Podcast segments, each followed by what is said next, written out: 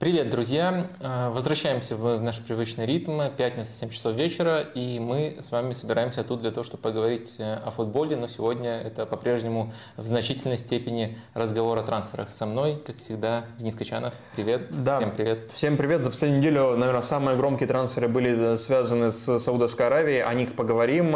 И Поговорим а, еще в том формате, который был задан, по сути, на прошлой неделе. Это пять клубов мы сегодня определили. Это уже другие пять клубов, не будем повторяться, а, которые меняются сильнее, чем другие клубы, которые интригуют, наверное, на данный момент а, больше, чем другие. И сегодня это пять клубов из пяти ведущих чемпионатов. По... Правильно я понял? Да, так получается. Не специально, но в итоге так и вышло. Из каждого... Не специально, кто-то за нас выбрал. Не, не, ну мы не... Я, я, я, понимаю, я, я, я не думал об этом, просто так вышло, да. Не каждый раз так будет э, получаться. Да, Такой да. цели нету. Но в этот раз это действительно одна лига, один клуб. Вот так вот у нас получилось. И в принципе они уже заспойлерены. Я когда анонсировал в Телеграме, написал об этом. Да, а, они заспойлены, это, это здорово. И сегодня, я так понимаю, мы еще анонсируем финал Кубка чемпионов 1990 второго года. Mm, э, это, по-моему, четвертый. Или четвертого. 94 когда Милан Фабио Капелло играл против Барселоны Йохана Кроефа. Да, э, Сейчас совсем все по-другому. Сейчас не факт, что оба тренера доживут до конца, об этом тоже поговорим. А, но а, Э, клуба, э, тренер, тренера доработаю до конца сезона, я имел в виду. В моей голове это все логично звучало. Я просто подумал, что ты, что ты похоронил Фабио Капелло. Не, не, не, не, ни в коем случае. А, но, но, но вначале я вообще предлагаю сделать это регулярным. А, рубрика «Как там дела у МБП?»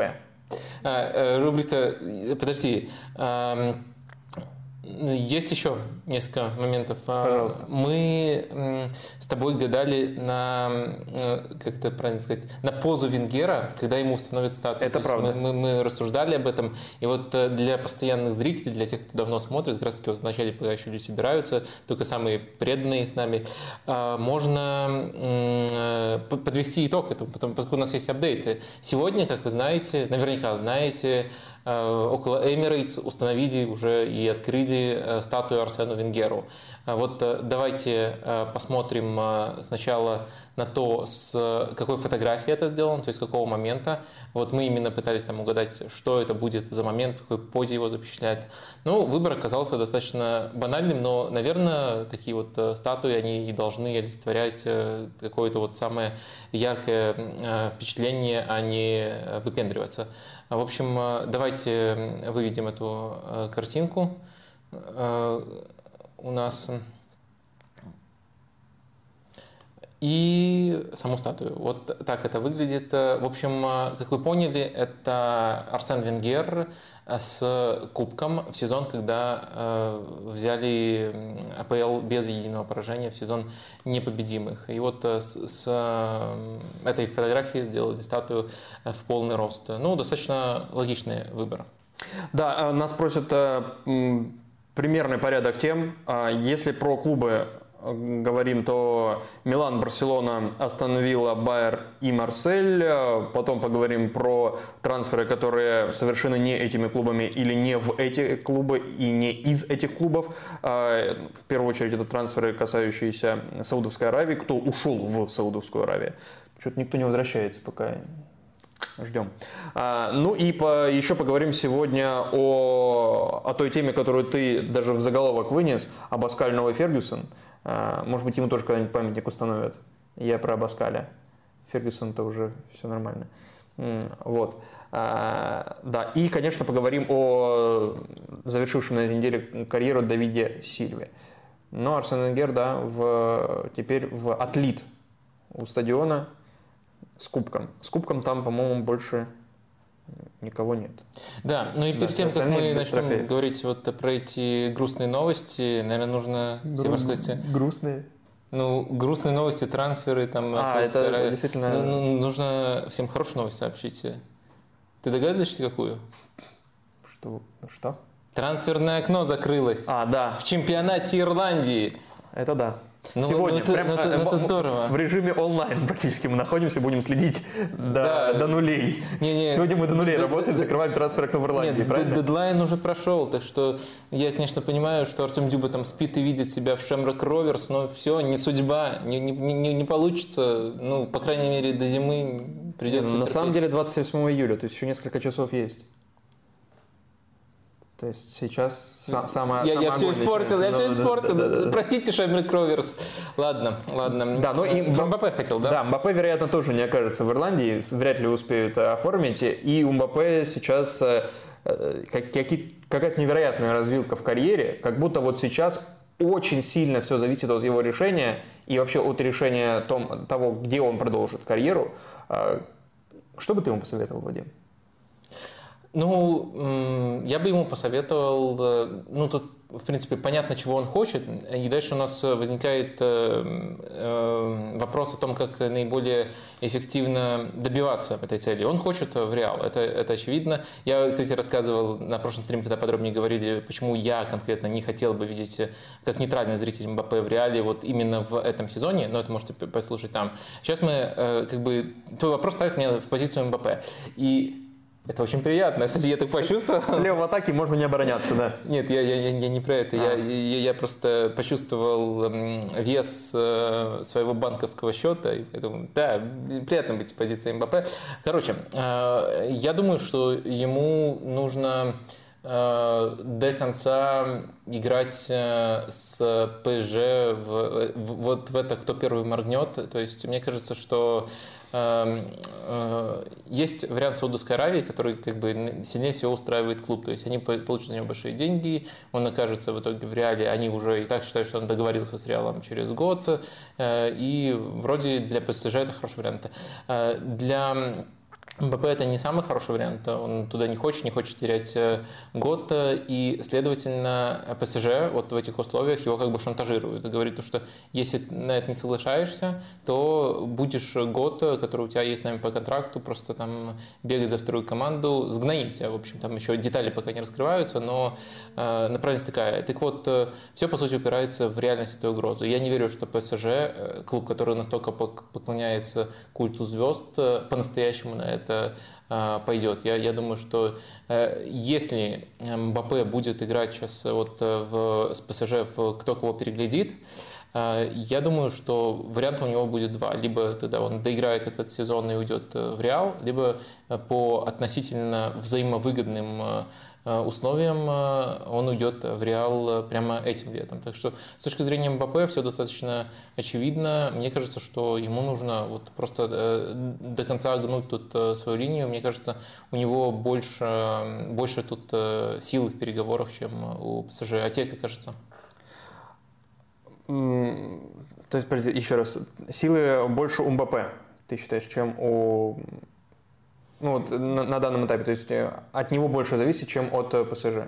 Да, да, мне, мне, мне так кажется. Мне кажется, что просто вариант, э, конечно, Мбаппе не может себе 100% гарантировать тот вариант, который хочет там вот Реал и именно этим летом, но в то же время, мне кажется, ПСЖ не воплотит свою угрозу.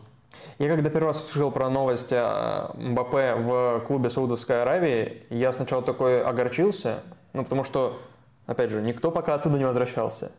Э, Никто? Ну, вот Ну, из просто тех, еще не кто- так много Да, не, не- не так много времени прошло. И э, понятное дело, что МП, наверное, вернется, но все равно не хотелось бы терять э, эм, его из виду на год. Все-таки один из самых ярких футболистов прямо сейчас и на ближайшее время тоже. И, а потом я такой, 700 миллионов, реально?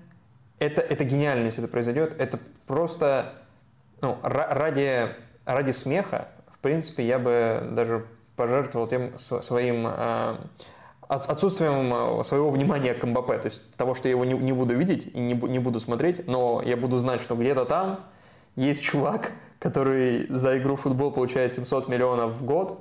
То есть э, ты, ты заходил в этот калькулятор? Э, Сколько ты зараб- э, за, сколько МБП зараба- мо- мог бы заработать э, тв- тв- твой месячный доход? Не, я видел. У меня за- там меньше минуты, естественно. я там видел, но не водил. Глубоко меньше. Я видел, но не водил ничего. Да, ну и просто как не- некий апогей ада, который происходит, вот, ну, то есть а, а под адом я понимаю то есть, любую переплату, отсутствие каких-то ограничений, ограничителей, не работающий там финансовый форплей и прочее. Я понимаю, что Саудовская Аравия здесь ни при чем, но опять же она ни при чем, и поэтому это тоже э, уязвляет вот все эти попытки регулировать э, финансово э, футбольные клубы. Вот. Но, конечно, в, в, в идеале это клуб, клуб в Европе, Э, и, наверное, все-таки это Реал, чтобы вот эта сага закончилась, чтобы они наконец встретились, и, и вот тогда мы посмотрим, э, ради чего все эти были страдания. Ну, ты уже начал говорить об таком оптимальном варианте, как ты его видишь. Если уже в эту плоскость переходить, то э, мне кажется, вот конкретно как зрителю, самый классный вариант, в котором сезон с Энрике добросовестно Мбаппе отработает в ПСЖ, может быть, даже выиграет или продвинется дальше обычного э, в турнире, который так дорог э, парижскому клубу. И после этого э, уже перейдет в Реал. Мне кажется, вот это было бы самым интересным сюжетом именно вот с точки зрения меня как зрителя.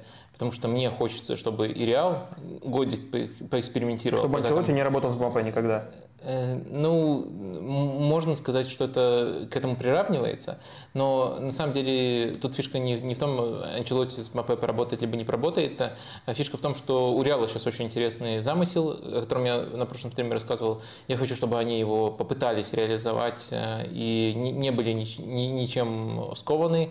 И дальше уже, мне кажется, логично, следующий год э, он будет для Реала с огромной долей вероятности перезапуском. Сейчас для этого перезапуска какая-то база закладывается, но перезапуск будет именно вот в следующем году. Мне кажется, переход МБП именно в следующем году э, – это наиболее логичный шаг э, для всех.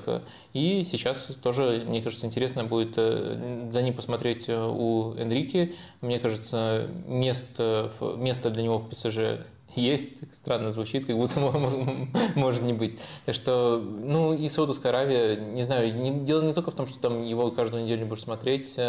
Э, мне кажется, это, это, это просто неинтересно именно как э, футбольный проект. То есть это интересно как э, пиар-проект, это интересно как ну, вот ты, по-моему, употребил слово ад, ну, какой-то ад уже творится трансферный, ну, вот в этом контексте это интересно.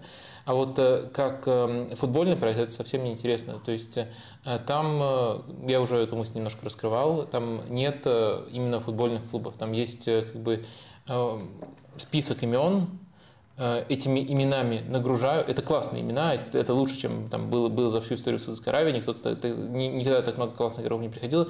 Но этих, эм, э, этими именами э, нагружают там, тренеров, которые в этих клубах работают, и они вынуждены как-то из этой ситуации выкручиваться. То есть мышление стандартного европейского клуба – это у тебя есть проблемная позиция, тренер там просит найти хорошего игрока на эту позицию, клуб либо может, либо не может его позволить, и это то, как должно работать, когда ты строишь команду. Тут команда не строится, тут набираются игроки и потом э, скидываются на тренера. Для меня это огромная разница, и пока, конечно, Саудовская Аравия это не футбольный проект, э, и, следовательно, мне крайне не хотелось бы, чтобы там БП оказался, не говоря уже о том, что, что это могло бы сказать э, о в целом Э, современном футболе. Ну, то есть э, МБП это не ветеран, это игрок в рассвете сил. То есть это означает, по сути, что ты можешь купить абсолютно все.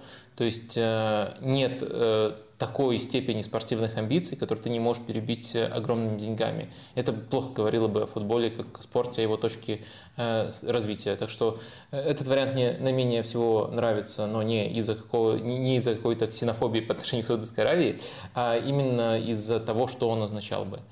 Так, э, давай, прежде чем переходить к Милану, ты ответишь на, э, сразу на один вопрос из чата. Спрашивают, еще можно где-нибудь купить эту футболку? Такую, не именно эту. Эту не надо.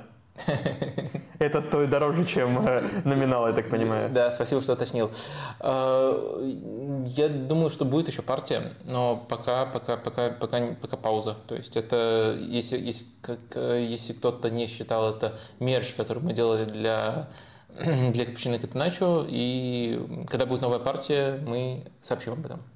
Да, ну давай к Милану переходить, нас уже почти 300 человек, и Эм, давай сразу опрос э, запустим по поводу перспектив Милана в следующем сезоне. Или даже не перспектив, не, не только Милана.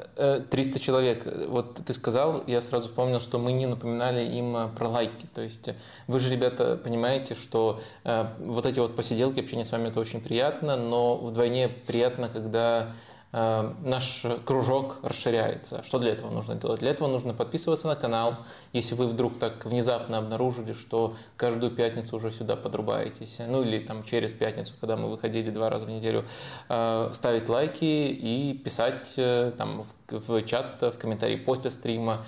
За все это огромное спасибо. Вот этот вот процесс постоянного развития, а не просто постоянного развития проекта, он очень сильно мотивирует. Э, общаться тоже приятно, но когда это еще дополняется, э, вдвойне здорово. Так что не, не жалейте, не жадничайте, ставьте свои лайки. Да, а опрос касательно фаворита серии А я бы предложил такой, потому что мне кажется, он абсолютно не очевиден прямо сейчас. Кто фаворит серии А? Мы будем говорить о Милане, о предпоследнем чемпионе, получается. Э, э, так, Сосуола первый вариант. Сосуола, Монса, Фиорентина и, и, ты, и, и другой. И другой. Кстати, ты видел Сосуола? Э, вот после того нашего стрима, когда я сказал, что Сосуола не то, Сосуола портится, они взяли товарищеские матчи, выиграли с каким счетом? 18 22-0. 22-0. Ничего себе. Это же с кем они играли таким? Мотивировал я их не слабо. Э, ладно, эм, соперника не вспомню. Ну, ты можешь ну, на, на, набросить любой вариант. Уровень, уровень соперника э, понятен. Милан, ну мы обсуждаем Милан, это понятно. К сожалению, все не поместится. Ну, Наполи действующий чемпион надо брать. Интер, эм, Ювентус, наверное, вот э, так, если четыре варианта. Сразу предупреждаем э, болельщиков э, Ромы, Ромы Лацо, что мы ограничены четырьмя вариантами. Последние чемпионы э, Италии, последние за 20 лет. Все здесь. Да. Пусть ну, это будет хоть каким-то критерием. Да, как-то отмерил. Рома как раз таки в начале нулевых э, ну, выигрывала. Посчитал. А, да, ну, в общем, э, сори заранее. Э, и вы всегда знаете, что супер серьезно к этим вопросам относиться не Да, надо. напишите лучше, если считаете, что все-таки Лацио или Рома или кто-то еще. А, так мы переходим все-таки к Милану и к тому, что с ними происходит этим летом. Происходят события тектонические. Потому что ну, они начались еще прошлым летом, когда Кардинали выкупил клуб, э, он же владелец там и Тулузы. Кстати, все разрешилось, и УЕФА допустила и Тулузу, и Милан, и Юнион, и Брайтон. Всех... Самое главное, Асасуну допустили. И Асасуну всех допустил. Но, УЕФА нет, доброе. Но, но, но Асасуна это не из-за связи с клубом, да, да, да. старая история Э, с договорниками тянулась, э, и они были при э, прошлом руководстве, новое руководство очень активно там сотрудничало со следствием, внутри испанское наказание Сасуна понесла, и вот сейчас могло так получиться, что они провели блестящий год, на поле заслужили право выступать, давно ни в чем не провинились, и вот это супер старое наказание могло их настигнуть, но сейчас, сейчас все-таки, мне кажется, справедливость в этом контексте это, это это, эта справедливость восторжествовала. Э, сори, снова Милан. Да, Милан. Э, так вот, э, Джерри Кардинали, американец итальянского, судя по всему, происхождения, купил Милан прошлым летом и, насколько я понимаю, делал ставку в развитии клуба на аналитику в скаутинге. И вот, собственно, эта контора Redbird не случайно здесь появилась как важный элемент всей этой большой империи Кардинали, ну и, и компания, которая сотрудничает непосредственно с Миланом и работает на Милан, аналитическая. А, летом этого года, после окончания сезона, первого сезона Кардинале, из клуба ушел Пауло Мальдини, технический директор, и спортивный директор э, Фредерик Массара. А, Причем ушли по сообщениям множество итальянской, итальянских медиа со скандалом. А, Sky Sports Italia писал, что разногласия были с кардинале у Мальдини и То есть в кардинале недоволен результатами, четвертым местом. При этом он еще недоволен э, трансферной кампанию, которую проделывали эти двое.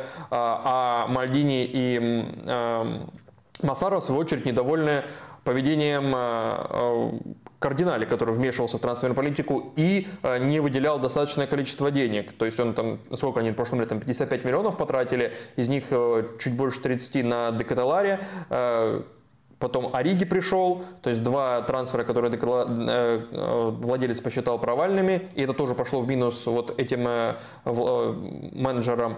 И, ну, то есть Шао, наверное, плюс-минус какой-то позитивный, э, позитивный трансфер из э, тех, кто приходил прошлым летом у Милана. А, и, соответственно, еще Демарцо сообщал, что у Мальдини там были конфликты уже с самим Массар и, и так далее, и с главным скаутом э, Манкадой, который здесь вообще как серый кардинал выступает, насколько я понимаю. А, и э, там другой инсайдер итальянский. Серый кардинал при кардинале. Браво, Вадим, браво. Не, ну просто ты сам напросился. Не, не, да, да, да, да, это, это прекрасно. Ну, Манкад называют серым кардиналом просто потому, что вроде как он прошлым летом а, предлагал Мальдине Энсо Фернандеса и Колому Ани. Прошлым летом, это не этим летом. Тогда они стоили не сотку. Тогда они стоили ну, в два раза как минимум меньше. Тогда еще не было чемпионата мира и не было э, такого сезона у Колому Ани. Но Мальдини вроде как отказался от этой идеи и пошел за Ориги, пошел за Санчешем, э, Ренату Санчешем. Вот, в общем, вот ну, ну, такие идеи у него разве, были. Разве он был неправ? Разве он был неправ? Ну, зачем тебе Энсо Фернандес, когда Рада Крунич может выйти и закрыть опорную зону? Зачем тебе Коломуани, когда есть он, Оливье Жиру? Да-да-да. Ладно, если серьезно, то если это действительно правда, то, конечно, конечно, хорошие попадания от Манкады. Но, мы, но я, по крайней мере, это знаю постфактум, мы это знаем, наверное, постфактум, а, не то чтобы это очень сильно тиражировалось в тем летом а, или, или даже зимой, когда Энс Фернандес переходил в Челси и уже так дорого стоил. И еще одна важная деталь, газета Дел Спорт писала, что Мальдини хотел тренерской перестановки и хотел позвать э, Пирло вместо Пиоли. И это стало еще одним фактором и еще одним сигналом владельцу и руководителям иным э, совету директоров, что с э, Мальдини и Массарой нужно расставаться. В итоге расстались, и э, это повлекло за собой недовольство уже игроков. В частности, там, наверное, два главных актива, Ляо и Тео, Тео Эрнандес, недовольны. Опять же, по данным медиа итальянских, там, Ла Репаблика, если это важно, писала об этом, недоволен Миньян. Вроде как вот таким расставанием с э, легендой, в первую очередь с Мальдини, э, с легендой клуба. Плюс, э, насколько я понимаю, Тонали ушел в Милан тоже не очень по своей воле. Человек, который там клялся Милану в любви и говорил, что всю жизнь хочет провести в этом клубе, в итоге уходит. И опять, опять же, это данные инсайдеров, что вроде как его провожали, интенсивно провожали и усиленно. Не, не то, чтобы он сам пошел за большие деньги, а ему сказали, дружище, надо уходить, давай, до свидания. Ну и эта тема, естественно, вызвала кучу там всяких э, комментариев со стороны легенд Милана, и Карло Анчелоти высказался, что так нельзя поступать с Паулом Мальдини и так далее, и так далее, и так далее, что история всех рассудит. И в итоге сейчас э, я так понимаю, спортивным директором, то есть технического директора, судя по всему, просто не существует, как-то упразднена эта должность, э, ту, которую занимал э, Мальдини, а вот спортивный директор теперь Антонио де Атавио. И это человек, который возглавлял скаутскую службу, но не всю, а скаутскую службу Примавера, то есть молодежной команды Милана. До этого он, у него, я, кстати, не нашел даже его э, вкладки в, на трансфер-маркете, но нашел на LinkedIn. И а, а он, оказывается, работал в Торино скаутом, не спортивным директором. Работал в Сандерленде каким-то образом в 13-14 годах. И потом работал еще скаутом в Интере. А потом он перешел на должность скаута, главного скаута Примавера Милана. И там он работал с 17 года. И вот сейчас его делают вот э, такой фигурой. И есть ощущение у меня внутреннее, э, что это какая-то очень номинальная позиция. Э, Том, как, это, как Том Весгинс из наследников. То есть просто чувак сидел номинально, потому что его утвердили все и утвердил в том, в том числе вот тот самый главный скаут всей команды, который предлагал там Коломуани, Санчес и так далее, вот тот самый Манкада. Ему э, комфортно вроде как с ним работать, и Сео Милана э, Фурлани тоже не, не против его присутствия, и как таковая роль спортивного директора, насколько я понимаю, будет размыта, и решение будет принимать не один условный человек, а они будут каким-то образом коллегиально, коллективно приниматься. То есть э, вот такая картина. Я очень долго говорю, то есть за это время мог придумать еще несколько каламбуров. Да, но я а мог придумать занимался... и а, да, мог придумать и оценку всей этой ситуации, которая происходила Э, и происходит, продолжает происходить э, сейчас, потому что куча трансферов э, в итоге совершена Миланом. Некоторые не совершены, там, проиграна, например, борьба за Тюраму, насколько я понимаю, и за Фратези Интеру.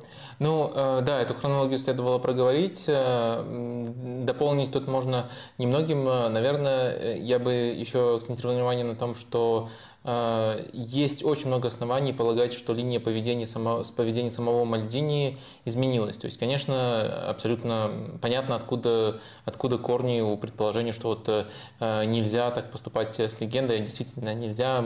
Хотелось бы, чтобы это, происходило по-другому, но э, большую часть своего пребывания в качестве э, спортивного директора Мальдини все-таки был в первую очередь лицом. То есть э, он э, закрывал сделки. То есть э, его самой-самой важной функцией было не определение, там, кого берем, и не определение, конечно, там его слово имело вес, но это не было его основной функцией. Основная функция его была в том, чтобы приобнять так футболиста, как обне, объятия с легендой, приобнять так футболиста и сказать, что твое будущее в Милане, сынок. И вот... Ужин с легендой клуба входил в э, контракт, собственно. Да. Фотографии. Да, и вот э, пока он этим занимался, вся система работала, ну, можно сказать, даже как часы.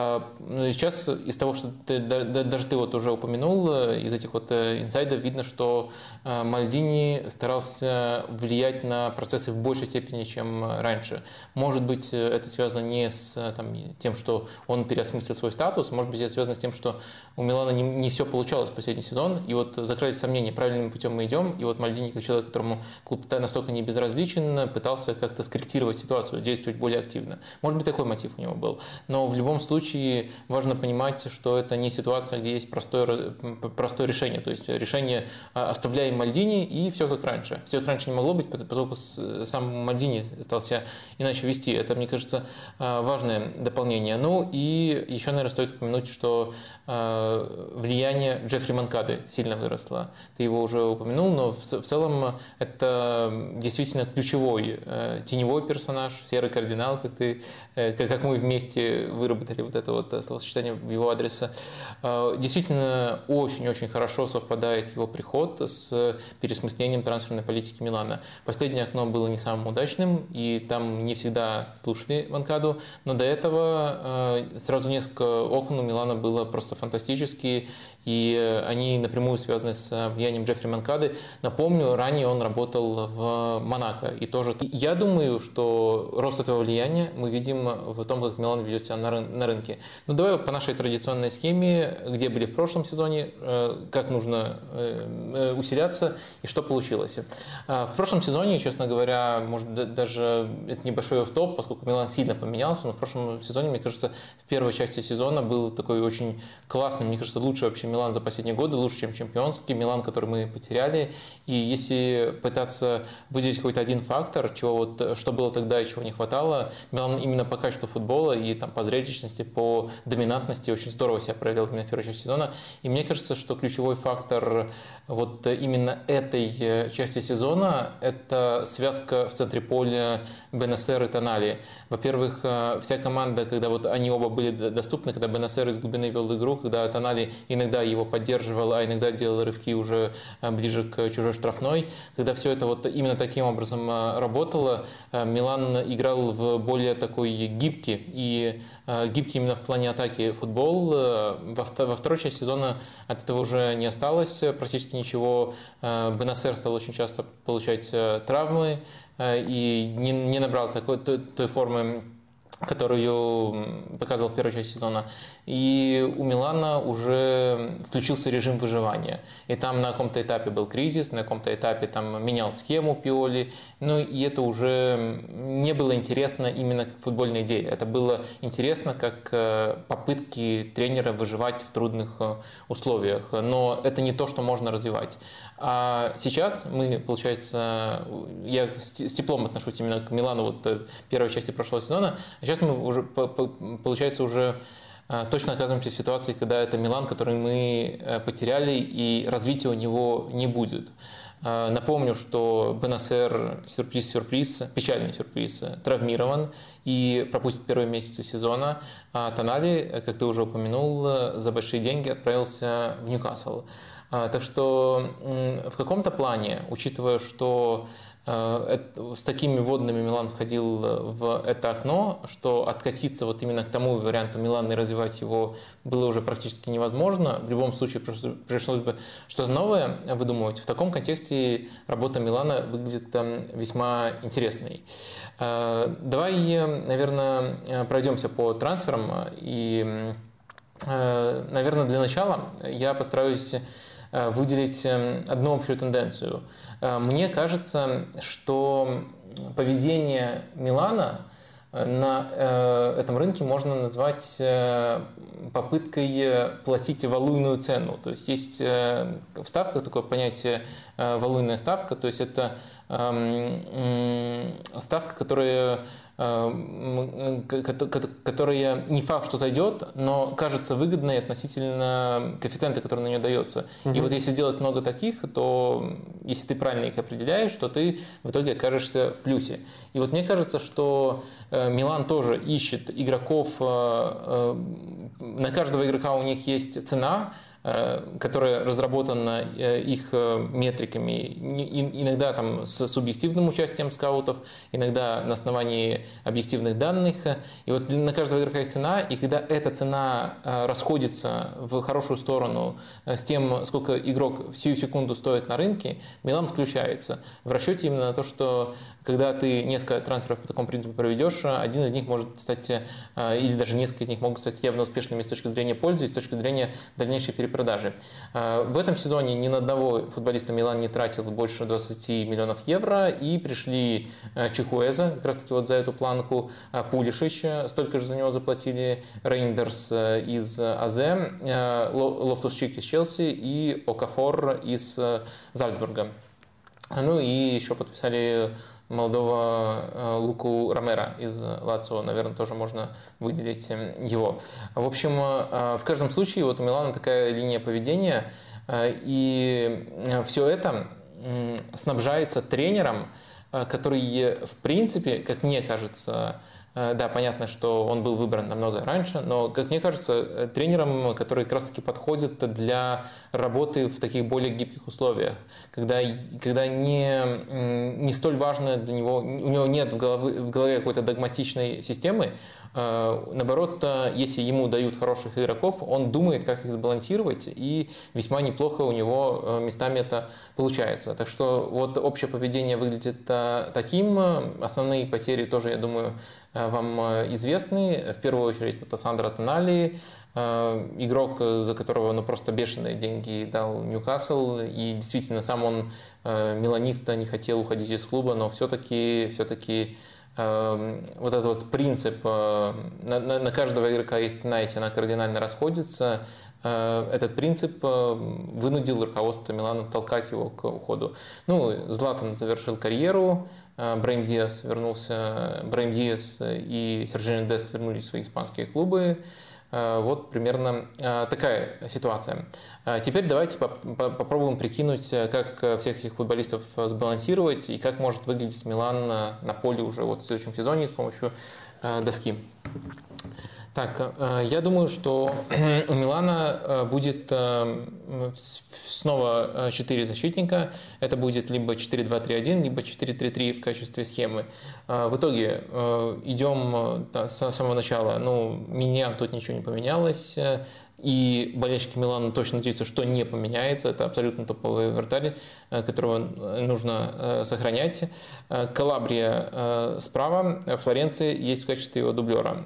Э, потом в центре защиты из доступных вариантов э, тоже э, особых обновлений пока нету, но из доступных вариантов, мне кажется, все-таки оптимальным Калулу и Тамори именно в связке. За ними есть Кьер и Тшау, но Кьер мне все-таки кажется, что он уже немножко староват для игры, особенно высокой линии, это иногда сказывается и периодически получает травмы. Э, Тшау меня очень сильно впечатлил в тройке, но если мы берем пару, то э, Калулу и Тамори выглядит оптимальным вариантом. Но плюс, когда они вместе играли именно таким образом, именно в центре защиты, у них действительно были хорошие отрезки, так что я думаю, что тут нужно от них отталкиваться. На левом фланге у Милана Тео, а дальше начинается уже самое интересное. Уже в том числе пойдут а, и новички. А, в центре поля. Как, как всех разместить? Мне все-таки кажется, что в текущей конфигурации, напомню, в текущей конфигурации БНСР травмирован, Тонали ушел, очень тяжело будет сбалансировать эту команду без Рады Крунича. То есть, э, наверное, на каком-то этапе Рада Крунич начнет в качестве балансирующего игрока. Где занятно, что он в одном из интервью так себя и назвал. То есть это не какое-то устоявшееся выражение, но вот он сам себя видит. Я балансирующий игрок, я хорошо знаю, как сделать так, чтобы все остальные в полузащите чувствовали себя комфортней. В прошлом сезоне это было. Вот Рада Крунич будет играть э, в этой роли. Дальше, если это схема 4-3-3, то Рейндерс и Лофтус Чик могут вот таким образом вместе располагаться. Если эта схема 4-2-3-1, то я думаю, что Рейндерс будет э, играть рядом с Круничем, э, потому что все-таки Лофтус-Чик в опорной зоне – это бомба замедленного действия. Очень много недостатков у него и на мяче, и э, без мяча, когда он выходит в, это, в этом плане, в, в этой зоне. Так что это как эксперимент возможно, Э, его иногда сюда ставят, но мне бы этого не хотелось наблюдать. Мне кажется, это будет э, не очень э, приятно. Э, следовательно, пока вот э, если держимся такого варианта, мы тут э, Крунича и Рейндерса оставляем. Э, дальше у нас э, идут э, атакующие позиции, и тут э, есть интересное разнообразие. Ляо пока не ушел, фиксируем его на этой позиции, его любимая позиция. Э, тут, скорее всего, учитывая набор исполнителей, может выходить э, Пулишич. На самом деле он универсальный, может сыграть любой из атакующих э, вот этих вот ролей, но, судя по другим исполнителям, он будет оказываться вот тут чаще всего. И Чихуэза, еще один дриблер, дриблер уже на правом фланге, и тоже его любимая позиция. В атаке у нас остается, по сути, два разных варианта. Два варианта на разные случаи жизни. Это Жиру и Экофор. Максимально разные нападающие, э, скоростной и силовой. И э, посмотрим э, всегда с одной стороны, с одной стороны, всегда новое немножко прельщает, и есть, есть соблазн сказать, что вот Акафор будет играть, но с другой стороны, жизнь научила меня никогда не ставить против Оливье Жиру. И это действительно так. Эм, э, из эм, дополнительных э, факторов эм, э, я бы выделил, наверное, вот что. Э, ну, понятное дело, тут есть еще варианты. Например, э, десятку может играть э, Лостусчик, Пульшич может в таком случае оказываться на одном из флангов. То есть Милан действительно тут неплохо уже укомплектован. И есть в том числе не просто варианты на одну позицию, а есть еще варианты с возможностью влиять на то, как выглядит команда. Эм, наверное, еще один ракурс я упомянул бы не означает ли покупка Чуквеза э, готовность, опять же, в рамках вот этого вот принципа, в рамках принципа продажи в правильный момент, в рамках принципа продажи в момент, когда рынок переоценивает актив, не является намеком на то, чтобы, на то, что уходит Ляо. То есть, ну, понятно, если мы рассуждаем с точки зрения просто позиций, то никакой проблемы нету. Но если мы рассуждаем с точки зрения качества, то мне кажется, э, Чикуэза – это игрок, который действительно часть работы, которая сейчас у Ляо, и в том числе часть работы, которая связана с необходимостью рисковать и терять мяч, на себя возьмет. Э, просто сделает это в другой зоне. И на самом деле, если мы допустим такую ситуацию, что Ляо уходит, мне кажется, Милан как команда э, с этими водными данными э, может э, стать даже интересней. То есть у Милана все-таки раньше был явный дисбаланс, явный перекос на левый фланг, где играли Тео и Ляо. Сейчас, если мы допускаем ситуацию, что вот у нас ушел, ушел Ляо, Пулишич играет на левом фланге и смещается постоянно в центре, левый фланг открывается Э, левый фланг открывается для Тео, его рывков, э, а на правом фланге в уже другой роли, в роли э, под изоляции, под дриблинг открывается Чикуэза. У Милана появляется ширина на двух флангах, и она становится намного более вариативной, чем была раньше. То есть в тактическом плане, мне кажется, уход Ляо мог бы даже эту команду приподнять на новый уровень. Но все-таки Ляо это игрок уникальных качеств, уникальных талантов, и пока он есть, есть эм, очень большой соблазн ставить его, потому что он может э, выиграть э, матч, э, даже если это в каком-то плане сковывает развитие команды в долгосрочке. Да, есть, Не убирай, пару, момент, пару вопросов. А, в прошлом году был период, когда Милан использовал схему с тремя центральными защитниками, сейчас ты не рассматриваешь такой вариант как, как базовый? Я не рассматриваю, вот да, хорошее уточнение, как базовый не рассматриваю. Мне кажется, и в прошлом году нет хорошей жизни Пёли к этому пришел. А с этим вариантом Милан стал играть лучше, чем в кризисный отрезок, но не стал играть хорошо. Поэтому я не думаю, что это вариант, за который нужно держаться а, кому-то, кроме Тшау. Вот ему, ему, вот он бы был рад возвращению. Ну и Тео, может быть, еще больше ему позволено да, впереди. Ты Тео, в принципе, ему плевать в, в, в любом варианте, в хорошем смысле плевать, в любом варианте ему позволено впереди. Хорошо, если базовая 4-2-3-1, то в э, процессе своего рассказа ты еще сказал, что возможен вариант с тремя центральными полочниками, то есть 4-3-3. Но в прошлом году, даже когда Крунич, Тонали и Бенасер одновременно появлялись на поле, то они все равно действовали скорее вот по такой же схеме. Просто Бенасер играл на позиции десятки, а когда там Брейм Диас либо вообще не было, либо он смещался направо. А, и то есть это будет что-то новое, ты допускаешь от Пиоли, потому что по-разному, по, по, по было. Э, по-разному, на самом деле, было. Я понимаю, о каком периоде ты говоришь. Э, ну, а второй часть сезона, когда Весенний. уже Бенасер просто начал играть э, десятку. Да. То есть это как раз-таки и, и отличает Милана от первой части сезона, когда Бенасер играл глубинного плеймейкера, и Милан совершенно по-другому вообще строил игру. То есть раньше, во второй части сезона он был либо травмирован, либо играл не на этой позиции. Это вот как раз-таки то самое отличие, о котором я говорил. Но в первой части сезона были некоторые матчи, когда они располагались таким образом. А, я, понятно, сейчас э, в памяти перебирая могу напутать, но, по-моему, с Ювентусом в первом круге играли именно таким образом. Но в любом случае это не частый вариант, и я его сейчас тоже не выдвигаю как основной, э, но мне кажется, для Пиоли это не составляет труда. И самое главное, Пиоли, он все-таки мыслит качествами игроков. И этих игроков э, проще сбалансировать, в частности, Лофтуса Чика в тройке. Вот если вы, либо там Лофтуса Чика нужно тогда ставить просто на выдвинутую позицию, поскольку в опорной зоне, мне кажется, он ведет к большим провалам постоянно. А вот еще один вопрос, э, еще один, э, первый из сейчас из озвученных. Э, Суперден спрашивает, что думаете о приходе Мусы из Валенсии? Юнас Муса – человек, который может закрыть, собственно, опорную зону. Юнес он mm. или не Юнес? Юнус, по-моему. Хорошо, да. А, позор, позор тебе, воспитанник да. Арсенала. Но я не так сильно ошибся.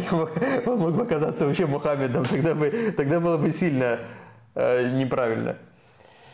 А, Ахмедом мог оказаться. Ахмедом, ну каким угодно, конечно. Э, ладно. Алексеем.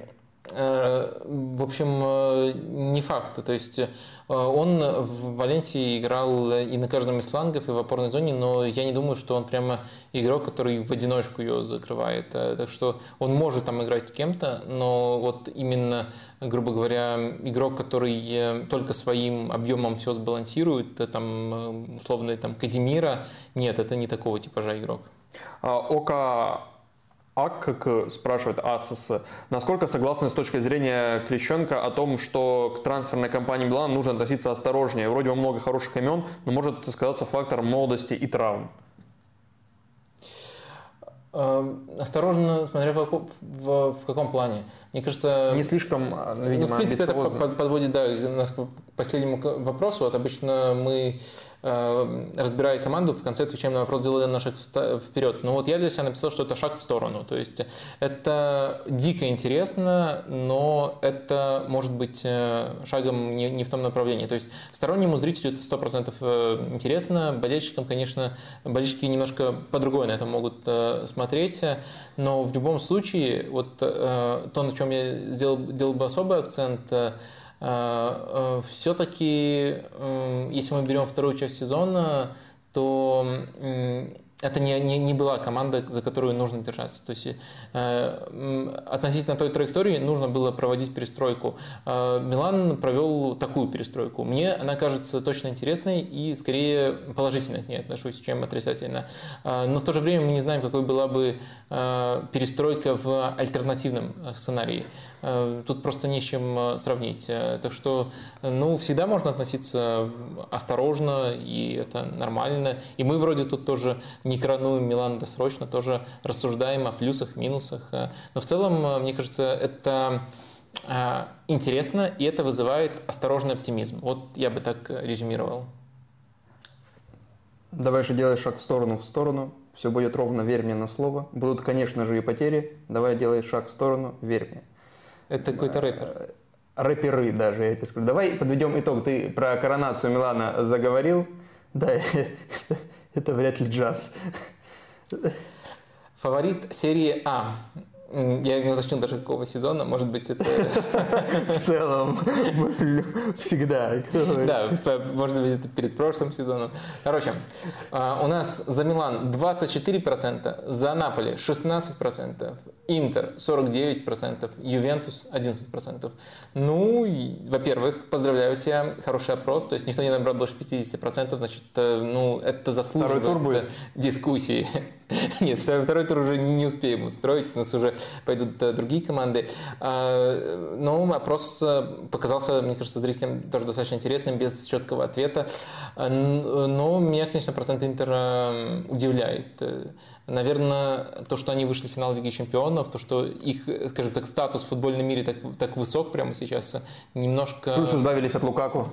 Немножко завышает э, их процент. Я не могу сказать, что Интер э, проводит какое-то грандиозное лето.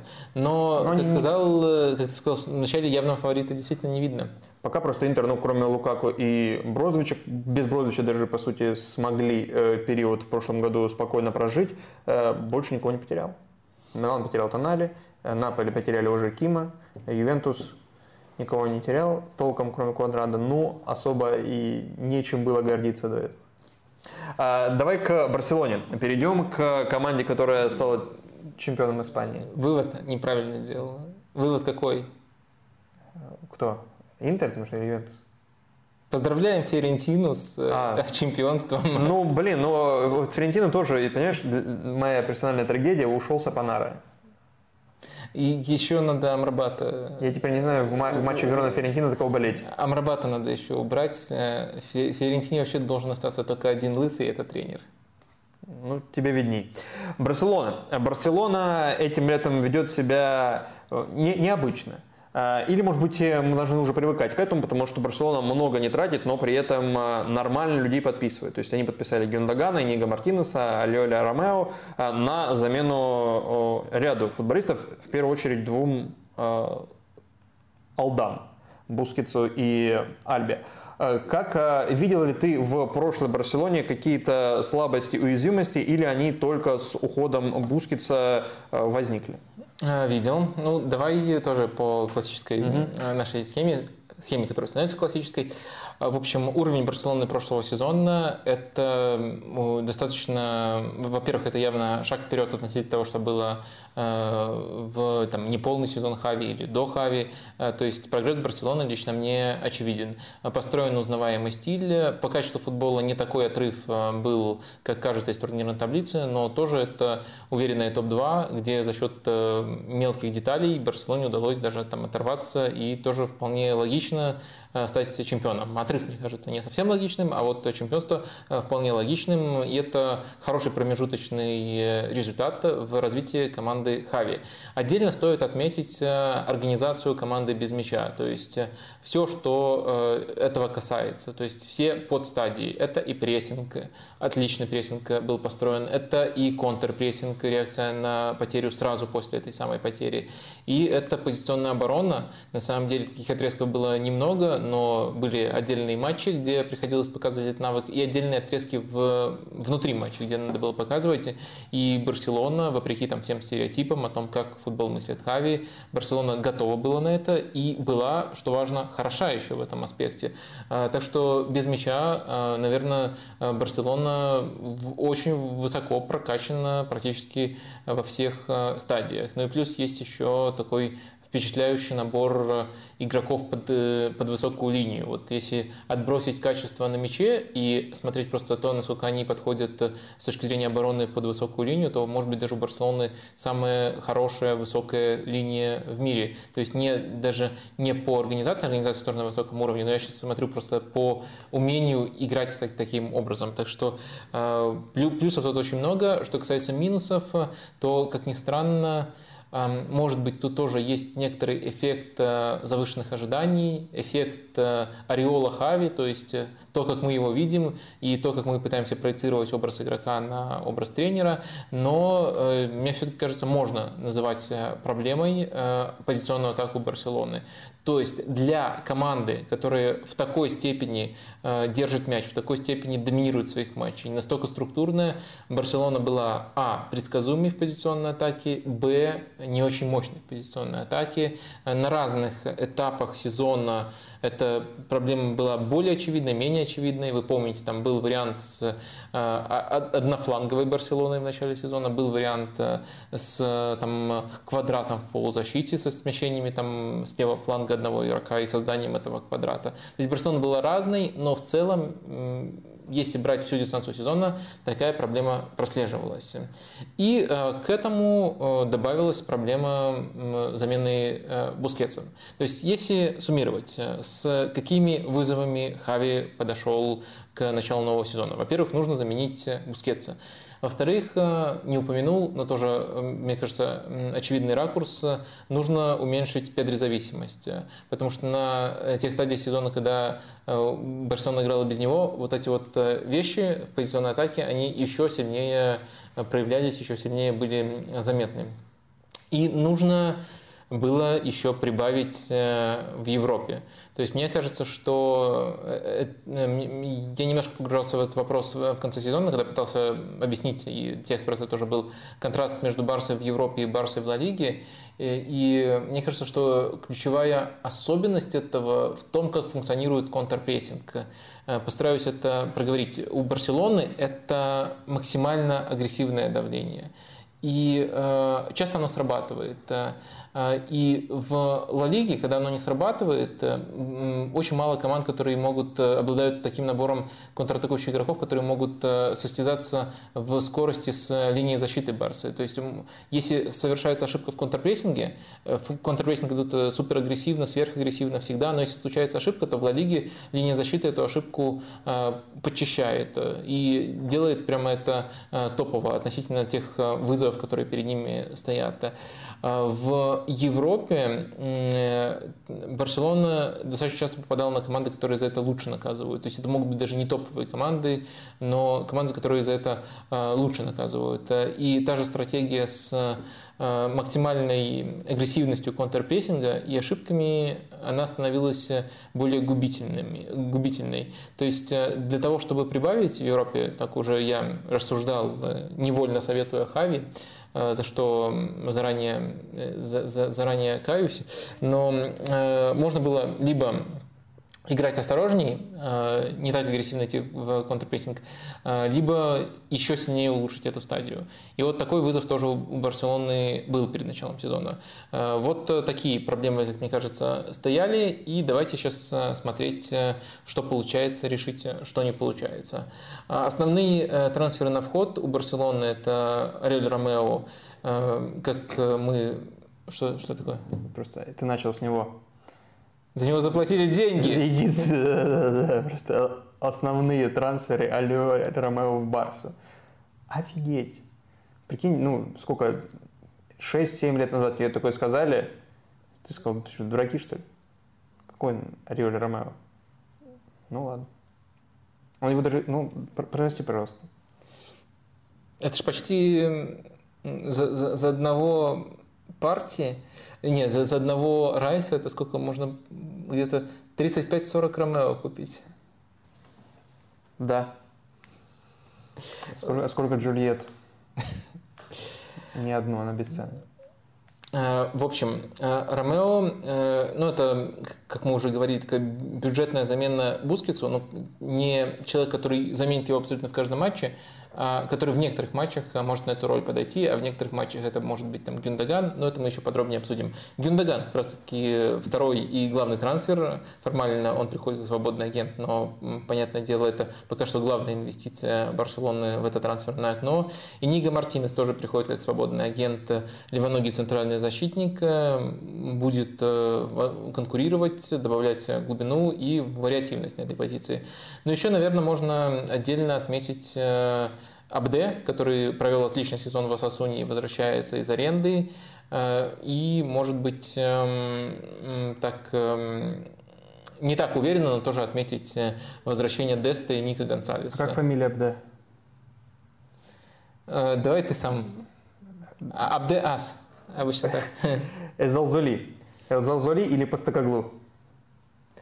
Ну слушай, не издевайся, не издевайся. Я, я, в конце стрима в конце стрима будем э, для самой верной аудитории э, отрабатывать произношением.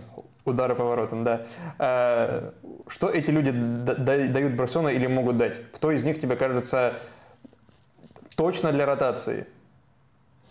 Ну, давай тоже в традиционном да. формате пройдемся. Терстеген, понятное дело, в воротах. Э, правый защитник, э, э, да, не, забываем, что Кунде сам не горит желанием тут играть, но в целом, мне кажется, пока он лучшая опция на эту позицию. И в целом, мне кажется, если отбросить там хотелки, не хотелки, то в системе Барселоны он хороший правозащитник. Именно тот, который нужен. Такой Бен Уайта и Кайла Уокера образный центральный защитник. Из него, мне кажется, вот именно такой, такой по профилю правозащитник получается хороший хорошо. Э, Рауха и, наверное, все еще Кристенсен хороший прошлый сезон э, провел, э, хотя выбор тут сейчас достаточно большой.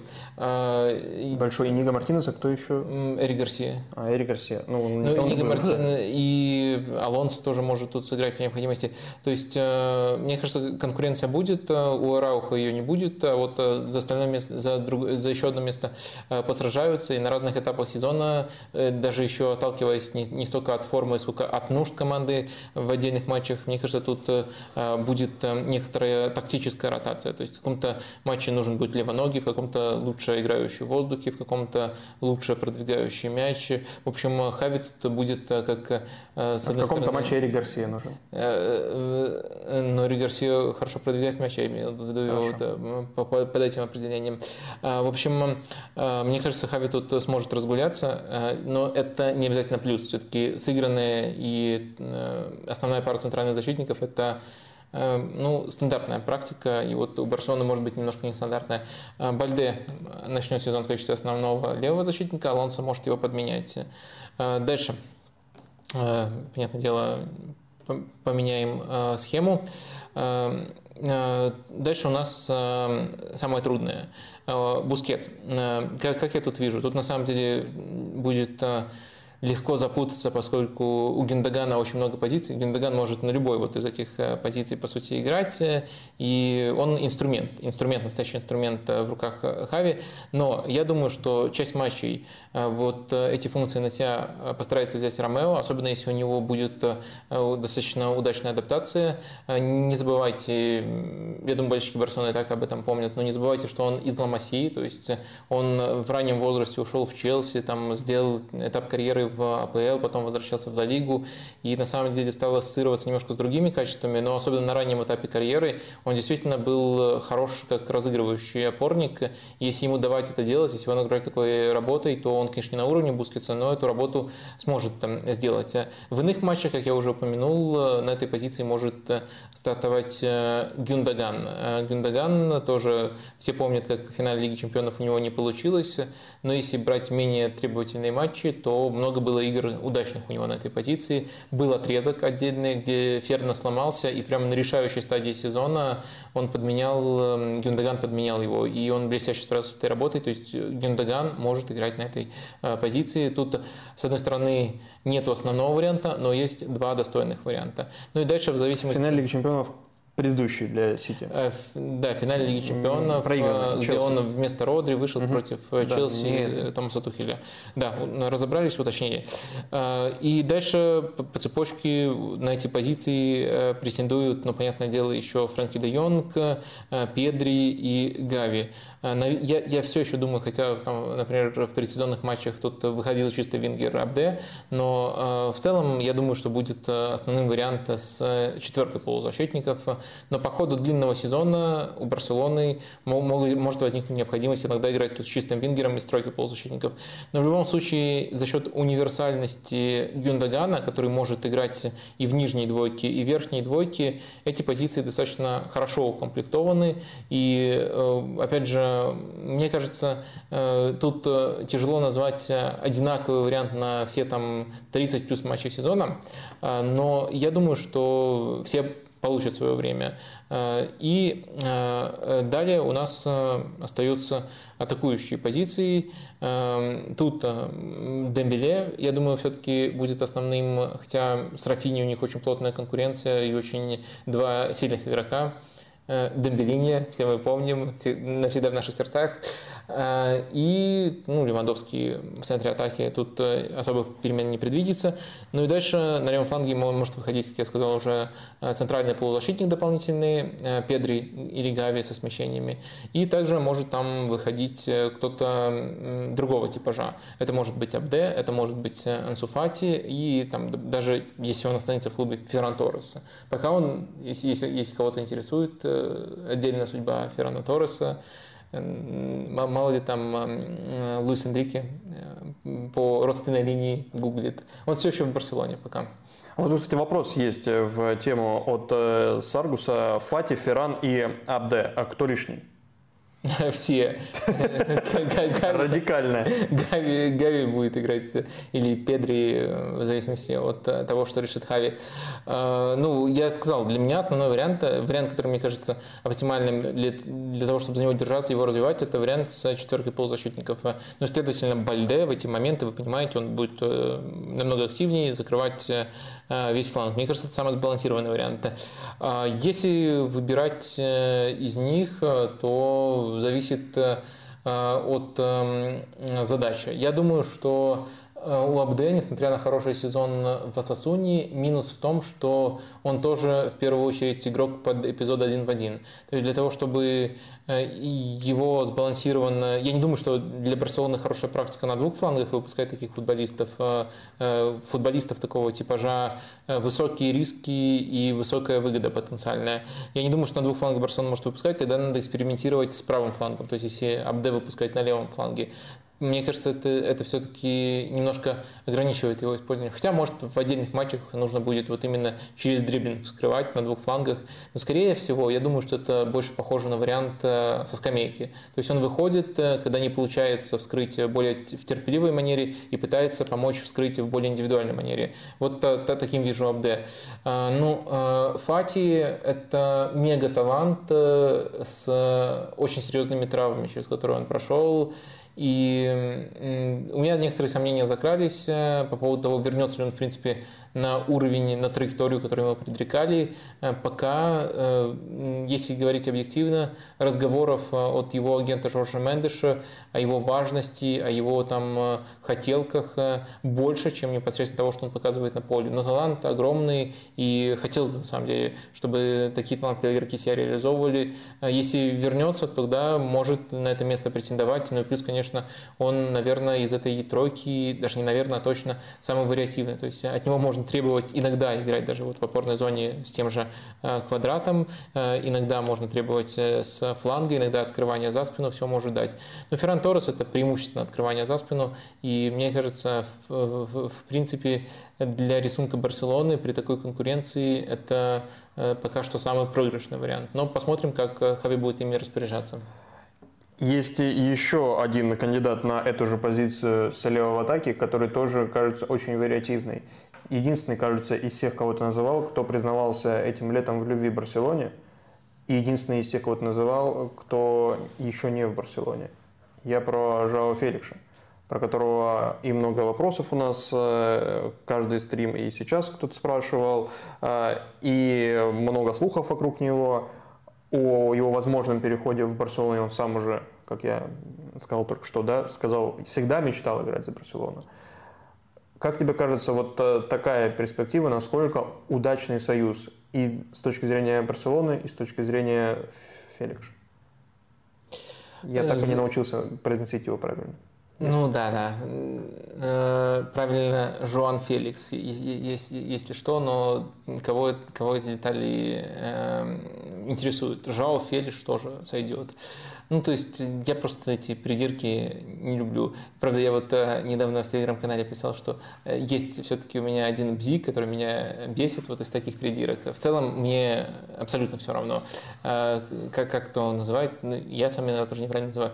Но вот когда Фергю Сессон пишут, вот это меня немножко подбешивает. Потому что очень а часто... ты как написал? А, с одной, да? Потому что очень часто пишут Фергю Сессон и что-то хорошее про него. То есть не чтобы там как-то принизить, а наоборот, я восхищаюсь, но не могу правильно написать фамилию. Вот это вот э, меня немножко смутило, но это такой, я, я, я сразу сказал, что это чисто вот а, мой бзик, и не надо к этому серьезно относиться. А, возвращаемся к Феликсу. А, в общем, мне кажется, что очень много зависит от ресурса и от роли, на которую он согласен. В целом, с одной стороны, это лучше для него, чем пребывание в Атлетико, э, чем пребывание в Атлетико в принципе. Там была, несмотря несмотря там, на попытки на каком-то этапе там, искать компромиссы, там была кардинальная несовместимость. И он время, наверное, даже уже сейчас оглядываясь назад, можно сказать, просто терял в этих условиях. А в Барселоне такой кардинальной совместимости нету, но есть тоже много оговорок, которые нужно делать. А, две главные из них – это, во-первых, позиция. Все-таки на левом фланге у него есть опыт, но если искать идеальную позицию, то я думаю, что Феликс должен а, тянутым нападающим слэш десяткой играть. Вот тут ему будет больше удобнее всего себя реализовывать. И в Барселоне, наверное, в этих зонах могут оперировать полузащитники, но если мы ставим его там прямо изначально полузащитником, то э, я думаю, что он э, не даст нужный объем оборонительной работы. Э, в общем, э, опасений очень много, вот таких мелких, локальных, э, но, по крайней мере, в целом ему там будет комфортнее, чем в Атлетико. И есть еще, конечно, опасения, все-таки он все сильнее кажется максимально неструктурным игроком. И в некоторых вещах даже игроком, который не просто не структурным, потому что от него этого не требуют, а игроком, который готов умышленно, зная степень своего таланта, принимать слишком эгоистичные решения. Но в то же время его статус в мировом футболе еще далеко не такой значимый, чтобы ему такие решения постоянно прощать. И есть некоторые опасения, что он такую команду очень правильную, академичную, структурную, как Барселона, не в том направлении отправит и будет просто слишком часто терять мяч. Ну, на, на ум приходит сразу это можно даже назвать синдромом, синдром Каутиньо. Вот, э, это не прямые, а, не прямая аналогия, между ними есть различия, но если мы рисуем траекторию, что может не получиться у Феликса, то траектория Каутиньо, мне кажется, весьма э, годной для проведения такой... Не траектория Гризмана. Не, не траектория Гризманова. Mm-hmm. У Гризмана другие проблемы были. Гризман, мне кажется, на 80%. Э, Хави, конечно, лучше ДНК померяет, но я думаю, что э, Гризман на 80% барселонский игрок, но просто он пришел, когда в Барселоне правил Месси и правил в нескольких отношениях. Во-первых, зона обитания, там правый полуфланг у Месси любимый, и у Гризмана, и Гризману просто приходилось всегда играть где-то еще. Ну и там э, любовь Гризмана к прессингу, не любовь Гризмана к прессингу, а команда не может идти в прессинг, когда кто-то выключен, Э, и, следовательно, приходилось выбирать один из сценариев, выбирался всегда сценарий Лео. Так что только в этом, мне кажется, проблема Гризмана в Барсе была. Э, я думаю, до сих пор думаю, несмотря на то, как все завершилось, что он э, хороший, подходящий стилю Барселоны игрок, но просто попал туда в неправильное время. Видел ли ты товарищеский матч Барселоны и Арсенала? Да, конечно. Тогда вопрос от Артура С. Вадим, что можешь сказать по выступлению Ромео в матче с Арсеналом? Э, могу сказать, что он был просто съеден. Буквально перегрыз его, его, не знаю, не придумал, что, что именно ему перегрыз, там ногу, хребет, еще что-нибудь великолепный Мартин Эдегор. Э, тяжело, тяжело, пока еще, мне кажется, э, Ромео не стал частью этих механизмов, но с другой стороны, это немножко другие условия, нетипичные для... Во-первых, это предсезонный матч, и слишком много, особенно тактических выводов, делать по нему неправильно. Во-вторых, э, условия все-таки нетипичные, не каждый раз он будет играть под опекой Мартина Эдегора. И вопрос от Альберта. Слышали про новый рычаг Лапорты? Вроде можно будет всех зарегистрировать даже без продаж. Это какая-то мета-шутка или, реально какой-то был новый жест от Лапорта? Ну, отвечая на вопрос, нет, не слышал. Но я думаю, что я мог еще тут э, э, не, не догнать эту новостную повестку, сори. А можно ли под рычагом здесь э, понимать роль Деко, которая кажется, все еще не определена на бумаге, потому что ни Барселона не объявляла о каком-то росте а, статуса или новой, а, новой позиции в штатном расписании Деко. Он по-прежнему на трансмарке значится как э, скаут. Причем не главное, просто скаут но э, в прессе так много разговоров о том, что Деку принимает какие-то важные решения, и его связь с э, латиноамериканским рынком э, здесь важна, и подписание новых футболистов не только из Южной Америки. Как тебе кажется, Деку в этой истории? Об этом спрашивали на предыдущем, кажется, стриме, и сейчас это актуально тоже. Деку как управленец тебе представляется – новым Бегири Стайном или новым Йорди Кройфом, Абидалем, то есть легендами игровыми, а, ну, легендами, Йорди Кройф, да, легенда игровая, ну, бывшими игроками Барселоны, а, которые занимали, собственно, позицию спортивного директора. Но не так славно это было, как при Бегири Стайне. Ну, все-таки это очень разные случаи, и э, бывшие игроки тоже по-разному да, здесь не, не работали. И тот же Георгий Кроев работал рядом с э, Алиманией. Ну, в общем, э, тут очень много факторов, очень много переменных. А, что касается деко, то у нас э, не совсем понятно, как это определять. Но ты вот можешь определить, хоро... по лицу можешь определить, хороший управляющий или Я по лицам не умею определять. Вот я, я тоже не умею по лицам определять, но просто деко до этого работал агентом, ну и плюс еще дополнительно консультировал некоторых игроков по их развитию э, карьеры. Э, то есть он выстроил достаточно мощный бизнес вот именно в этой среде. То есть у него свое, свое агентство было. То есть далеко не каждый игрок потом становится агентом, который сотрудничает с топовыми клубами и действительно неплохих игроков у себя, у себя держит. Так что какие-то компетенции определенно у Деко есть. Сказать, как они могут перенести, сейчас на всякий случай для галочки, для того, чтобы занять вот эту должность в Барселоне, более руководящую, ему нужно, конечно, э, перестать быть участником агентского рынка, э, то есть э, это учитывается, если у кого-то закрылись сомнения. Но сказать, как эти компетенции перенесутся вот на новую работу, пока тяжело. Мы плохо представляем, что он делает. Так что надо смотреть, следить за новостями. Тогда еще один внезапный вопрос, ну как внезапный, сложный вопрос от Альберта. Что можете сказать про Витера Роки? Нападающего, которого вроде подписала Барселона, но он точно не будет э, в ближайшем сезоне играть. А, если и подписала Барселона, по-моему, официально еще не объявлено, а, то он э, со следующего года. А, ну, смотрите, делите на какое-то число, учитывайте, что я не постоянный зритель чемпионата Бразилии, я думаю, базовое впечатление о нем вы тоже уже составили, особенно если болеете за, за Барселону. Э, тут просто у меня какой-то супер глубокой экспертизы нет. У меня и обычно ее нету, но, по крайней мере, обычно я притворяюсь, э, там, что я смотрел все эти матчи. А, все, объявила Барселона, да, да. я проверил. А тут все-таки все-таки я меньше видел его.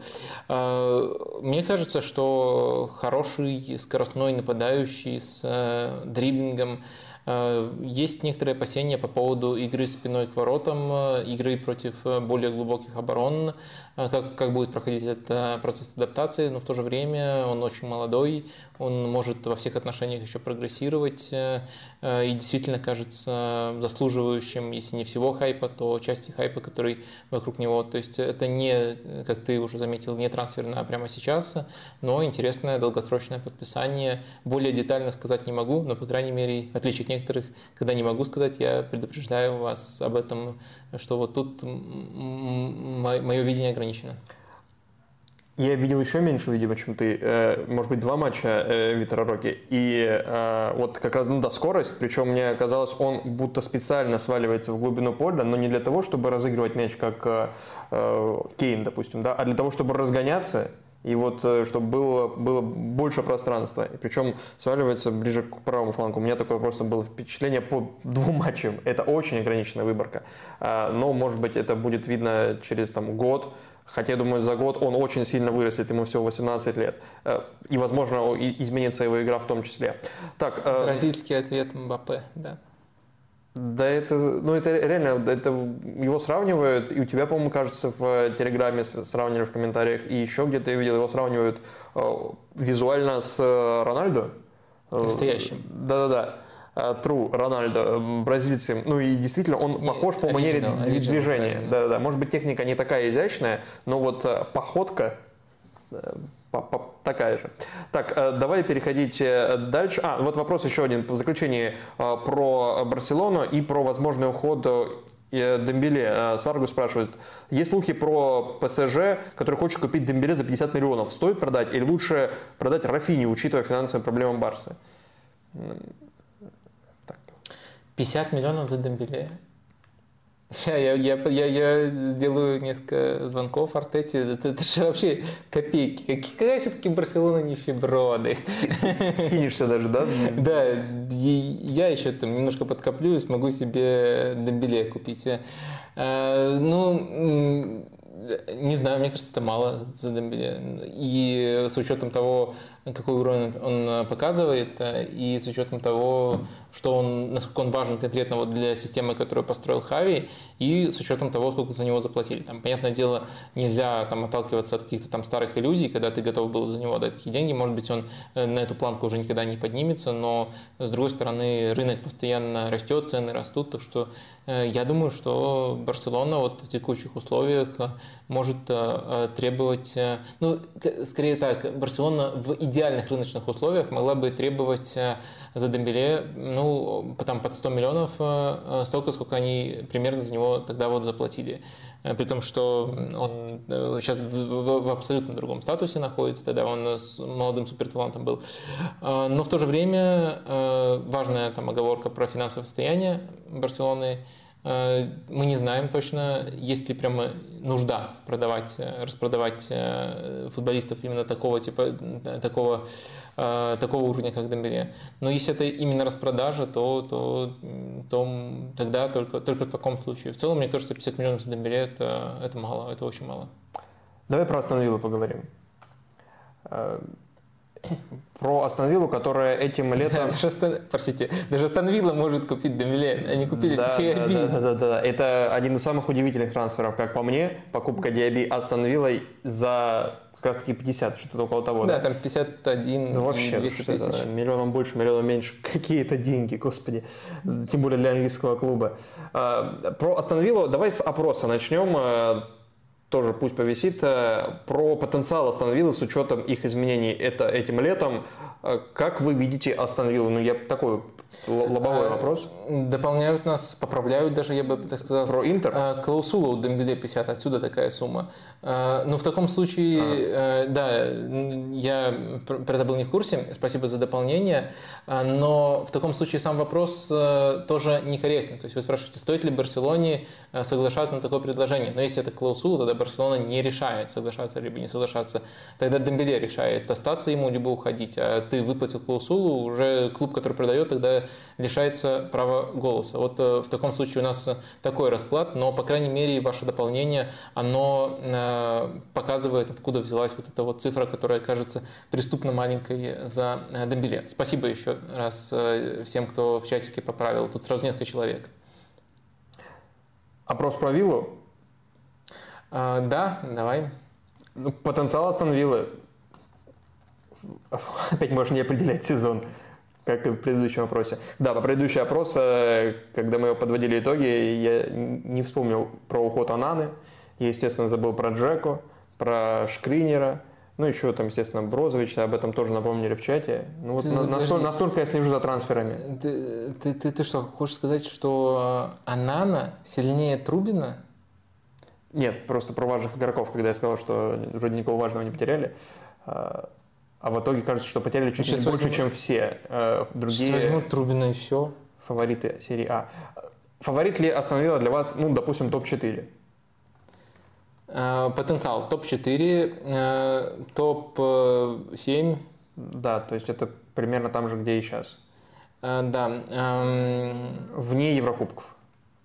Ну, топ-10 и нижняя часть таблицы, ну, наверное, так. Давай так. Зона вылета. Чемпионство не рассматриваем? Ботом 10. Вот мы так модно Да, напишем. хорош, хорош. Когда молодец, тогда молодец. Ну, Вадим, в прошлом году Астон играет, седьмая получается, она допущена к Лиге конференции, она будет играть там, а, и ее уровень – это Лига конференции – прошлом сезоне? Ну, то есть седьмое место или это даже перебор? Э, смотри, э, ну, мы помним, прошлый сезон был очень длинным, разбивался на чемпионат мира, и его в качестве тренера Астон Виллы начинал э, Стивен Джерард, который сейчас... Да ладно, я и забыл. Эти факты тренирует. Вот, скажи ему в начале прошлого сезона, что... Да, так и было. Ты останешься там без помощника, без Майкла Билля который ушел в... Нет, скажи ему, через год ты будешь тренировать Джорда, Джона Хендерсона, он обрадуется. Вот это хорошо. Но не скажи где, да. Да, вот надо было ему именно так, будешь тренировать Джордана Хендерсона. О, отлично. А, да, э, это действительно мне подняло, по крайней мере, настроение. Так вот, Сезон был длинным, и, наверное, нам в попытке, попытке оценить Астон Виллу нужно отталкиваться от отрезка уже после назначения на Эмери. И мне кажется, вот если смотреть, что у него получилось, что не получилось. У него получилось построить узнаваемый стиль. То есть э, это хороший футбол на пространстве, и это его схема трансформер 4-4-2, э, которая в 5-3 один э, в 5-3-2 переходит. Радикальная да. отстройка. Ну, 5-3-1. Да. Вы двое лишние. до свидания. А на тренировках так и происходит. Я думаю, что Эмери из тех тренеров, которые тренируют вариант с удалением заранее.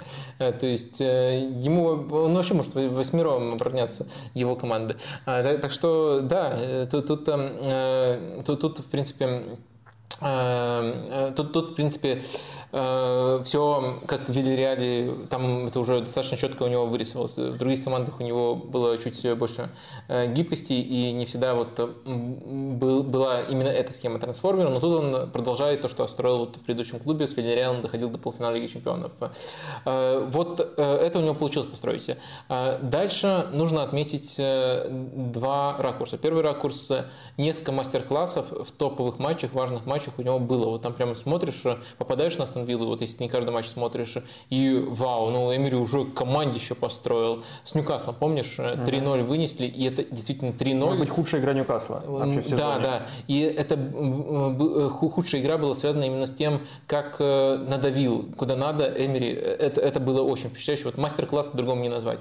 Но в то же время, если смотришь все матчи Астон Виллы, то в некоторых играх она была нестабильна, и точно так же излишние адаптации Эмери под соперника уже не такого сильного могли вредить Астон Вилле.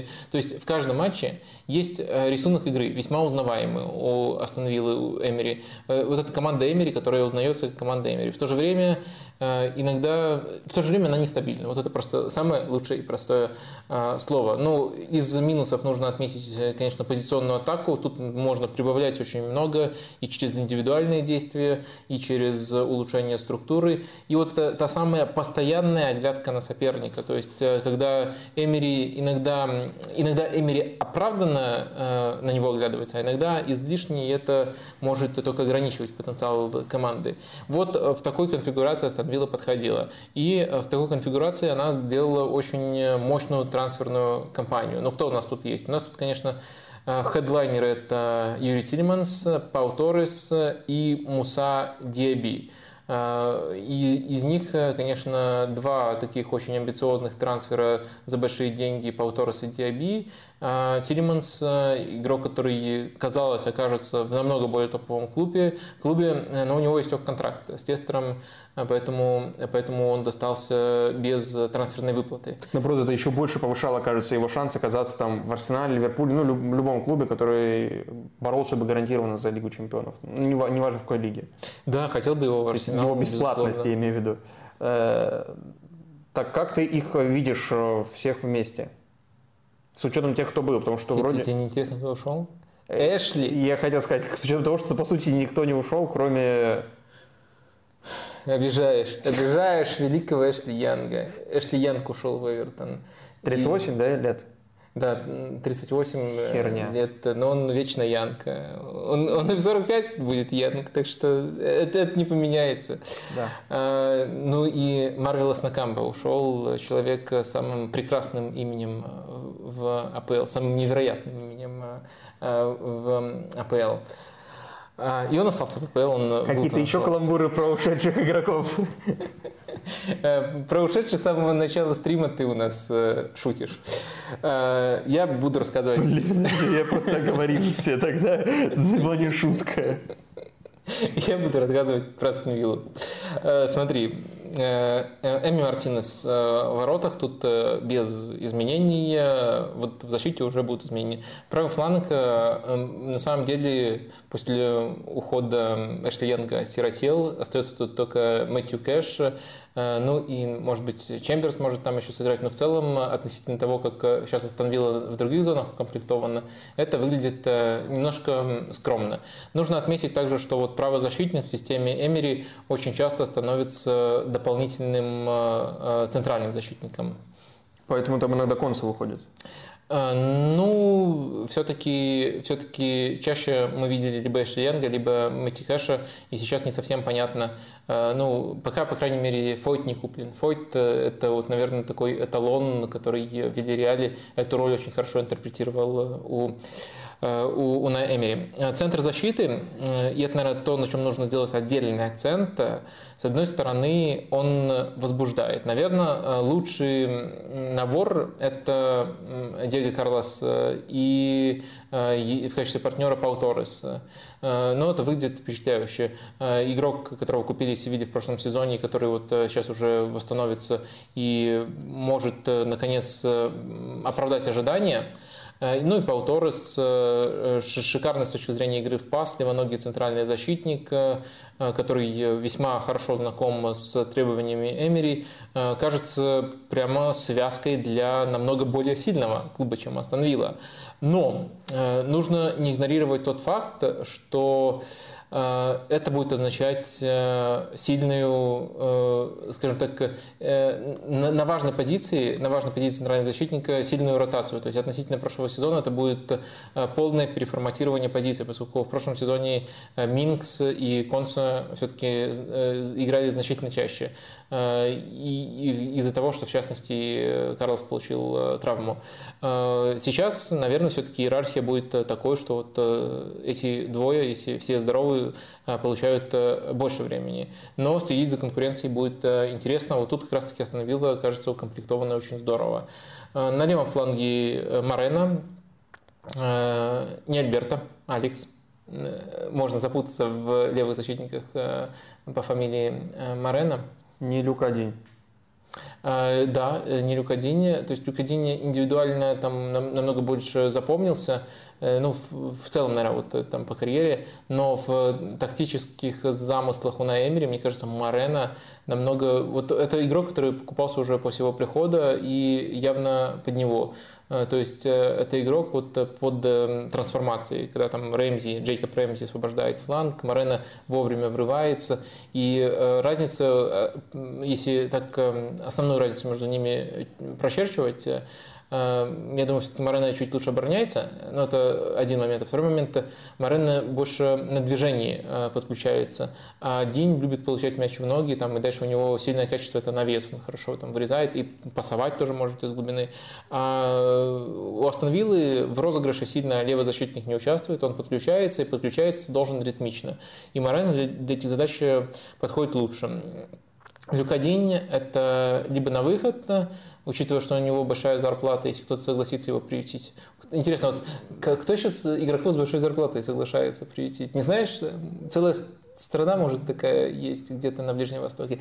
Э, ну, в любом случае, Люка Дин либо на выход, либо э, роль второго игрока на эту позицию, но его самого может это не устроить. Э, дальше... Это безобразие у тебя. Ну, да, 4-4-2, 4-4-1-1, наверное, стоит оставить в качестве схемы. Э, дальше у нас э, центр поля. И вот на позиции э, в центре поля тут, конечно, конкуренция тоже просто заоблачная. Бубакар Камара, Тилиманс. Тут, честно, пока, я думаю, сказать просто нереально, кто точно будет играть. Э, я думаю, по своему уровню Тилиманс лучше всех из э, полузащитников, которые есть установил, и, наверное, он постепенно должен закрепиться в качестве одного из этих э, футболистов. Даже если с двойкой играют? Когда Астон очень редко по-другому играет. Я имею в виду Тилиманс. Даже в такой ситуации он все равно да, да. Годится. И дальше есть два варианта. Э, два. Четыре. Четыре, согласен. Э, Камара, э, Бубакар Камара, Дуглас Луис, Дэн Донкер и еще иногда Магин может играть на этой позиции. Вот настолько тут все разнообразно и запутанно. Эм, на левом фланге, как я уже упомянул, практически всегда вот э, играет Джейкоб Рэмзи. Э, он очень хорошую связь нащупал. Вот именно то, что нужно в системе Эмери. Джейкоб Рэмзи и Морена. Э, я, я думаю, что тут он оптимальная опция. А на правом фланге все немножко труднее. Мне кажется, тут... Да ладно. Ну, пожалуйста, прости. Мне кажется, тут возможные варианты. То есть есть варианты с Диаби, есть вариант с Бейли, э, достаточно похожий, но все-таки э, Диаби э, более реактивный и один в один еще лучше играет, чем Бейли. И есть еще вариант вообще другого характера с Магином. Он тоже иногда выходил на этой позиции, но это уже скорее дополнительный центральный полузащитник, чем Вингер. Когда он выходил, иногда наблюдалась ситуация, когда партнер Уоткинса по атаке смещался на фланг, а Магейн уходил в центр. Но в любом случае э, тут есть возможность регулировать у Эмри, есть возможность регулировать, как именно ты хочешь э, эту позицию выстроить. Против разных соперников по-разному под нападающим, э, конечно, формально можно тоже сделать варианты, но мне кажется, Бенди, он, э, он волшебный игрок, э, и я думаю, что я, я думаю, что он должен играть. Но если 4-4-2, то там уже может сыграть и Бейли, и тот же Диаби. Да, да, это такой более контратакующий вариант, но в целом я думаю, что Бенди, особенно в условиях, когда проблемы позиционной атаки установили Э, я думаю, что он важен. Но если действительно нужен игрок э, такого типажа, как Бейли и Диаби, то да, они тоже могут выходить на этих э, позициях и, понятное дело, не быть прикованным к позиции нападающего. Ну и Уоткинс, блестящая форма тоже при Унай Эмери, отличный супервариативный нападающий. Он, мне кажется, безальтернативно в основе. А ты специально не называл, да, фамилию Каутини? Ой, не, я, я собирался. Вот э, можешь посмотреть, у меня помечен в скобочках, то есть как альтернатива э, Джейкобу Рэмзи. То есть по функциям, мне кажется, Каутини, да, он, э, он даже его пробовал, Эмери, на этой позиции, не, не очень много, но по функциям он подходит для игры здесь, вот на левом фланге со смещениями. Но сюрприз-сюрприз, Эмери попробовал и посмотрел, что Каутини оказывается, без мяча ленится.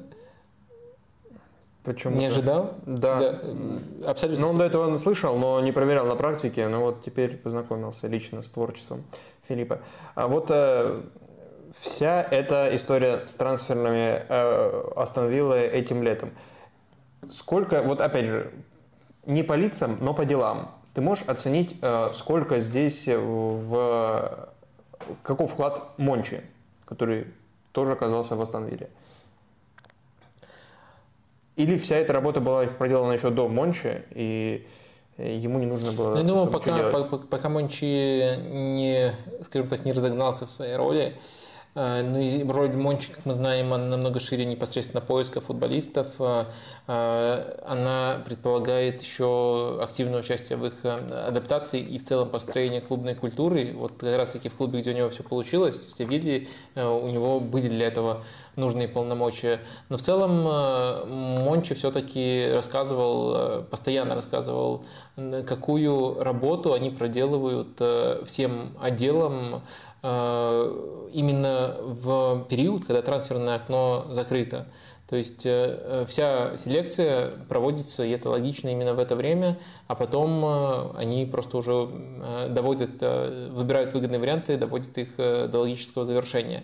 Какую ситуацию мы имеем в Астон Вилле? А, Мончи пришел один, то есть он, у него все виды этот отдел был выстроен, и он не перенес его волшебным образом оттуда сюда. У клуба все-таки разные нужды, разные приоритеты. Я думаю, что для Мончи э, задача вот сейчас э, помогать в построении этой культуры, помогать в построении этого отдела. И первое настоящее окно Мончи это будет э, окно уже следующее. Ну и сами трансферы, я думаю, что они не намекают на какой-то на какой-то значимый эффект э, присутствия Мончи.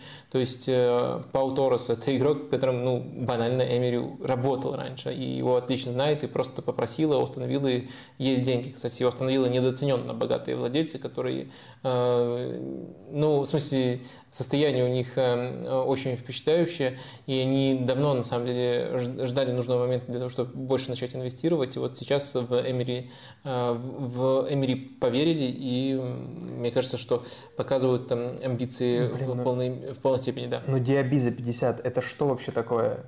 Арсеналу зимой за 70 не хотели отдавать, если верить всем этим слухам. А тут 50 остановило, забирайте. Это потому что чувствуют, что... Вот это про не... преступную недооценку богатства владельцев. Они говорят, остановила, но с них больше не стрясти. Не, я, я просто не... Не, я, я не просто, стрясти больше 50. Может быть.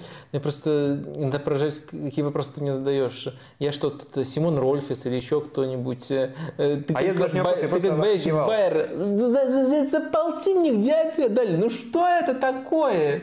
За что мы вам деньги платим? За что мы аспирин покупаем Диаби, у, ну, у вас в аптеках? Я, если бы Диаби оказался в любом клубе мира, ты бы сильно удивился? Ну, он в любом мог оказаться вообще.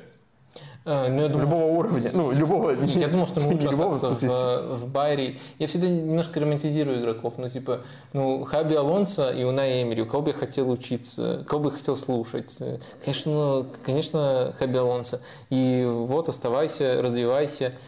И Прости, это будет слишком жестко, но на, ну, в одном клубе ты играешь на одном фланге с Фримпонгом, который там собирает 15 баллов результативности за сезон только в Бундеслиге, а сейчас ты будешь с Мэтью Кэшем играть на одном фланге. А что? Погнался за Кэшем, парень. Давай итоги опроса подведем. По остановили, сейчас уже к Байеру перейдем, раз ты так э, намекаешь. Так, потенциал Астон Виллы. Топ-4 11% э, считают таким образом. Топ-7 69%, э, топ-10 18%, и ботом 10 это 3% у нас. В общем, топ-7 самый распространенный вариант. Ну и да, мы так еще хитро, хитро сказали, что ну, потенциал остановил. Это же не означает, что обязательно. Но войти-то могут в семерку запросто. Я бы, наверное, тоже потенциал отметил в топ-7. Но вот если но То есть, уверенности сути, в этом у меня нет. По сути, сейчас в английской премьер-лиге, чтобы э, гарантировать, то есть чтобы, по сути, подтвердить прошлогодний уровень остановили, нужно было вот так усилиться. Ну, впечатление, что такое создать. А, Все так, за исключением одного момента. Я не, не согласен... сделает шаг вперед, а просто хотя бы на этом месте остаться. Я согласен э, с потратить. этим тезисом. А, но я не согласен с тем, что тут имеет место э, какую-то отдельную роль именно английская премьер-лига. Дело в том, что Астон Вилле в принципе нужно было усилиться, чтобы остаться на том уровне результатов, которые они показали, потому что результаты им достаточно сильно льстили. Если сейчас они покажут тот же ритм набора очков э, и подтвердят это качеством и стабильностью, это будет шагом вперед с точки зрения качества и э, стоянием на месте с точки зрения результата. Но это будет, мне кажется, э, опять же, перенесено в полноценный сезон, это будет тоже считаться успехом, это будет хорошим заделом, хорошим индикатором того, что клуб развивается. Так что, да, с одной стороны, все так, с другой стороны, это не какая-то уникальная ситуация, так э, можно сказать про практически любую команду, которая, с одной стороны, там, развивается, с другой стороны, overperform ит. И, конечно, чтобы развиваться дальше, или, по крайней мере, закрепиться на этом игровом уровне, то ей нужно усиляться. Так что, да. Да, Астон делает шаг вперед, по-твоему? Нет, Астон э, может сделать шаг вперед с точки зрения качества игры, Э, тут есть куда расти. И трансферы показывают, что они стали сильнее в этом отношении. Mm-hmm. Но не стоит ждать от Астон что они сделают э, шаг вперед с точки зрения э, результатов, потому что их ритм, это был ритм, который, во-первых, там им значительно льстит, а во-вторых, ритм, в котором зашит overperformance. Надо это учитывать при поиске адекватных ожиданий. Давай про Байер и тоже с опроса начнем, с формулировки опроса. И в нем для меня в этой формулировке интрига касательно всего немецкого сезона и Байера в частности. Главный конкурент Баварии, то есть кто соперник Баварии э, в ближайшем сезоне, по вашему мнению? Главная угроза Баварии. Ну, под угрозой я понимаю команду, которая может отобрать чемпионство Баварии. То есть это та команда, которая не смогла в прошлом году Боруссия, Дортмунд. Это Лейпциг, который был третьим. Третьим же был в итоге, да. И это Байер сейчас, который мы будем обсуждать, и кто-то другой. Кто угодно на место Униона, Фрайбурга претендующий, по вашему мнению. А, я, я, для я, тебя Вольсбург. Мог бы Вольсбург скобочку написать. Не, я написал Тухель. Ну, для, вариант для хейтеров. Да, пусть все мнения будут представлены. Уровень Байера прошлого сезона, он был стабилен на протяжении всего сезона? А, я напомню, что тоже Байер начинал с другим тренером. Э, Сиоане? Да, бинго, э, угадал. А у него ну, там была серия, там 50 поражений подряд было, да, на старте сезона, что-то такое? Э, ну да, практически зона ну, вылета. 50 на, на старте сезона, да. Умножил на 10. Э, ну, было 5, по 6, да, что-то такое. Долго команды вкатываются в сезон. Э, это, это, это не знаю, это где, где такие сезоны? В бейсболе, наверное? Ну, не, ну, не знаю, в баскетболе, может быть. Да, ну где-то там. В 82, э, да. Ладно, ну действительно, Хаби Алонсо около зоны вылета подхватил команду, и мне кажется, что именно отрезок при Хаби Алонсо характеризовался прогрессом во всех отношениях, в том числе игровом, и уровень был близким к Лиге Чемпионскому, хотя команда не дотянула там, ни через Лигу Европы, ни через чемпионат в Лигу чемпионов все-таки а, не попало. Что получилось у Хаби Алонсо построить? Хаби Алонсо построил достаточно хорошую структуру владения, но больше у него получалось, э, когда он проявлял гибкость, то есть когда Байеру позволяли играть на пространстве. Структура владения, она была узнаваемой у него, то есть э, было понятно, как игроки заполняют поле, и это было не импровизация, а именно вот то, что пытался донести Хаби, но лучше всего получалось все-таки Байера, когда есть пространство, и на самом деле ну, этому еще способствовали просто-напросто сильные качества футболистов, там Фримпонг и Диаби, это, наверное, два главных топчика именно в этой э, стадии. А, следовательно, э, уровень у Байера очень хороший, важно компенсировать э, потери и развить позиционную атаку. Если коротко формулировать, то я бы вот челленджи, которые стоят перед Хаби Алонсо, сформулировал именно таким образом. Что для этого делается? А для этого а, Байер провел кампанию, которая уже в очень сильной степени интригует. А, наверное, можно выделить э, четыре основных приобретения, четыре приобретения, которые ну, под основу делаются. Ну, во-первых, это Алекс Гримальда. Мы э, уже тут э, практически все сделали, практически петицию запустили э, с тезисом, почему Гримальдо еще не играет э, в топовой лиге, ну или там топовом клубе. Ну, Байер это не совсем попадание в точку, но Гримальдо это очень классный левый защитник, именно на проблемную позицию приходит э, и приходит без трансферной выплаты. Юнос Хоффман из Гладбаха, взяли его тоже достаточно опытный игрок, но э, действительно э, топовый, очень вариативный атакующий игрок, э, который может э, сделать команду в нужные моменты креативней. Гранит Джака, э, ну, частый герой на наших стримах, на наших стримах э, из Арсенала приходит. И из э, Юниона, бельгийского Юниона, не перепутать с Унионом э, берлинским, э, нападающий Виктор Бонифация э, приходит. Вот такая трансферная кампания у Байера, и подробнее мы сейчас пройдемся по тому, как вписываются эти футболисты. Э, ну и уход, на, на выход вы, в принципе, тоже знаете основных э, Э, Сингравен э, ушел в Лас-Палмас, э, Бахер ушел в Аталанту, то есть выбросили ненужных левых защитников и взяли нужного Алекса Гримальда. Ну и Диаби, он был нужным, но за него дали очень много денег. Ну и Белераби ушел как человек, который часто появлялся в центре. Не, не то, что был главным игроком, да, да, но... Он еще даже клуб не нашел, угу. как и Андрей Лунев, второй вратарь. А, и легенда Калум Хадсон, Андой. Е, да, он же был в аренде. вторую часть сезона, да. Или весь сезон? Весь. Да ладно, весь? Офигеть. Но он много травмировался. Сюрприз, сюрприз. А, в общем, а, по схеме. Э, тут э, пока, конечно... Э, Тут, кстати, спрашивал про Хадсона Адои, почему он так дешево стоит теперь. Ну вот сейчас он куда его отправляют? Фулхам, не Фулхам, ну вот. Ну, если про Хасан говорить, то сбил ты явно нам тему, но окей, э, короткое отвлечение. А, мне кажется, он был дико переоценен Баварией. Я просто, э, ну, помню, что точку, когда Бавария да, давала да, да. Собственно, там, про это вопрос был. Почему э, человек, которого три года назад хотела Бавария за любые да потому деньги? что никогда, сука, не стоил. Потому что Бавария вот что-то увидела в футболисте, который на молодежном уровне там всех рвал и пока не провел ни одного цельного сезона в Челси. И вот Бавария, вот фиг пойми То почему. То есть тогда нужно было отдавать Челси? Я, я думаю, да, я, я думаю, э, э, э, это было бы просто ограбление, ну, причем ограбление Баварии, если бы эта сделка состоялась. Я, ну, справедливости ради, получается, так два клуба так высоко его оценили, потому что есть еще ценник, который на него виртуально повесил Челси, но меня это тогда шокировало с тех пор он э, по-прежнему не провел ни одного по-настоящему цельного клуба, э, цельного сезона цельно, постоянно, цельного сезона на взрослом ну, уровне. Травмы отчасти. Ему постоянно мешают травмы, что тоже важно учитывать, доступность игрока, когда определяешь его цену.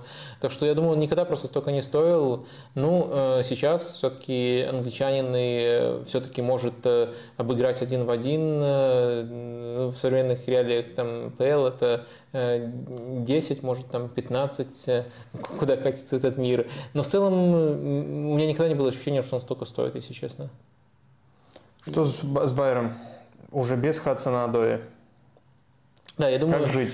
Э, оптимально эту команду можно сбалансировать в схеме Э, с тремя защитниками. Это не э, единственная схема, которую использовал Хаби в прошлом сезоне, но думаю, если выбирать вот стартовый вариант, как, э, как, как лучше всего расставиться, то что-то такое проглядывается. Тут сделаем сразу же оговорку, что Байер еще в более ранней стадии сезона, там еще меньше товарищеских матчей провел, чем другие команды, о которых мы говорим, поэтому еще труднее делать выводы, особенно учитывая, что Хаби действительно гибкий тренер, и он разные формации использовал в прошлом сезоне. Но в целом целом, мне кажется, что что-то такое вот замышляет э, Хаби Алонсо. Ну, Градецкий в воротах э, тут э, особо ничего не меняется. Защита, центр защиты, мне кажется, на самом деле немножко недоукомплектованным, если придираться. Понятное дело, Байер это не великая остановила, они не могут себе там позволить каждое окно подписывать защитников за 30 плюс миллионов, но все-таки Тапсоба мне очень сильно нравится, но он достаточно нестабильный. Э, одну из позиций займет он. Та мне очень сильно не нравится, но он постоянно играет и хорошей альтернативы нету. Э, левого центрального защитника в этой схеме Инкопье хорошо бы сыграл, но он э, старт сезона пропускает. По-моему, даже часть сентября он может пропустить, так что точно на старте сезона придется что-то другое использовать. Например, Косусу на одной позиции, а Тапсаба вот уже на этой позиции позиций, э, но в целом, э, в целом, э, с одной стороны, их может схема замаскировать, их недостатки может схема с тремя защитниками замаскировать, с другой стороны, если бы у Хаби был ресурс, ну, если вы там откуда-то взялись 50 миллионов внезапно, да. то, я думаю, он эту позицию еще бы одним игроком усилил в идеале. Джейми Каргера позвал бы, например по старой памяти. Позицию левого центрального защитника? Э, нет, он правый. А, Топсаба где угодно. Да, да, именно, именно. Ну, потому что если сравнивать э, э, Косуну и Каргера, угу. э, ну, давай ты сравнишь. Кто лучше? Ну, моложе Косуну. Я думал, он... Спасибо, это факт. Да. Спасибо, это из Википедии, да. И? А что, что от меня требуешь, чтобы я тебе сравнил Карагера и Косуну? Да. Для чего? Ну, вообще в идеальной форме? Ну, Каррагер. Нет, прямо сейчас. Ну, Каррагер. Как, как, как, а зачем ты спрашивал в идеальной спикер, форме? Как спикер Каррагер. Эм, мне кажется, во всех отношениях Каррагер. Не знаю, может быть, он хорошо борщи варит. Кто? Косуну. ну, да. Каррагер бездарен в этом. Может быть. Э, идем дальше. Э, ну, Латерали мы тут уже проговорили косвенно. Фримпонг, э, топчик на одном фланге, Гримальд на другом. Обоим должна подойти схема с широкими полномочиями в атаку. Гримальда более вариативен, он может и, э, скажем так, функции плеймейкера флангового выполнять. Э, Фримпонг не так вариативен, но реактивен. Весь фланг закрывает. В центре поля. Тут тоже надо учитывать, что Андрих, который очень важную роль играл после назначения Хаби, и в первую очередь специализировался на разрушении, э, пропускает тоже начало сезона, тоже у него э, серьезная травма.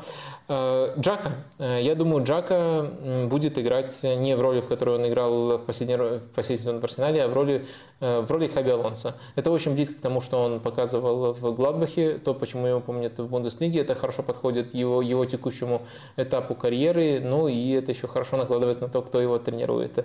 Так что я думаю, что оттянутого плеймейкера будет играть именно он и эм, э, партнером у него в зависимости от э, соперника может быть э, может быть самый разный. Тут вариантов достаточно. Ну, наверное, все-таки если кого-то основного выделять, то Паласиос просится. Наверное, из всех полузащитников, которые есть в Байере, только Демирбай не выглядит хорошей альтернативой Джаки, не выглядит хорошим партнером для Джаки, потому что он как раз-таки нечто подобное готов давать. А вот любой другой из полузащитников, там и Андрей, когда выздоровеет, и Паласиос, и Эмири, например, они все могут, мне кажется, вместе с Жако играть в центре. Вопрос просто в том, что нужнее в конкретном матче. Ну и атакующие позиции, тут я вижу два варианта наполнения. Опять же, дисклеймер.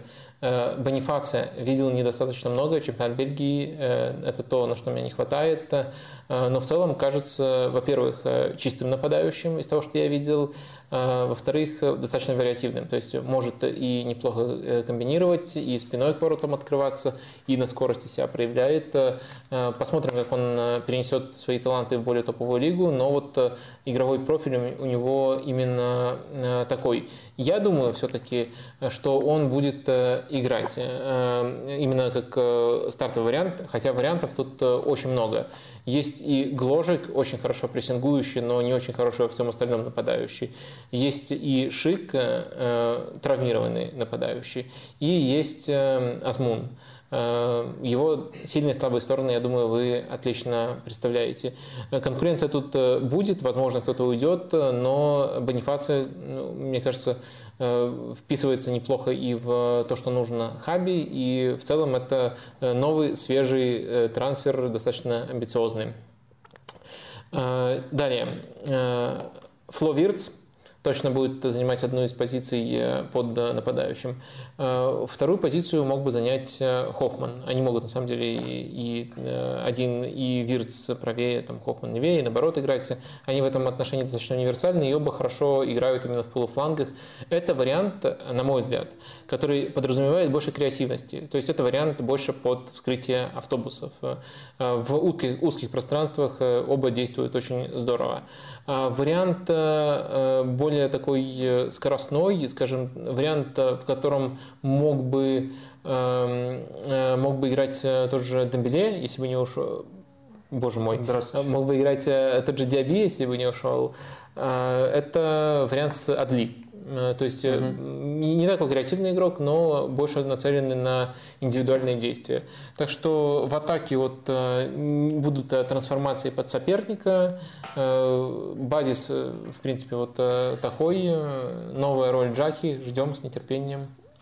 Хоффман гений, давай добавим просто. Да, Хоффман гений. Э, давай э, немножко уточним. Сейчас это быстро можно посмотреть. IQ Хоффмана? Э, нет, а. практически.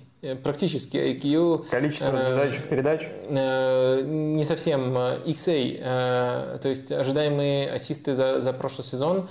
То есть он в Гладбахе, в Гладбахе, подчеркиваю, который тренировал Фарки. То есть там импотенция в атаке, вот именно стерильное владение – ну, было просто возведено в абсолют. И он в такой команде э, выбил, получается, больше всех ожидаемых ассистов э, вообще в Лиге. в Бундеслиге, да. То есть на втором месте там Юлиан Брандт, Диаби тоже в пятерку входит, там Сабаслай, гуру навесов э, для ценителей там андерграунда Флориан Кайнс. Э, э, в общем, игроки, которые, во-первых, играли без травм весь сезон, а во-вторых, правда, креатив... правда по-разному, но все-таки креативили.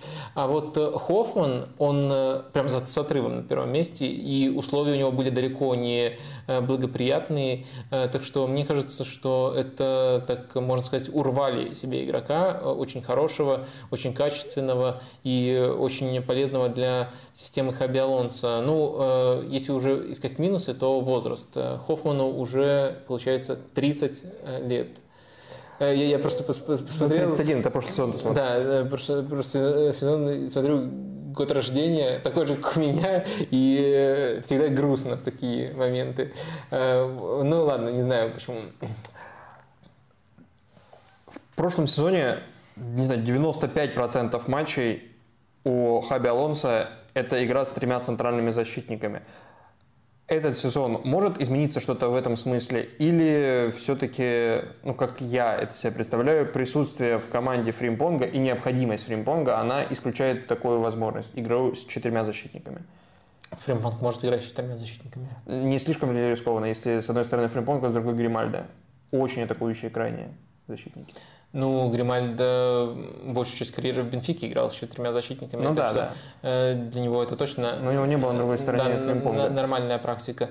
Э, Зависит от того, кто на флангах. Э, Прости, зависит от того, кто в опорной зоне, кто, ну, кто, кто может их страховать. Э, Так что я думаю, этот вариант остается, и он не выглядит э, чем-то невозможным. И э, сейчас, конечно, в режиме онлайн не полезно проверять. Мне кажется, это все-таки загнул про 95%. При Хаби Алонсо тоже были матчи э, в большем количестве, чем, чем кажется с четверкой защитников. Но в целом, да, я тоже, я, я тоже как основной вариант выделил именно вариант с тройкой, вот, который мы только что разобрали подробнее. А, да, давай э, ты скажешь, как ты считаешь, как ты оцениваешь вообще перспективы Байера с точки зрения результата и соперничества с э, Баварией? Соперничество с Баварией? Я говорю, как ты оцениваешь? А, Я не думаю, что есть какое-то соперничество с Баварией. Э, Для Байера хороший результат попасть в Лигу Чемпионов. Хорошо, второе Сезон. место. Насколько Байер э, на это место может претендовать? Ну, зависит от того, насколько... Это, собственно, ответ на этот, вот этот вопрос. Э, Зависит от того, насколько будут э, проблемными конкуренты. Но в, цел, в целом нет. Я, я, я не думаю, что э, Байер будет в этом сезоне бороться прямо э, за чемпионство. Нет, И- за чемпионство, ну вот за второе, ну вот главный, главная угроза. Ну, и- ну, в целом, я думаю, ну, мне кажется, ты, ты завышаешь искусственные ожидания от Байера, и потом, если что-то пойдет не так, все скажут, какой, э, вот из таких, как ты, все скажут, что Хаби Алонсо физрук. Э, Но на самом деле, э, мне кажется, что адекватное ожидание – это с учетом потери Диаби, э, закрепиться на этом уровне и небольшой прогресс показать. Это будет борьба за Лигу чемпионов и попадание в Лигу чемпионов. Это будет достойный сезон, э, второй сезон для, там, вернее, там, первый полный сезон для Хаби Алонсо. А сейчас говорить, будут бороться за чемпионство, а потом разочаровываться, мне кажется, этот путь не совсем э, правильный. Я просто задаю вопросы. Хорошо. Что думают э, люди? Э, Люди думают, что главная угроза Баварии это, простите, Томас Тухель. 37%. Как ты говоришь, очень хороший вопрос ты придумал. Очень хороший, Вадим. Спасибо Ну, большое. действительно, мнения разделились. э, Я не знаю, это что, пересчет хейтеров Томаса Тухеля. Но с одной стороны, может быть, а с другой стороны, все-таки он именно в Баварии пока себя очень блекло э, проявляет. Ладно, Боруссия 31%, классика, РБ Лейпциг 13%, и Байер оценивают 18%, то есть выше, чем, по крайней мере, шансы РБ Лейпцига. Э, Я не уверен. Я думаю, что все-таки Байер может провести хороший сезон и финишировать даже ниже Лейпцига в итоге. Э, Просто важно, важно сохранить э, прогресс, который наметился при Хаби Алонсо. И если все идет по плану, там Хаби Алонсо никто не уведет э, внезапно, э, Байер по какой-то непредвиденной причине не, посыпется, то я думаю, как раз-таки сезоном, когда можно уже требовать примерно как ты требуешь, или когда можешь что-то неожиданно ты просто задаешь вопросы. Э, Или когда может что-то неожиданно родиться, будет уже сезон после этого. Вадим, вот сейчас требую тебя. Требую прогноз. Лучший бомбардир Байера в следующем сезоне. Ну, Я могу объяснить, почему я задаю этот вопрос. Бонифаци? Нет, я задаю этот вопрос, потому что лучший бомбардир прошлого сезона ушел, а второй лучший бомбардир прошлого сезона кто? Фримпон? Да. Поэтому вопрос. Кто лучший Бонифаци, ты думаешь? Ну да. Давай я на Фримпонга поставлю. На Фримпонга, но Ну, офигенно будет, если правый защитник лучший бомбардир э, команды. еще Вирц может, если не сломается.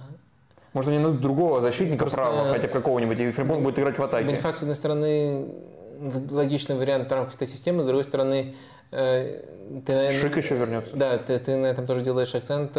Э, Нападающие могут часто меняться, и поэтому может быть э, не, не быть явным бомбардиром. Да, Да. Э, ин- интересный ракурс.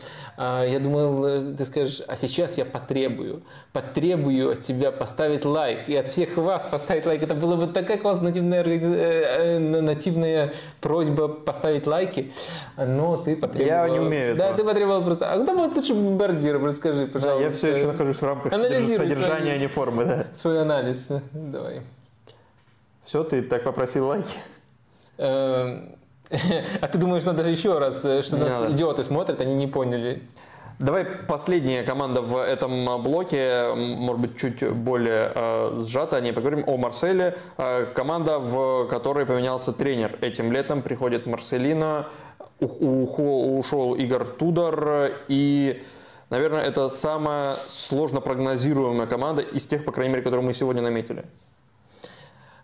Э, согласен, согласен э, с тобой. Ну, смотри, э, тут прошлогодний уровень, с одной стороны, мы можем описывать, Но а с другой смысла. стороны, да, в этом действительно мало смысла. Ну, можно так перечислить две галочки просто вот в порядке достижений. Вполне по делу попали в Лигу чемпионов, лучше всех в во Франции прессинговали, интенсивнее всех прессинговали, импортировали этот самый футбол Гасперини Э, там некоторые признаки во Франции были, но вот э, тут прям уже напрямую э, Тудор к этому прикоснулся в Италии и потом построил во Франции. Слабые места – это, наверное, чрезмерная открытость на флангах. Латерали почти как вингеры играли, то есть даже по меркам этой схемы очень смело. Также иногда прессинг и тактическая дисциплина подавляли игроков, и с некоторыми креативными игроками, с тем же Паетом были из-за этого проблемы. А в конце сезона даже с Нуну Товарышем из этого возникли проблемы именно из-за нехватки свободы игроков. Э, очень такая академичная система у Тудора была. И э, плюс еще вечный и э, в, прида, в придачу к этому вечный э, минус персонального прессинга это то, что он очень предсказуемый. То есть, э, если ты э, хорошо его исполняешь, ему тяжело противодействовать. Но, с другой стороны, соперник всегда будет э, понимать, как ты его встречаешь. И э, хороший там, тренер, э, например, там, Уилл Стил, может подготовить для этого ловушки. Э, и такое, такое периодически тоже с Марселем э, случалось.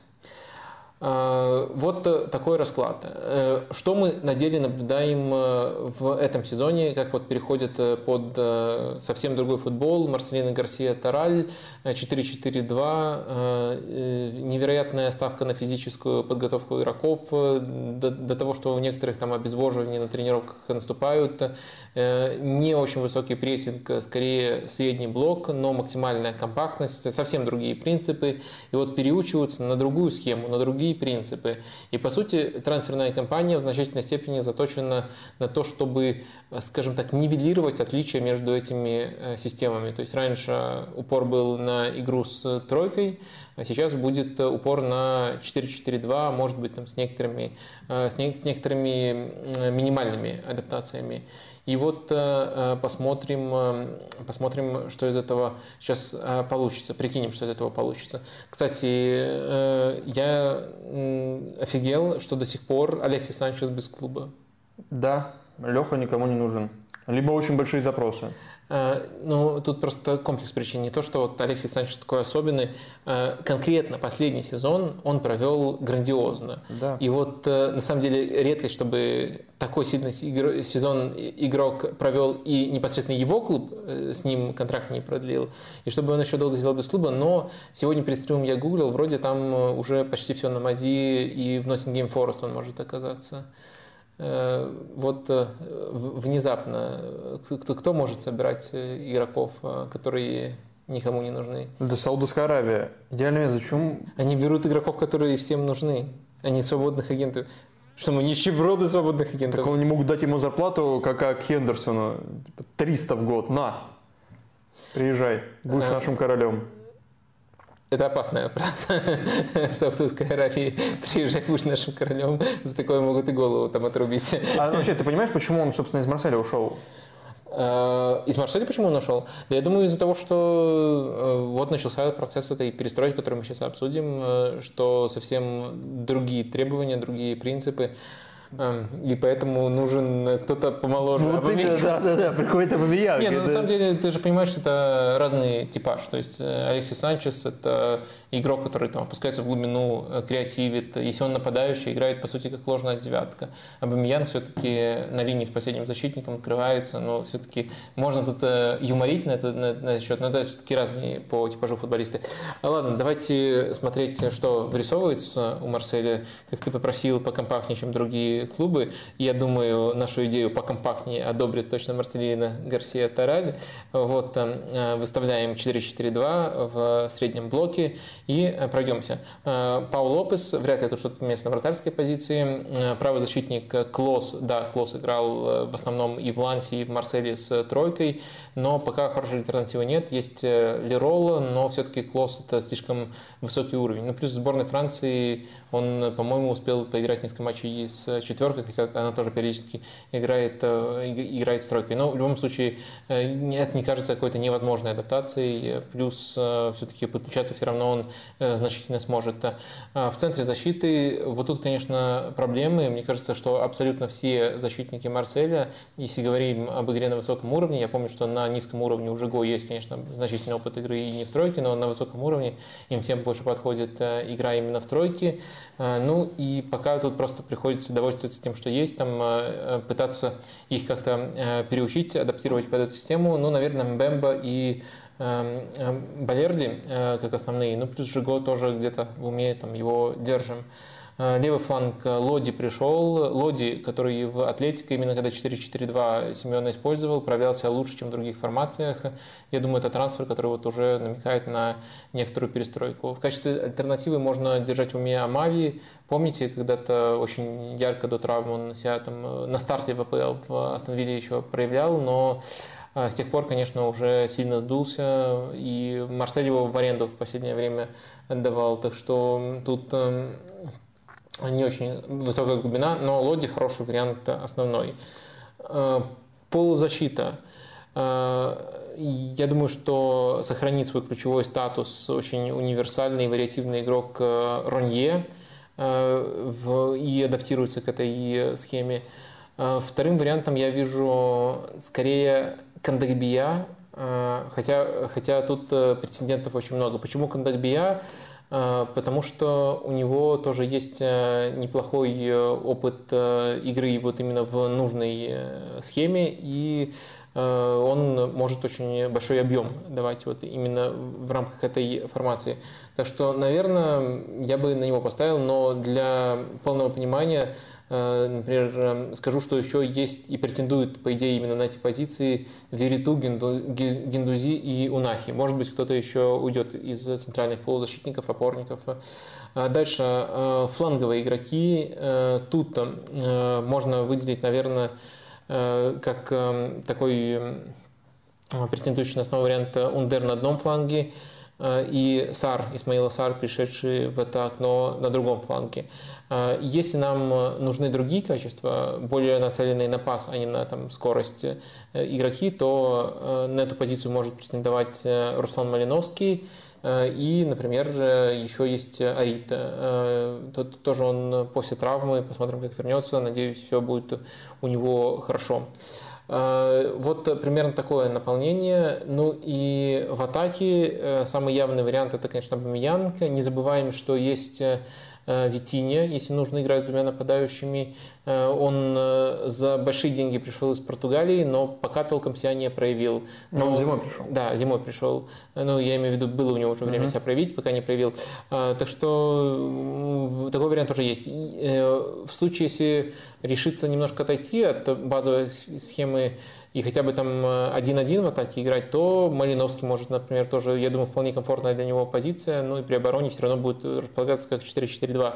Так что вот примерно такие варианты. И тут нужно отметить, что команда находится в стадии действительно, как ты в самом начале сказал, достаточно радикальной перестройки, и именно находится. Все еще это длящийся процесс.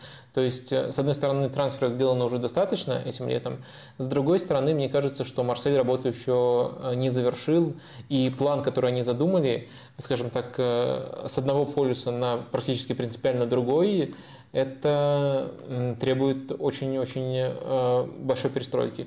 На выходе, вот как раз-таки, чтобы сказать, сделали команды шаг вперед, мне кажется, это очень интересный ход, необычный, но прямо явно рискованный. То есть э, нет абсолютно никакой преемственности, и это вынуждает больше, чем следовало бы эм, перестраивать состав.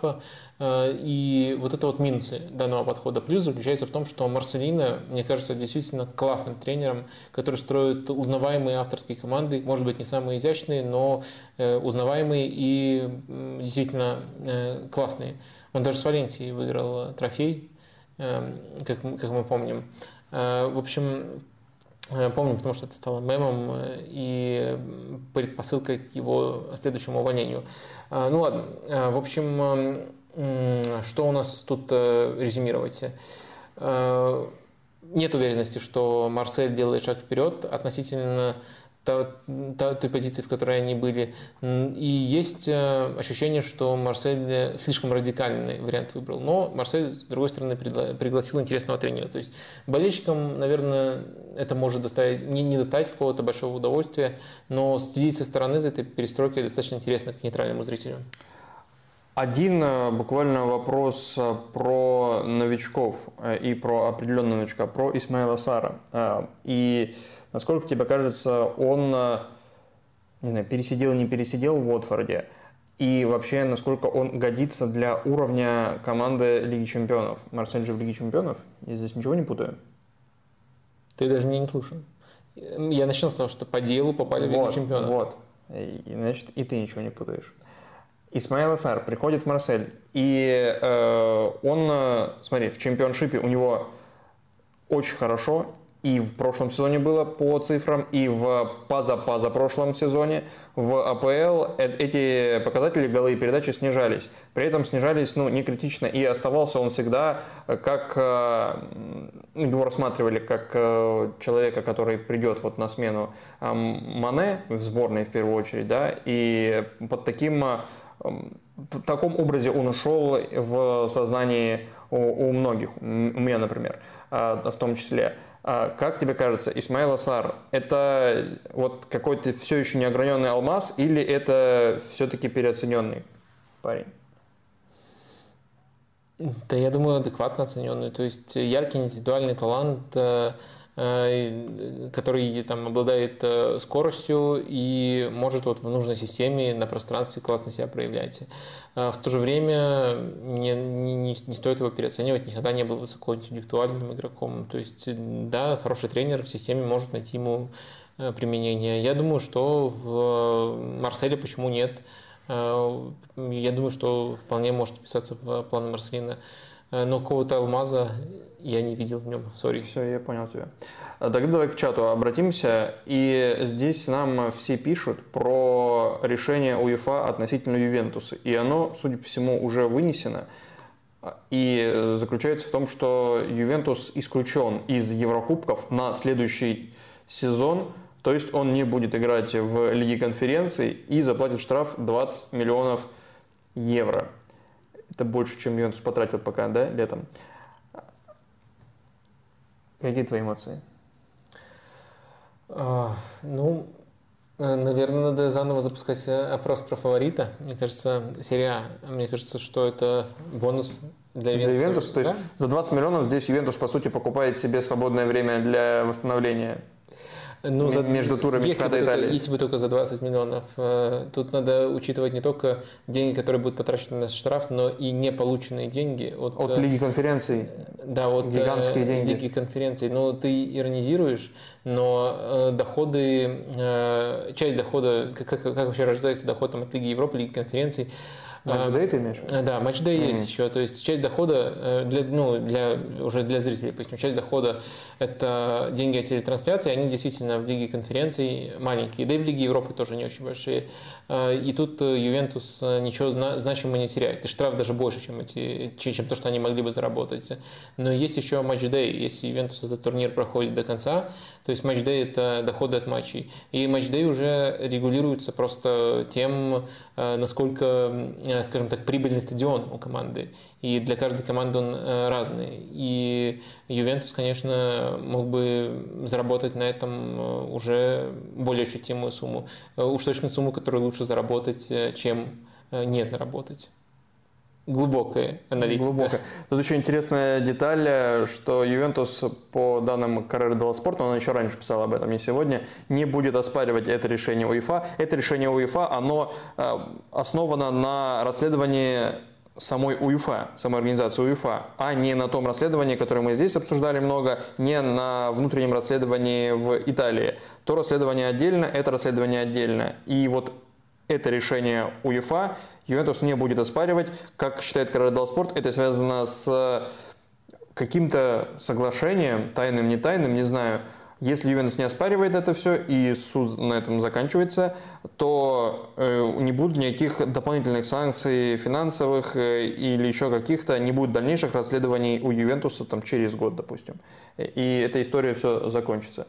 Ну, ну и еще, если мы уже говорим о тайных соглашениях, э, то там еще практически наверняка фигурировал пункт о выходе из Суперлиги. Это, конечно, смешно звучит. Суперлига там сейчас процветает, а бедненький Ювентус из нее выходит, так многое теряют, но формально это выглядит, конечно, цирком, но формально Барселона, Реал и Ювентус долгое время после этой неудачной попытки все еще являлись членами Суперлиги. Вот Ювентус запустил Э, запустил процесс выхода из даже вот этого вот формального пребывания в Суперлиге. Uh-huh. Это еще одно из э, последствий этой сделки с УЕФА. Ну, честно говоря, я думал, что Э, они э, договорились более мягко, но в том отношении, что э, может быть штраф, но на один сезон, ни, ни одного сезона Ювентус не пропустит. Получилось более суровое.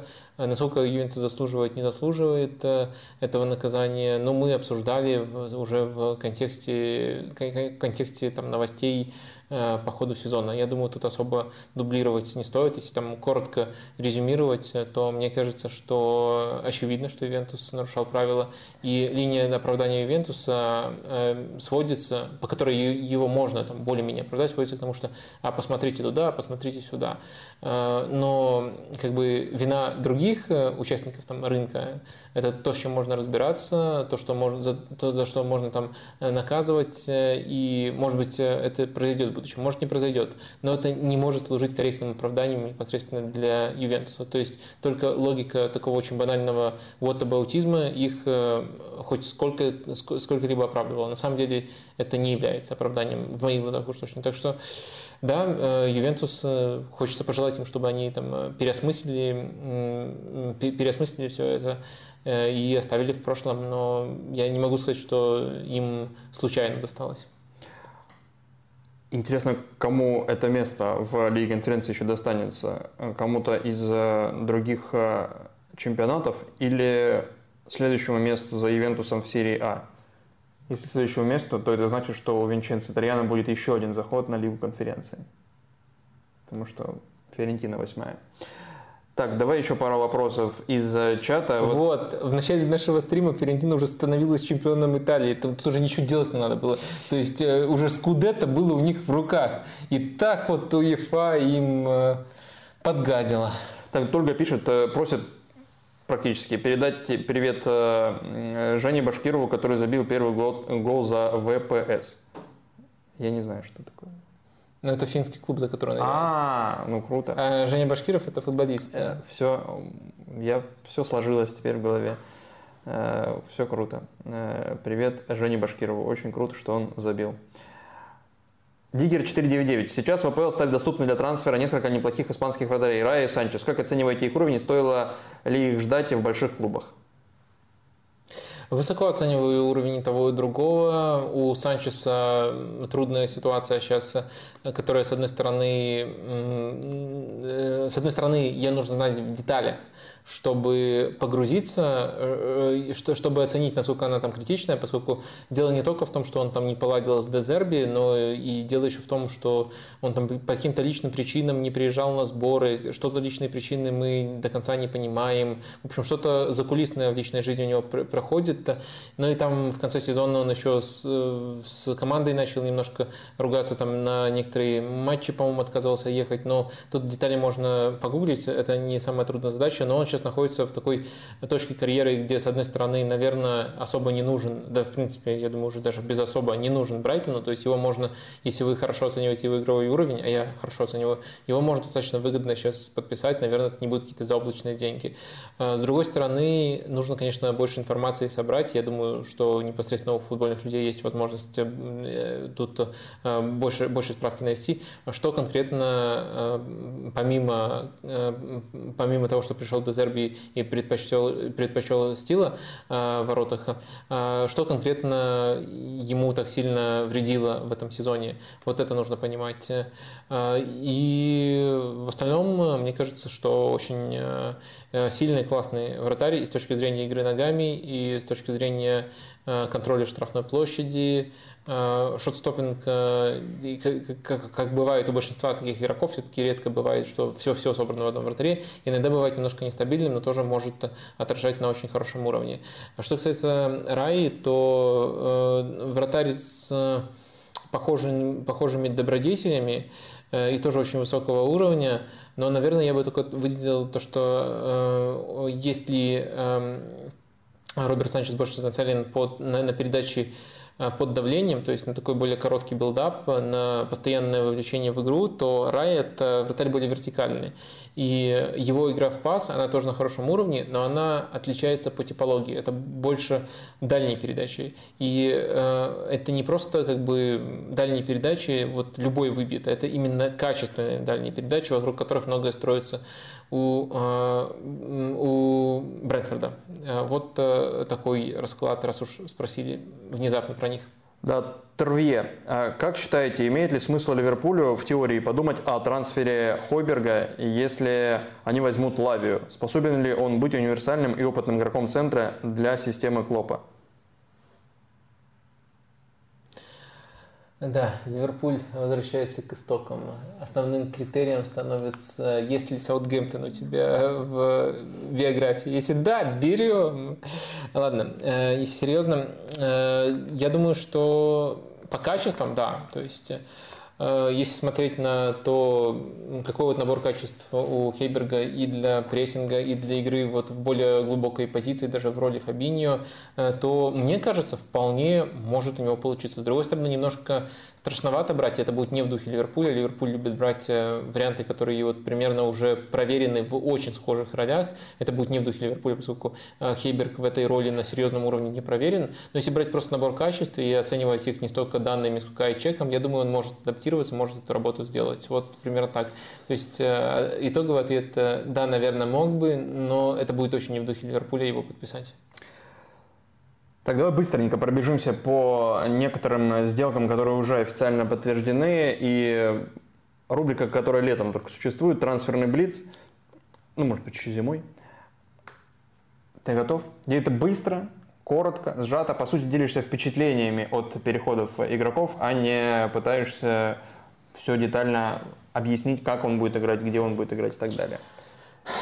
Поехали. Забицер, Боруссия и Дортмунд. Ну, вот это уже серьезно. Ну, то есть мы рассказывали, какая там э, меча замена для Биллингема. Ну, вот э, Забицер, понятное дело, не в полной степени, но мне кажется, с ним уже можно построить э, полузащиту Мреджан, Забицер и Бран. А вот без Забицера нельзя было такую полузащиту построить. Ну, в общем, сбалансированную полузащиту можно построить. Так что мне, мне кажется, это интересный трансфер с точки зрения того, как перестраивается Боруссия. Кашу без каши не сваришь, действительно. Иско в Бетисе. Э, Отдохнувший, свежевший. Да, Иско, Иско, чей трансфер в Унион срывался зимой, сейчас переходит в Бетис. Ну, тяжело понять, в каком он состоянии. Игрок мега талантливый, и всегда хочется, чтобы такие подольше нас, нас радовали и возвращались на высокий уровень. Вроде он мотивирован, э, и тут э, тяжело что-то вот анализировать, поскольку уже давно мы не видели версии Э, версии ISO, которую можно использовать как исходную точку для анализа, но успехов ему хочется пожелать. Очень многое просто зависит будет от того, насколько он э, э, хочет продлить свою карьеру. Серлот в Вильяреале, и тут важна цена, мне кажется, 10 миллионов евро. Да, действительно классный трансфер, но Серлот часто сравнивают его с Холландом из паспорта. Мне кажется, что не безосновательно. То есть у них похожее сложение, Понятное дело, Холланд намного лучше завершает, а Стейлот, например, лучше тащит мяч. В общем, мне кажется, что очень интересный типаж нападающего, очень талантливый, очень качественный сезон на Соседате провел. И сейчас согласен с тобой, что достаточно выгодно переходит э, в Вильяреал, который до этого втюхал Челси. Марти... Ты заколдовал меня. Джексона. Да, Николаса Джексона. Харви Барнс в Ньюкасле.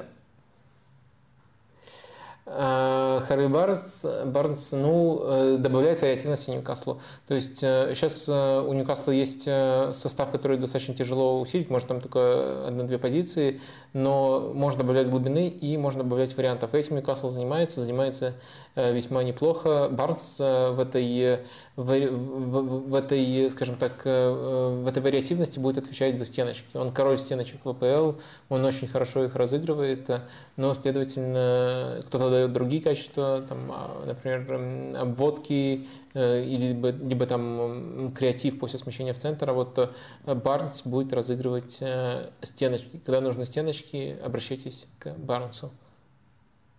Ретеги в Дженуа. Игрок сборной Италии, как выяснилось. А, ну, и, и что? Это ответ. Это блестящий ответ. Нет, нет, просто э, это больше говорит о сборной Италии. То есть э, он э, попал Но в он в этот Италии список попал, из- собственно, только потому, что он игрок сборной Да, Италии. он, э, да, ну просто это говорит о нападающей сборной Италии сейчас. Э, Он э, в нее попал, играя в чемпионате Аргентины, но и от чемпионата Аргентины переходит примерно в такую команду, в которую должен э, игрок такого, м, тип, м, такого уровня переходить. Так что... То есть это уровень Дженуа, это Да, не уровень... э, я там, его видел в э, матче за сборную Италии, не видел в Аргентине. И э, Дженуа тоже приходит из серии Б, плохо представляю, как это все сочетается. Э, Так что только в общих чертах могу сказать. Но я понял, скажем так, э, подводный камень твоего вопроса. Игрок сборной Италии в Дженуа, ну, вроде разобрались, э, но тут надо понимать, что знания ограничены. Недостаточно его раскрутили все-таки. Не до Интера докрутили. Умтити в Лиле. Вот это интересный трансфер. Умтити, я напомню, в Лече, Наконец. можно сказать, э, перезапустил свою карьеру. Э, Действительно, постепенно заиграл весьма здорово. Сейчас он переходит э, к великолепному Паулу Фансеке в Лиле, будет у него учиться и будет давать ему опцию левоногого центрального защитника. Он в этой роли весьма хорош, э, и Лилю этого действительно не хватало. Так что мне кажется, что тут все, все очень интригующе выглядит. Да, уже не молодой игрок, но хорошо вписывающийся в те условия, в которые попадает. Уильфрид Заа в Галтасарае.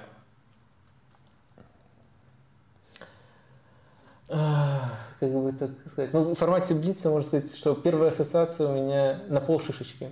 Ну, то есть, э, вроде как уехал, но не в Саудовскую Аравию.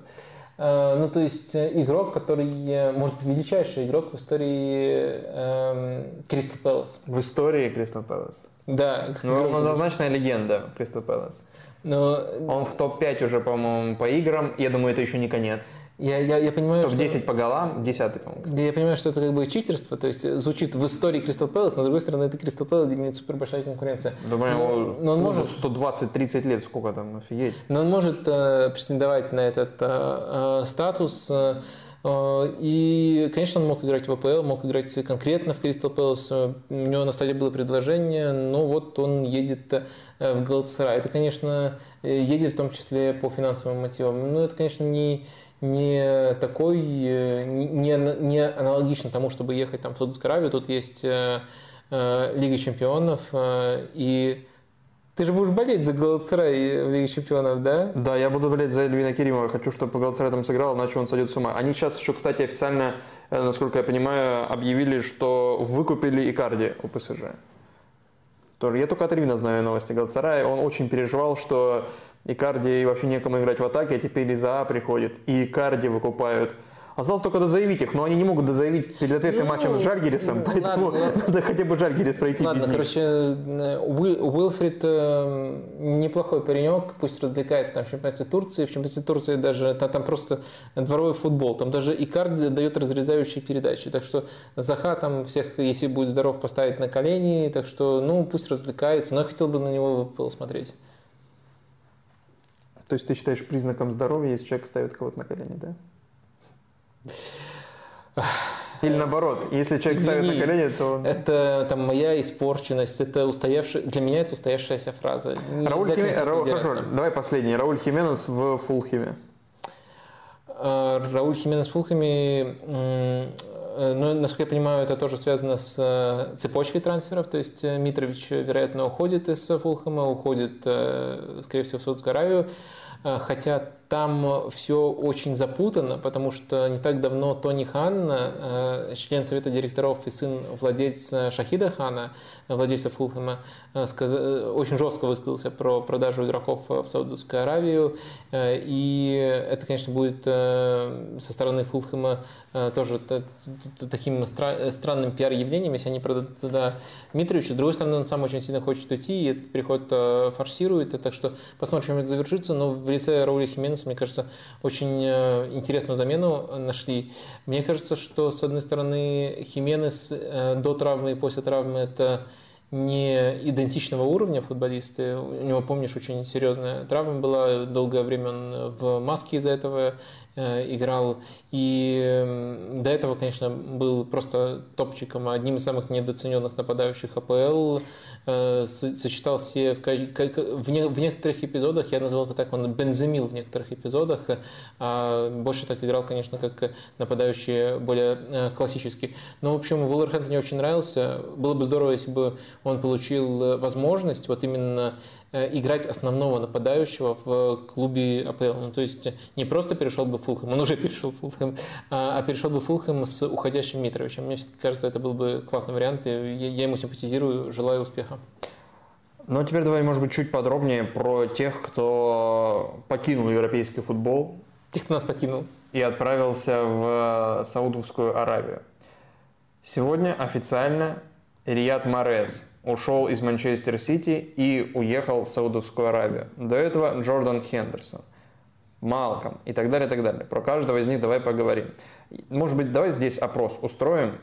Эм, я не знаю, можно персонально про Хендерсона, про его лицемерие или не лицемерие, потому что здесь э, Хотя я не слышал, что кто-то публично оправдывал переход Хендерсона или защищал его. Наоборот, сейчас все нападают. Если хочешь, можешь устроить этот опрос тоже в качестве такой нападки, что ли, на Хендерсона. Можно для всех э, игроков.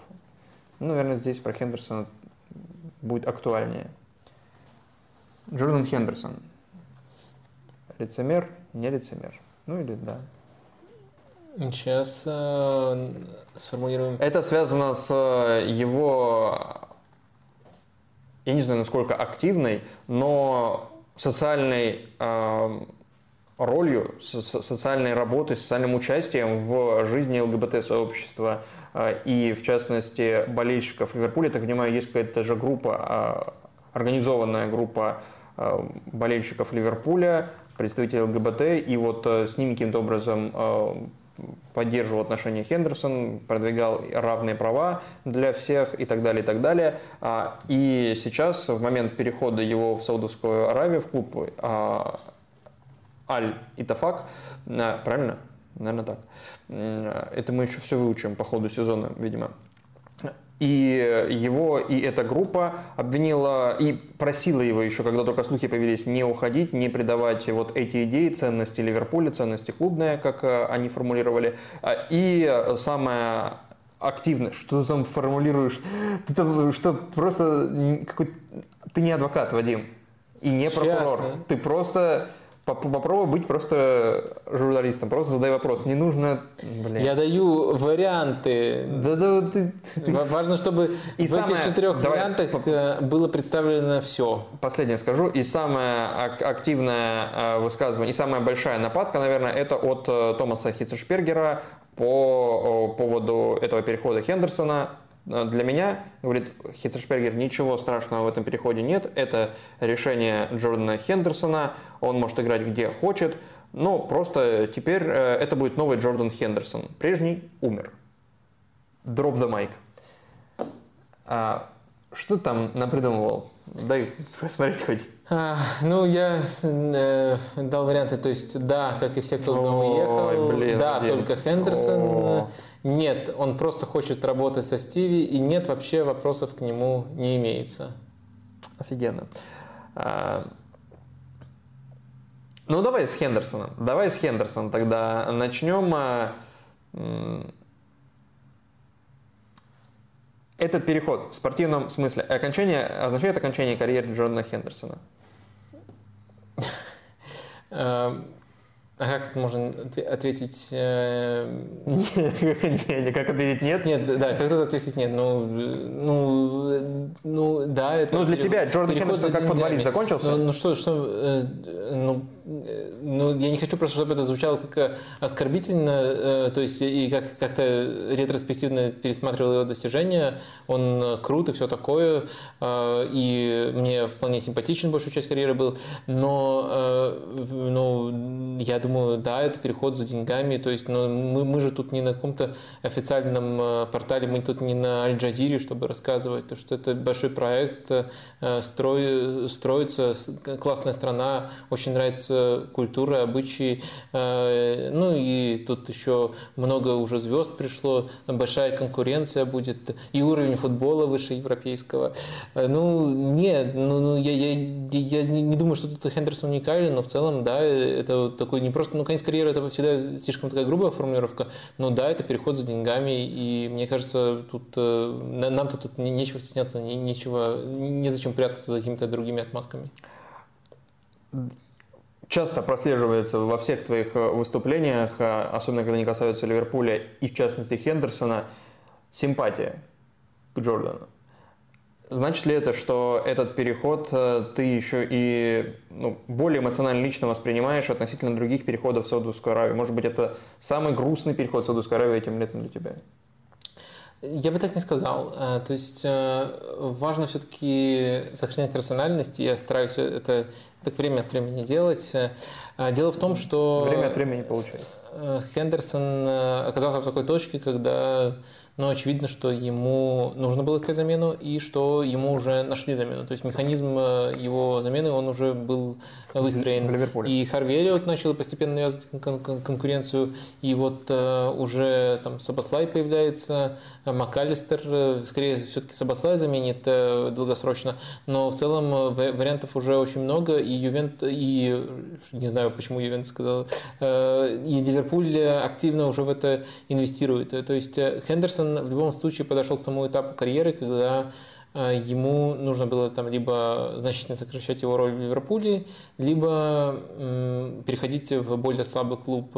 Э, и варианта, скажем так, чтобы там Хендерсон а, еще несколько сезонов, как вот, э, как мне нравилось, отбегал в Ливерпуле, э, чтобы я там рассказывал про его неочевидные плюсы, они действительно были практически в каждый сезон, э, и есть определенная симпатия, но такого варианта уже просто не было, то есть мы эту точку уже прошли, и в любом случае нужно было что-то менять, и Ливерпуль, мне кажется, с радостью его отпускает, и это тоже важно держать в уме. Так что нет какой-то особенной горечи не было именно из-за того, что Хендерсон приходит. Как тебе вся эта история вокруг э, Хендерсона, и ты говоришь, Ливерпуль с радостью отпускает, но не все болельщики его с радостью отпускают, и здесь не только э, группа представителей ЛГБТ-сообщества, но и, я так понимаю, другие болельщики Ливерпуля, э, которые тоже условно следят за всеми высказываниями Джордана Хендерсона про там, защиту прав э, людей и так далее, про важность этого, а потом он приходит в страну, э, где с этим есть проблемы.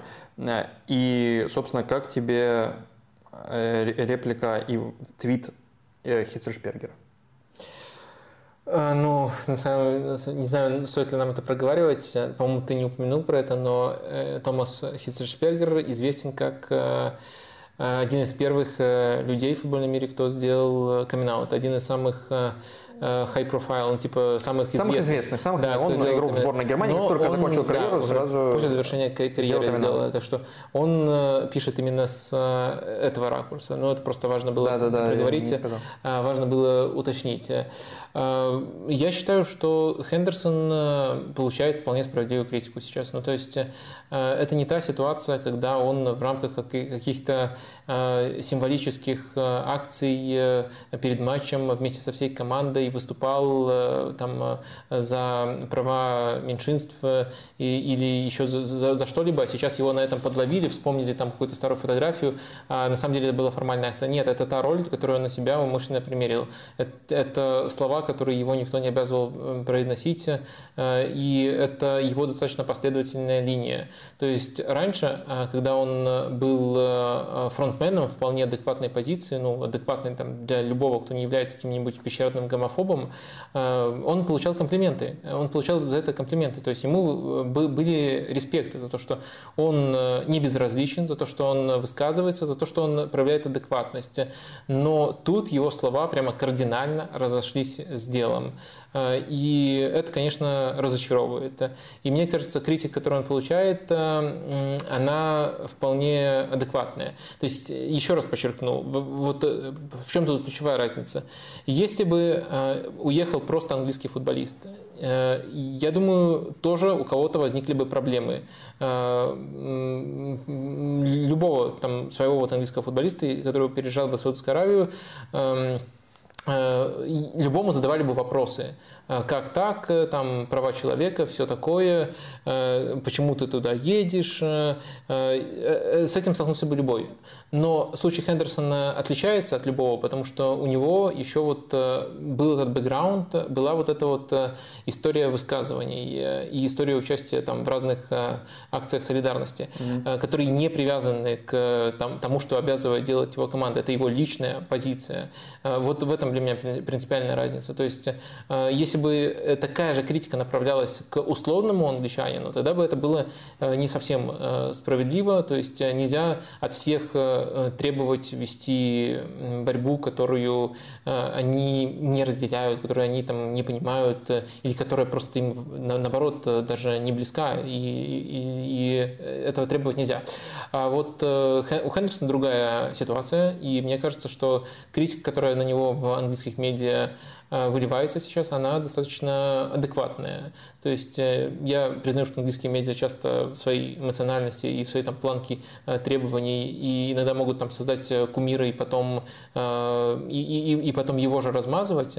И такое бывает в английских медиа. Но мне кажется, это не тот случай. Мне кажется, сейчас к Эндерсону предъявляются вполне адекватные вопросы. И они бы смотрелись, как я уже сказал, не так сильно, если бы речь шла о каком-то другом футболисте английском. А вот в случае Хендерсона они работают. А, то есть для тебя ответ на этот вопрос каков? Для меня ответ на этот вопрос, я тут в самом меньшинстве, э, в вопросе про права меньшинств, я в самом меньшинстве. Вот, вот, вот, вот я попал. Ладно, Джордан Хендерсон лицемер. Да, 12% выбирают. Я бы выбрал этот вариант. То есть э, именно да, и именно Джордан, Джордан Хендерсон, э, а не все, кто туда уехал. Дальше. Да, как и все, кто туда уехал. Это 26% выбирают такой вариант. А потом нет, он просто хочет работать со Стиви. 15% у нас выступают за эту отмазку. И нет, вообще нет к нему вопросов. Ну, 47% э, вообще не имеют вопросов э, к Джордану Хендерсону. Может быть, он слишком сильно им нравится. Может быть, у них в голове это как-то умещается по-другому. Может, мы тут какие-то ракурсы упускаем. А... Кстати, сам, сам что думаешь? По, повиси, пусть не, не закрывай. Просто, если я не ошибаюсь, то вот... Sorry. Э, закрыл там одна кнопка, нет подтверждения, сразу закрывается. Чуть ли не по ходу нашего стрима Джордан Хендерсон высказался сам о правах э, ЛГБТ в Саудовской Аравии, сказал, что это может быть возможность создать э, новую норму, что ли, в регионе. Ну, или, или не он, а кто-то из его представителей, так или иначе. Вот такой вариант ты не рассматриваешь. И будет ли, если он останется условно собой социальным, таким, каким он был в Англии, в Саудовской Аравии, это э, каким-то образом изменит твою оценку перехода? Да, сразу вспомнился Гарри Невилл, когда ему предъявляли за то, что он работает э, на ЧМ э, на канале Bein Sport, он тоже начал рассказывать, э, у меня там вообще никаких ограничений нет, и я еду в Катар для того, чтобы отстаивать права человека. Вот, то есть ему там не хватало только сказать, что вот буду начинать матчи так Смотрите, мы находимся на стадионе, и тут э, для того, чтобы построить его перед чемпионатом мира, э, погибло 10 тысяч рабочих. Ну, он же, конечно, так не, не будет э, говорить, и это простая отмазка. И Хендерсон, ну что конкретно он может сделать для того, чтобы поменять ситуацию? Что он, не знаю, внезапно станет представителем меньшинства и будет открыто вести такой образ жизни в Саудовской Аравии? Что не, не, ну вот эти повязки, опять же, радужные, или просто просто говорить об этом. Это не цитата, я сейчас вчитался, это не цитата э, Хендерсона, это просто одна из оценок публичных, просто а, оценок э, Хендерсона э, от футбольных людей. Вот даже на пресс-конференцию, условно, ну, очень вряд ли, очень вряд ли, вряд ли его не спросят об этом. Саудовской Аравии может быть, но э, неужели он не даст ни одного интервью английской прессе за все это время? Это будет... Ну ладно, это будет... Я, я настроен скептически, но посмотрим, как наш системный либерал Джордан Хендерсон будет менять систему изнутри. Не, просто да, это, вот тогда это будет странно. Ну это, по-моему, точно так же звучит. Да. А, и еще вот э, сейчас нам в чате пишут, что вроде как и Фабини уже согласовал там все, а, и сейчас источник не нахожу, но пишут, что медицинские э, как это называется, освидетельствование проходит в, э, в клубе из Саудовской Аравии, осмотр, да, в Аль-Итихаде. Аль-Итихад – это то, куда… Канте, Бензема. Да, Канте, Бензема, вот эта банда. И великий Нуну Эшпириту Санту. Не слишком ли это радикальное э, изменение Ливерпуля? Вот так я спрошу. Если уходит еще и Фабиньо, и Хендерсон, э, кто еще ушел? Ну, понятно, там Милнер, ну, из основы два человека, по сути. Полузащиты имею в виду, два из трех. Я думаю, что, с одной стороны, да, слишком радикально, и всю полузащиту менять за одно лето, это, ну, по-другому не назовешь, но иногда радикальное, это также радикально, радикальный путь может быть правильным. А, ведь прошлый сезон, э, какая основная претензия была к Ливерпулю?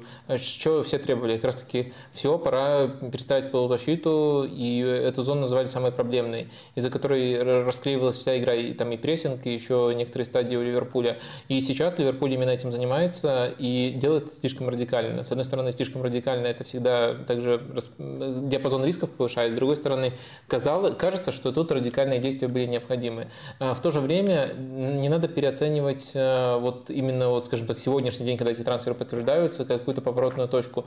Ведь э, на, на практике уже ходы Ливерпуля сделаны. То есть Сабаслай, Макалистер – это уже два места. И в итоге играл бы, если бы набрал форму, по сути, только, ну, если только в оптимальном составе, только Фабиньо. Сейчас следовательно, Ливерпуль уже большую часть этой работы провел, и после ухода Фабини нужно будет просто найти ему замену. Вот так. Э, это может быть не так просто на, на, на деле, конечно, но вот э, такая задача будет стоять. Э, мне нравится вариант Лавия плюс Полиния. То есть по линии прямо сейчас в большей степени заменит, Лави э, постепенно вырастет э, в топчика. Э, так что я согласен с определением, что это радикально, я согласен, что степень рисков при радикальном подходе повышается, но с другой стороны, мне кажется, это тот не самый частый случай, когда радикальность требовалась от Ливерпуля.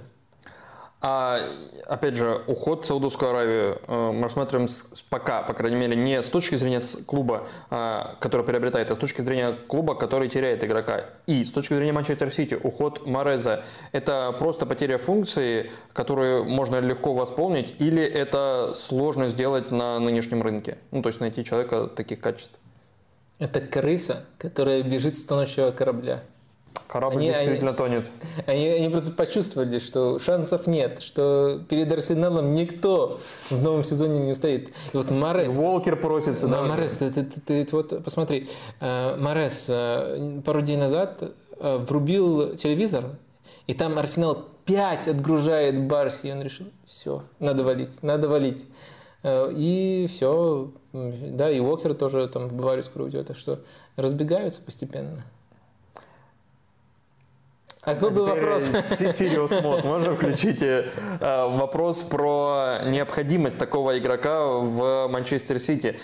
которым какое-то время был Сане, потом был Ферран Торрес, э, потом э, Морес, то есть человек, который может делать ширину, может обыгрывать один в один. И ну, важная функция, когда нужно вскрывать а, оборону, которую сложно скрыть передачами. Вот за счет какой-то индивидуальной работы. Ну, Морес это немножко игрок-парадокс Манчестер Сити. У него, у него почти всегда была просто шикарная статистика гол плюс но при этом он играл меньше, чем мог бы играть. То есть нельзя сказать, что ему на каком-то этапе было найдено прямо стопроцентное применение, но совсем, скажем так, э, скажем так, отдалился он от состава именно в том самом варианте, от оптимального сочетания Манчестер Сити, именно в том самом варианте, э, когда у Сити все начало получаться, когда э, вариант с Холландом удалось сбалансировать. А как его удалось сбалансировать? Вот э, ты, я думаю, тут как раз таки без вспомнишь, кто был вингерами Манчестер Сити? Э, у, на, на, на, финальном, на, на финальной стадии сезона. Там вот э, закрепились два человека. Ну, Грилиш э, и Бернарду Да, вот. Это ну, совсем не похожие на Мореза игроки, не похожие на то, что раньше было у Сити. Это игроки, которые в большей степени нацелены не на то, что ты описал, на, тот, вот, uh-huh. на то действие, которое может скрыть, а на сохранение мяча. То есть Сити иначе обостряет, адаптируясь под Холланда, и с флангов больше акцент делает именно вот на такие сохранения, на поддержание контроля контроля, они тоже часто уходят тоже э, в центр. Э, так что Альтернатива, мне... вторая опция, план Б, нахер. Мне кажется, что э, нет, я еще не, закончил. А, это основ... То есть первый, первый тезис, он отдалился от основы. И сбалансировать Сити сейчас проще с другими опциями. Что касается альтернативы, то да, мне кажется, что Сити из команды такой очень глубокой, сейчас постепенно в этой глубине и вариативности теряет, и Гюндаган, его уход из той же оперы, э, но я думаю, что э, прямо сейчас, э, во-первых, мы еще не знаем, кого Сити может купить, но прямо сейчас, если выбирать, ну, судья кто в этом составе... Идеально. Дембеле за копейки. Да, Дембеле да, там на, на сдачу от Мореза можно взять. Эм, я, я задал, прости, э, Малком дороже Дембеле. Малком самый дорогой, сейчас дойдем. Вообще, э, нет слов цензурных. Э, ладно. Так вот, Фоден.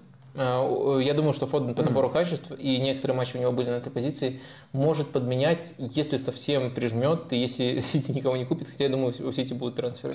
Прижмет Сити, да. А вот тут пакет героев спрашивает, не становятся ли тогда политические заявления финансово-рациональным поведением, репутационные издержки могут стать аргументом в переговорах для большей денежной компенсации?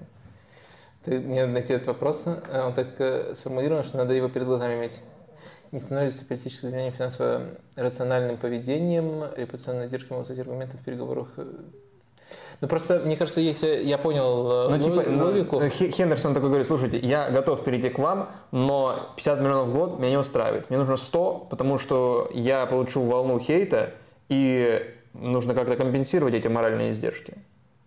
Да, э, ну это такая очень хитрая многоходочка, и мне кажется, в мире очень редко бывают э, настолько циничные люди. Настолько циничные люди, и которые еще готовят это наперед, и могут, и у которых это действительно сойдется. Так что э, в такие многоходовочки в принципе я не верю, а если они да, происходят, то это очень, с очень большой долей везения. На постоянной основе такое делать нельзя, и на поток такое поставить нельзя. А более часто, мне кажется, наоборот, другая ситуация. Ситуация, в которой агент э, говорит э, игроку, слушай, Э, смотри, что сейчас происходит в Саудовской Аравии, сколько там денег вертится. Поэтому, ну, э, что ты думаешь, это все очень хорошо, но держи язык за зубами. После карьеры там расскажешь э, что-нибудь э, интересное и социально значимое. А сейчас держи язык за зубами, это повысит э, шансы на то, что на тебя обратят внимание и так далее, и так далее. Ну и Хендерсон все-таки, он наверняка при большом участии Стивена Джерарда перешел. Так что логика вот такая примитивного агента, который перестраховывается, мне кажется, она будет более частой. Хотя тут, мне кажется, очень много приходится предполагать. Мы тут ничего не знаем. Самая яркая, наверное, цитата этой недели, ну, самая яркая, которую я видел, это фраза от э, Диона Игало, и это просто десятый из Вутанг Клан. Он сказал, я знаю, что это продлится не больше трех лет. Под это я не так не понял, что он имел в виду. Но всю свою жизнь я играл ради страсти, а теперь ради денег. Я не из тех игроков, которые приходят и говорят, я играю ради страсти. Брат, это из-за денег. Роналду все еще играет со страстью? Роналду заработал в сто раз больше, чем я за свою жизнь. И все, и все же он уехал в Саудовскую Аравию. Сделал он это все ради страсти, вы думаете? Нет, это ради денег. А Дион Игало один из лучших бомбардиров прошлого сезона в Саудовской Аравии. Адион Игала играет за кого? За Аль... За Аль-Хилал. Э, за Аль-Хилал. Аль-Хиляль. Не знаю, нужно ли мягче делать или нет. Э, ну, в общем, э, вот такое высказывание. Почему я сказал, что он десятый из Вутен Клэн? Потому что это ну, практически он расшифровал, наверное, самую известную их песню. Cash rules everything around me. Cream, get the money. Dollar, dollar bill, yo. Это вот сказал Адиона Гала. Uh... То есть, в принципе, мы все догадывались. Но так, чтобы игрок, действующий игрок э, из клуба Саудовской Аравии, причем один из лучших игроков э, этой лиги, говорил такое вслух, это вау, это неожиданно.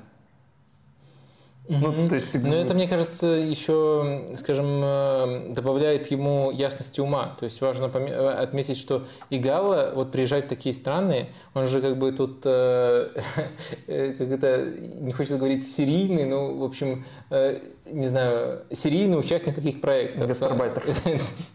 И он же в Китае тоже был. Да, он, да, но точно я и забыл, да. Но он, он приезжает в такие проекты. Как давно он потерял страсть, бедный мальчик. В общем, потерял желание биться за респект. Э, приезжает такие проекты и э, понимает, что он тут за, день, за деньги, но добросовестно их отрабатывает.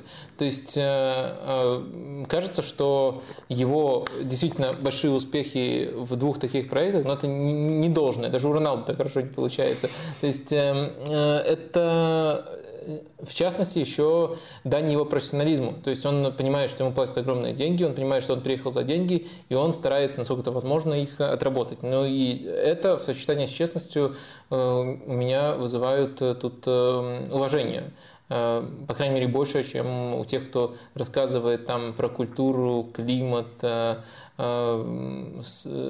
красивую страну и все остальное. Как думаешь, от э, Малкома могут быть такие слова? Малком самый крупный трансфер э, в Саудовскую Аравию в истории. 60 миллионов за него заплатил но ну, от Малкома будут слова, то, что я потерял мотивацию, Альтилан. я играл только... А, собственно, к Игалу он уезжает э, От Малкома, я думаю, будут слова, то, что я потерял мотивацию, я играл только из-за денег. А вот сейчас по-настоящему заиграю э, в лиге с э, Игало, Криштиану Роналду, Бензема. Карим Бензема, э, Нголо Канте и Брозовичем. Он знает Брозовича, как думаешь? Что? Он знает Брозовича. Малком? Э, надеюсь. Странно, а может быть, что «Зенит» не договорился ни с одним клубом пока официально, по крайней мере, об этом не сообщали, о товарищеском матче не с одним клубом Саудовской Аравии. Может быть, конечно, это включено в сделку по Малкому, участие в каком-то товарнике с Аль-Хилалем, но это как будто э, напрашивается. Тебя очень сильно, насколько я понимаю, задел переход не игрока какого-то в Саудовскую Аравию, а тренера. И этот тренер из э, не самого очевидного, что ли, клуба. Это Матиас Ясли из э, Зальцбурга, с которым Зальцбург расторг контракт, потому что узнал, что Ясли ведет переговоры с клубом из Саудовской Аравии, с Аль-Ахли. А, да, а, а, вернее... Почему это важно? Почти, да. Потому что его отстранили временно от исполнения обязанностей а, тренера. То есть то не есть, расторгли? Э, ну, огромная вероятность, что к этому идет. Э, и да, это подтверждение тех новостей, которые по ходу сегодняшнего дня начали прилетать о том, что он ведет там переговоры с Лехли. Все, скорее всего, так и закончится, но пока на официальном уровне у нас немножко другая формулировка. Я, как ты уже знаешь, глобально придерживаюсь позиции, что ну, Саудовская Аравия, к ней можно относиться немножко снисходительно. Они забирают, но они не вредят реально европейскому угу. футболу. Они забирают тех, кто туда хочет, они платят большие деньги, они забирают игроков э, неэффективных на больших зарплатах, ну, в смысле, которые олицетворяют неэффективность некоторых европейских клубов. И в этом есть э, много плюсов даже для европейского футбола. Э, но вот, и понятно, это такой постоянно меняющийся статус. Всегда что-то новое вытворит Саудовская Аравия, и, по сути, каждый стрим меня можешь спрашивать, а что, все еще так думаешь? В целом, да, все еще так думаю. Но вот это пока для меня самый сильный из э, звоночков. Это моя любимая интонация будет теперь. Все еще так думаешь? Надо об, об, обучиться ей. Твоя типичная интонация. Да, да, да, да. Я всегда слышу вопросы именно таким голосом. А, в общем... Э, И в чате также читаешь, да? Когда тебе в тексте задают вопросы, тоже именно так думаешь, все относятся. Именно. Итак, Именно. если. Нет, я, я до того, как э, стал, не стал с тобой программу вести, нормально читал. Сейчас каждый вопрос таким голосом. Есть что-то хорошее все-таки в совместном? Да. В общем, э, Э, Ясный, э, очень интересный перспективный тренер, 36 лет ему, по-моему, э, который ну, должен был вот-вот отправиться. И, на мой взгляд, кстати, самый интересный из тех, кого заносило в РБ Зальцбург. То есть потенциал у него просто огромный. То есть он показывает возможность не только работать в рамках этой системы Зальцбурга, но еще умение там креативить от себя, добавлять очень многие вещи. Я думаю, у него большое будущее есть, было бы, не знаю, надо тут подумать и определиться. И то, что его забирают в лигу, где я уже, в принципе, описал, как все устроено, где нет футбольных команд, где есть э, э, подбор игроков. Вот и не, подбор игроков под что-то, а просто подбор игроков, которые плохо лежат. И то, что вот ему придется с этим мучиться, что он едет в такую среду, где просто на тренеров скидывают игроков, э, где нет такого понятия, как нужды команды, где вообще, наверное, нет э, понятия команды, есть просто э, сборище игроков по тем или иным брендам. И вот э, видеть там уже хорошего тренера немножко больно. И вот это вот первый звоночек, э, что может э, быть, э, может быть, э, я э, чего-то не понимаю про Саудовскую Аравию, или, может быть, э, я что-то не понимаю про мотивацию да. Но тренеру же проще вернуться в европейский футбол, тем более такому молодому. То есть он поедет, как бы он там ни выступил, вряд ли его репутация сильно изменится в сравнении с тем, которая, какая она есть сейчас. Ну, Подзаработает год-другой. Знаешь, какая она есть сейчас, это вообще... Или ты думаешь, он реально может э, деградировать в плане тренера, как э, в плане идеологическом, то есть э, его прогресс, его развитие застопорится из-за этого периода в Саудовской Аравии, сколько бы он ни длился. Нет, я не про, я точно говорил не в контексте того, что застопорится, а я в контексте того, что, во-первых, вот это вот понятие репутация, какая она сейчас, а какая у него сейчас репутация. То есть, да, мне кажется, что он мог бы вот э, этим летом или следующим перейти. Следующий в, тренер Лейпцига, да, его репутация в, сейчас. топовую лигу и доказав там что-то, уже, уже расти дальше. Но мне кажется, что пока эта вот репутация подвешена, пока он даже не вошел в этот круг топовых лиг, и вот если он поработает в Саудовской Аравии несколько сезонов, э, и потом э, будет заново искать работу, непонятно, как именно он поработает. Не факт, что это сразу будет работа в топовой лиге, э, ну, хотя, да, внутри структуры Лейпцига его знают и, я думаю, высоко котируют. В общем, э, э, это, конечно, мне кажется, важным э, и для меня, вот конкретно лично для меня, это такая важная точка, не переломная пока, но такой звоночек тревожный, как я сказал. Давай пару вопросов из чата. Феник, Феникс Эликсир. Какой чемпионат выше уровнем, РПЛ или Саудовской Аравии? Ты примерно одинаково смотришь их, насколько я понимаю, правильно? Нет, РПЛ больше. Э, но Саудовской Аравии я видел, э, Sky Sports, кстати, если у вас... Серьезно, ты видел матчи Саудовской Аравии? Конечно, Аль-Наср. Которые сейчас начались? Нет, э, которые были а, в тогда. прошлом сезоне. А, ну Аль-Наср, да. Sky Sports бесплатно, просто тебе надо английский VPN, в Ютубе показывал матч Аль-Насра. Извините, наша традиционная рубрика запоздалые на полгода лайфхаки, но просто... Пиратские лайфхаки, да? Наоборот, а что тут пиратского? Sky Sports сам, сам показывал. А, все окей, Красавчики. тогда все. Эм, Так что какая лига сильнее, вопрос, который видите, вот уже ставит меня в тупик. Смотрите, тут э, я наговорил гадостей про Саудовскую Аравию, про то, что тут не команда. Мне кажется, в РПЛ, э, РПЛ тоже к этому может э, постепенно скатиться, но все-таки по остаточному принципу. Раньше там был состязательный эффект, там строились так или иначе команды, удачный, удачней, там менее удачно, совсем провалено, иногда более-менее. И вот они все-таки, намерение такое было. Сейчас непонятно, куда все идет, но мне кажется, по остаточному принципу Э, РПЛ все-таки э, сильнее, чем э, чемпионат Саудовской Аравии. Но движение, конечно, в неутешительном направлении идет. Сергей Маслов, поделитесь мнением о возросшем спросе на игроков РПЛ, как легионеров, так и россиян. Давай тебе, как к стороннему арбитру, вопрос. А есть возросший спрос? Вот ты ощущаешь это явление? Кажется, что да. Есть ли, Скорее да, чем нет. Тогда чуть больше широкий вопрос. Есть ли э, в этом явлении что-то, что не вписывалось бы просто в желание, большее желание э, уехать и легионеров, которые годик присмотрелись и сейчас ищут варианты, и российских футболистов. Вот я как раз... Э, просто кроме этого меня, меня такое, факторов не вижу. Такое мне и было в этой паузе перед предыдущим ответом. А, спрос есть, но это спрос не только на игроков, но и возросшее, что ли, предложение. То есть это и игроки сами хотят уехать, э, как мне кажется, в, в среднем больше, то есть больше сомнений даже закрадывается.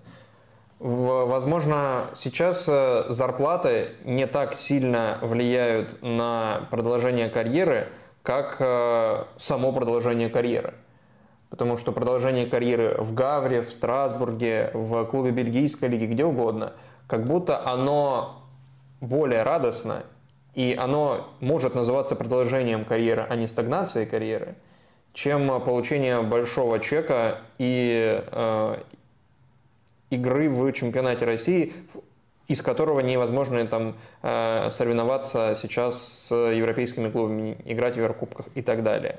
То есть я думаю, именно отсутствие Еврокубков, оно влияет на вот э, такой спрос. Ну и плюс, э, так как предложение, предложение э, растет, как мне кажется, внутреннее предложение игроков, россиян, не россиян, не имеет значения в данном случае, то и спрос тоже. Собственно, и цена на этих игроков невеликая.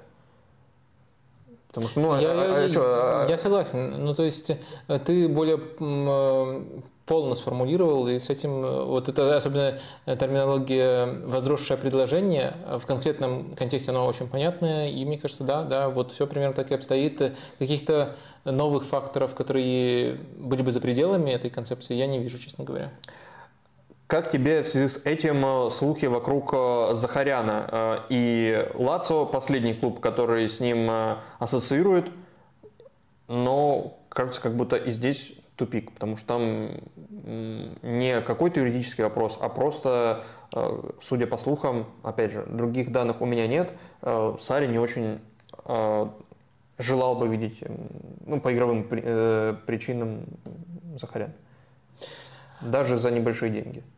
Ну, мне кажется, что все-таки я, я думаю, что это можно объяснить э, постфактум, когда вот у нас уже есть такое, такие озвученные слухи тем, что э, Захарян, конечно, плохо работает без мяча. Это видно очень хорошо в чемпионате России.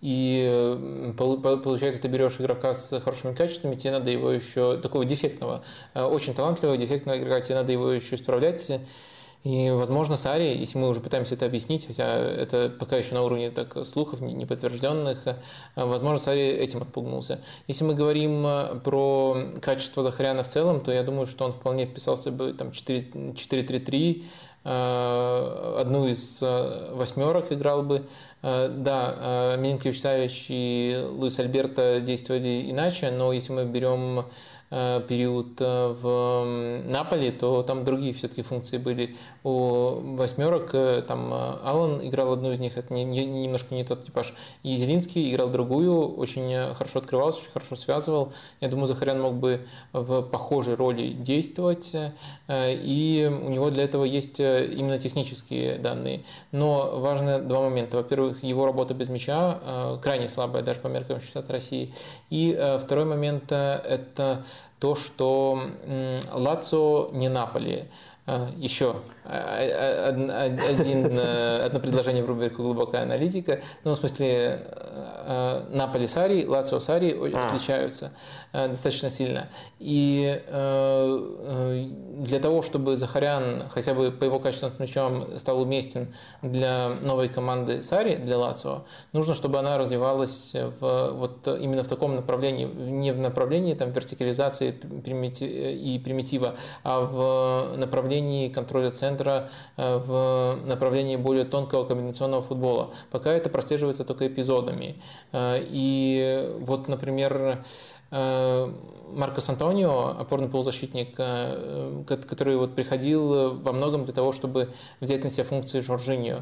И мне кажется, талант у него для этого достаточно. Но он такой мелкий, э, тоже не идеально играет без мяча, не адаптировался. И вот, мне кажется, за Захаряна может сложиться такая ситуация. И сейчас, по сути, такая развилка для Сари. Первый путь – это он перестраивает команду, там упрямится и перестраивает команду. И в такой команде и условно там Антонио, и э, условно Захарян, э, такого типажа игроки, они не затерялись бы. И второй путь э, – это он продолжает, пытается просто найти замену там, Савичу, совсем другой типаж. И тогда Лацо играет совершенно иначе. Э, в общем, э, мне кажется, и тот другой вариант возможен. В целом расклад выйдет э, так. Тут как бы характеристики Лацио плюс явный, очевидный недостаток Захаряна, который нужно устранять по-любому после прихода в Европу. Самый необычный слух, который, я так понимаю, может стать явью в ближайшее время, это Саба Сазонов и Леон – это удивительно. А, я бы желал на посмотреть, это будет восхитительно. Там, правда, вероятен сценарий, по которому э, Леон отдает в аренду бельгийскому Мальнебеку. Это клуб из э, второго дивизиона. В прошлом году он был во втором дивизионе и выиграл второй дивизион бельгийский. Сейчас он будет играть в высшем дивизионе. И команда, в которой играет самый младший из Азаров – третий брат, тезка Мбаппе. Илья Ну, это э, клуб из э, сети Текстера, э, владельца Леона. Леона, да-да-да, Ботафога и все остальные Кристал Пэлас, часть Кристал Его внутри, внутри структуры оставят, если так угу, получится. Угу. А, и только ради, вот, знаешь, раньше была, был дуэт а, Мальбек и Сюзанна, а если будет союз Мальнбек и Сазонов, только ради этого заголовка хочу, чтобы это случилось. Э, как тебе вообще э, все эти э, случаи, связанные с невозможностью трансфера? Потому что здесь мы говорим про случаи переходов. То есть Малком перешел, да, не в Европу, но перешел Захаряну. Сейчас не такие проблемы, какие были там зимой с... Какой зимой? В общем, да, прошлой зимой, получается. А, пока одну пережили. Э, и э, Челси, э, то есть это не проблемы юридические, какие-то финансовые, с сложностью денежных траншей, а проблемы идеологические, что ли, с трансферами. Да, подожди, Захарян в Челси это проблемы финансовые, то есть проблемы с траншами. Да, я же говорю, сейчас как будто не такие проблемы а, возникают. Сейчас, такие, да. сейчас идеологические, то есть вот те проблемы научились, видимо, как-то как пофиксили. То есть сейчас э, было несколько случаев. В первую очередь это э, Рожерио из Соло Спартак, да, там у этого, у, у каждой из этих историй отдельный, э, отдельный хвост. Это Давинсон Санчес, тоже в Спартак из Тоттенхэма не состоявшиеся трансферы. Это, может быть, самая такая объемная, подробная реплика спортивного директора Аякса Свена Меслентата по поводу потенциальной покупки Спиртяна из Краснодара. И Меслентат сформулировал это так. Сейчас никто не сумеет с уверенностью сказать, что сказать, сможет ли э, вести бизнес с Краснодаром. Существует очень много разных мнений. Даже руководство клуба Аякса или наблюдательный совет сейчас не могут принять решение, с которым бы все немедленно согласились. Клубам либо разрешено вести бизнес с Россией, либо нет. У меня нет полномочий говорить, что является моральным или аморальным. Ну и там много э, расписано и про то, что не каждый русский поддерживает, что сейчас э, происходит, и незаконно, когда все это Э, если это незаконно, то мы не можем вести переговоры. То есть он упирается в юридический вопрос, а, а моральный или аморальный он как будто опускает. Как ты видишь э, всю эту историю? В Аякс это Спиртсан мог перейти, да? Да, да. Ну и он заканчивает этот спич большой, он не понимает, сколько времени займет это разбирательство и не знает, нет даже уверенности в том, э, будут ли пытаться подписать Спиртсяна или нет. Ну смотри, я вижу э, тенденции э, две. Первая тенденция это то, что нет э, каких-то предрассудков э, на футбольном европейском рынке относительно российских игроков э, и игроков чемпионата России. Постараюсь объяснить, что конкретно тут имеется в виду. То есть на рынке такое большое количество игроков, что кто-то при выгодной цене, например, на Захаряна объективно достаточно выгодная цена, там еще отступные у него есть в контракте. Кто-то при достаточно выгодной цене обязательно это предложение отреагирует, и любые сторонние факторы, они будут просто меркнуть на фоне потенциальной эффективной сделки. И я вижу такое желание по, по российским игрокам, которые доступны по хорошим ценам и которые готовы идти на сокращение зарплаты. Э, я вижу э, такой интерес у европейских э, клубов. У них все не футбольное отходит на второй план, и на первый план выходит непосредственно эффективность, потому что если этого не сделаешь ты, кто-то другой на рынке сделает. И на рынке всегда много игроков, и там несколько клубов откажутся, все равно найдется тот, кто, э, кого это не смущает. Это нормальная рыночная ситуация, с, этим ничего невозможно сделать. Вот этот вот тренд именно, я не вижу ситуации, когда вот э, просто, э, когда просто скажем так, выгодной сделки отмели в сторону, и смотрели только вот на паспорт. Такого не происходит. Но в то же время я как раз таки вижу все еще большое количество Э, бюрократических проволочек, э, как проводить платежи, э, как, как, как, это, как, как, какие вещи оформляются. Поэтому мне кажется, что вот тут, конечно, самый выгодный и самый простой вариант – это если свободным агентом ищешь себе клуб европейский, тогда, я думаю, все-таки ситуация… Ну, как Кузяев. Ну да, Кузяев, ну, это один как раз из успешных э, кейсов. Э, тут ситуация немножко упрощается. В других случаях э, с этим неизбежно сталкиваются. Плюс еще может быть там тайное либо явное нежелание, и в том числе российских клубов, из-за вопросов престижа отпускать своих хороших игроков. Может быть, где-то они и подыгрывают вот этим вот проблемам, ну это вот чисто предположение, этим проблемам бюрократическим. А, в общем, я вот такую, примерно, ситуацию вижу. Тенденция, как, как, как о тенденции об этом, да, можно говорить, это уже несколько случаев. Но в то же время э, это мы э, больше так обсудили трансферы потенциальный на выход. Из, да. да, но есть еще э, трансферы на вход, которые тоже срываются, и тут ситуация уже другая. Вот непосредственно, мне кажется, к ним и отношения разные. То есть, когда ты покупаешь игрока, то это нормально, он приезжает как бы в в, другую, ну, в глазах э, тех, кто проворачивает, пытается проворачивать сделки нормально, он приезжает э, в другую страну. Единственное только, э, единственное только тут эм, ты сталкиваешься с преградами, которые связаны там, с более широкой темой, что любой доллар, там, фунт или евро, который оказывается в России, это доллар, фунт или евро, который потенциально идет на финансирование войны, поэтому пытаются этому противодействовать. Но, по крайней мере, самого негатива к такому явлению я не говорю, что это правильно, я говорю, что это, пытаются этому противодействовать. Но к явлению самого отъезда игроков отношение нормальное. Другое явление, как мне кажется, Э, к обратному процессу, другое отношение к обратному процессу. Э, в сорвавшихся трансферах э, Санчеса и Рожерио мы видим как раз-таки уже прямые высказывания, которые так или иначе подчеркивают политический фактор. То есть по Давинсону ты зачитал такое... Да, да, по Давинсону там как раз-таки формулировка такая, у, которая, видимо, вот про то, что ты сейчас э, э, говорил, но она обтекаемая, но, видимо, так и есть. Э, э, агент Давинсона сказал следующее. Главной причиной стала социальная жизнь Санчеса и вообще жизнь и будущее его жены и сына. Это как будто фраза человека, футболиста, который уезжает из России, а не который может потенциально приехать сюда играть в футбол. И ну, ты понимаешь, да, э, о чем я говорю?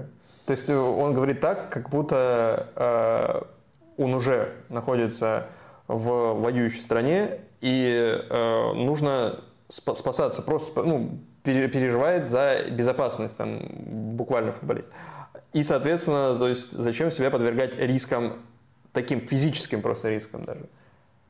Насколько я понял эту фразу, может быть, я неправильно ее интерпретировал, я ошибаюсь. Ну и с Рожерио тоже похожая ситуация. И, то есть мы можем... Ну с Рожерио там, там много же всяких подводных вещей. Денис Пузырев текст написал. Да, Денис Пузырев текст написал, Прекрасно. да и на самом деле можно просто было отмотать э, в зиму, и тогда тоже Спартак им интересовался. И тогда именно переговоры э, вели. А сейчас заявляют, что переговоры не ведут, потому что, ну, короче, да, там Сосоло очень лицемерно в этой истории выглядит, э, вопросов нету, но вопрос даже не более важный для тренда, не для конкретной новости, а для тренда вопрос э, заключается в том, что э, они готовы это позиционировать, э, как мы не ведем дел, мы туда не продаем футболистов и так далее, и так далее. Так что вот такая тенденция вырисовывается. То есть подытожить, трансферы на выход, они воспринимаются более нормально, но они тормозятся из-за того, что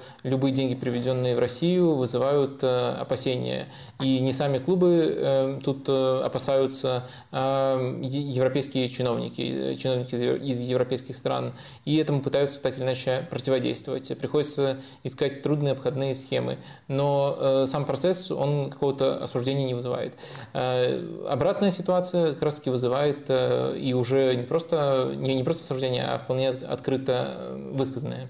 Ну, опять же, не, не все клубы и не все игроки у того же «Спартака» есть трансферы на вход из чемпионата Испании. Есть Бангонда, который приехал. А, и поэтому каждый решает э, для себя. Один из твоих заголовков, к которому мы наконец подобрались, Абаскаль, новый Фергюсон. Что ты имел в виду? Блин, а, объяснять еще надо? Да, я, я просто хотел кликбейтнуть. Эм, ну, давай, на самом деле, начнем издалека. По-другому не получится, когда объясняешь, почему Абаскаль новый Фергюсон. Эм, смотри, э, я решил, что э, мне все-таки не хватает... Уточняющий вопрос, какой Фергюсон? Алекс. Может быть, здесь все, не кроется подвоха. Так, тебе не хватает? Э, мне не хватает э, разбор непосредственно матча. То есть мы много разбираем, там двигаем фишечки, но это э, все-таки вещи, которые связаны там с предположениями по поводу того, кто как будет действовать, э, кто как поменяется. А вот э, именно разборы матчей, которые там по Лиге Чемпионов мы, например, делали, немножко не хватает, и я решил... Э, в завершении стрима сегодняшнего. Да, в завершении стрима сегодняшнего, и в принципе, пока вот не начнется большой европейский футбол, а может быть и сохранить традицию, разбирать матчи Спартака по двум причинам. Всегда. Да, да. Реально всегда матч Спартака разбирает? Все, всегда, целых три тура. А, до, я думал, типа, до, я вот это не а, уловил. Этот предлог не уловил, важнейший. Подписали тебя в рабство. Это многозначно звучит, учитывая, что Спартак подписали в рабство. Ладно, э, в общем, э, э, по двум причинам. Во-первых... Набирать форму ты хочешь? Набирать э, форму, да, это моя предсезонка. Да. А, во-первых, э, это интересно, всегда у Спартака есть что-то интересное, а, уж точно на фоне других клубов РПЛ, какая-то задумка. Во-вторых, у «Спартака» много болельщиков, и, возможно, кому-то будет это интересно смотреть. Вот такие простые мотивы. Ну и, возможно, Баскаль окажется в каком-нибудь клубе чемпионата Испании в какой-то момент. И... Ну, да, это возможно. Все, все может быть. И это тоже тогда будет для твоих зрителей интересно. Э, абсолютно. Абсолютно. Что ты разглядел? Спартак сыграл две игры. То ты хочешь поговорить о матче в чемпионате против Оренбурга? Да, против Оренбурга я, я кубок не успеваю смотреть. Это, э, э, это овердоз российского футбола. Ты как Абаскаль практически говоришь. Да, он... Большинство тренеров, Симак тоже говорил, но сейчас же просто Кубок России и Чемпионат России стартовали одновременно. И первые три, по-моему, тура в Кубке России, там тоже туры, там, там же групповой этап, играют каждую неделю и критикует тренера, насколько я понимаю, из-за того, что как раз-таки сложно в начале сезона и ни в одном европейском чемпионате большом э, нет такого, что прям с первого тура начинается и кубок. То есть нужно постепенно как бы входить, иначе будет э, тяжело и будут травмы. Об этом говорят тренеры РПЛ. А, ну, да. про Оренбург. Про Оренбург. Короче, обещаю, что э, за слова про э, Фергюсона отвечу. Э, будет его цитата, которая, мне кажется, роднит, цитата Алекса Фергюсона, которая его роднит э, по мышлению с Абаскалем, но это будет у нас во втором тайме. Э, Гильермо Тайм у нас будет, э, э, как Ферги Тайм, и до этого доберемся. Сначала можно, наверное, сказать, что в целом я согласен с общим вердиктом Абаскаля, что, несмотря на то, что победа получилась драматичной, в первом тайме Спартак там не реализовал 7 моментов и был ближе к тому, чтобы раньше победить, и, можно сказать, даже доминировал. То есть это важно учитывать, но э, в то же время э, победил «Спартак» именно благодаря поздним голам. В общем, Давайте э, постепенно разбираться, разбираться в замысле еще первого тайма, который мне кажется интересным. Как часто это бывает, у Баскаля схема трансформер в квадрате. Что это означает? Без мяча можно было распознать у Спартака в этом матче Э, целых э, три схемы. Одна схема более стандартная, э, которую можно там 4-3-3 записывать, либо 4-5-1. То есть тут Промес Зинковский на флангах, нападающий Милешин, я мало его видел до этого матча.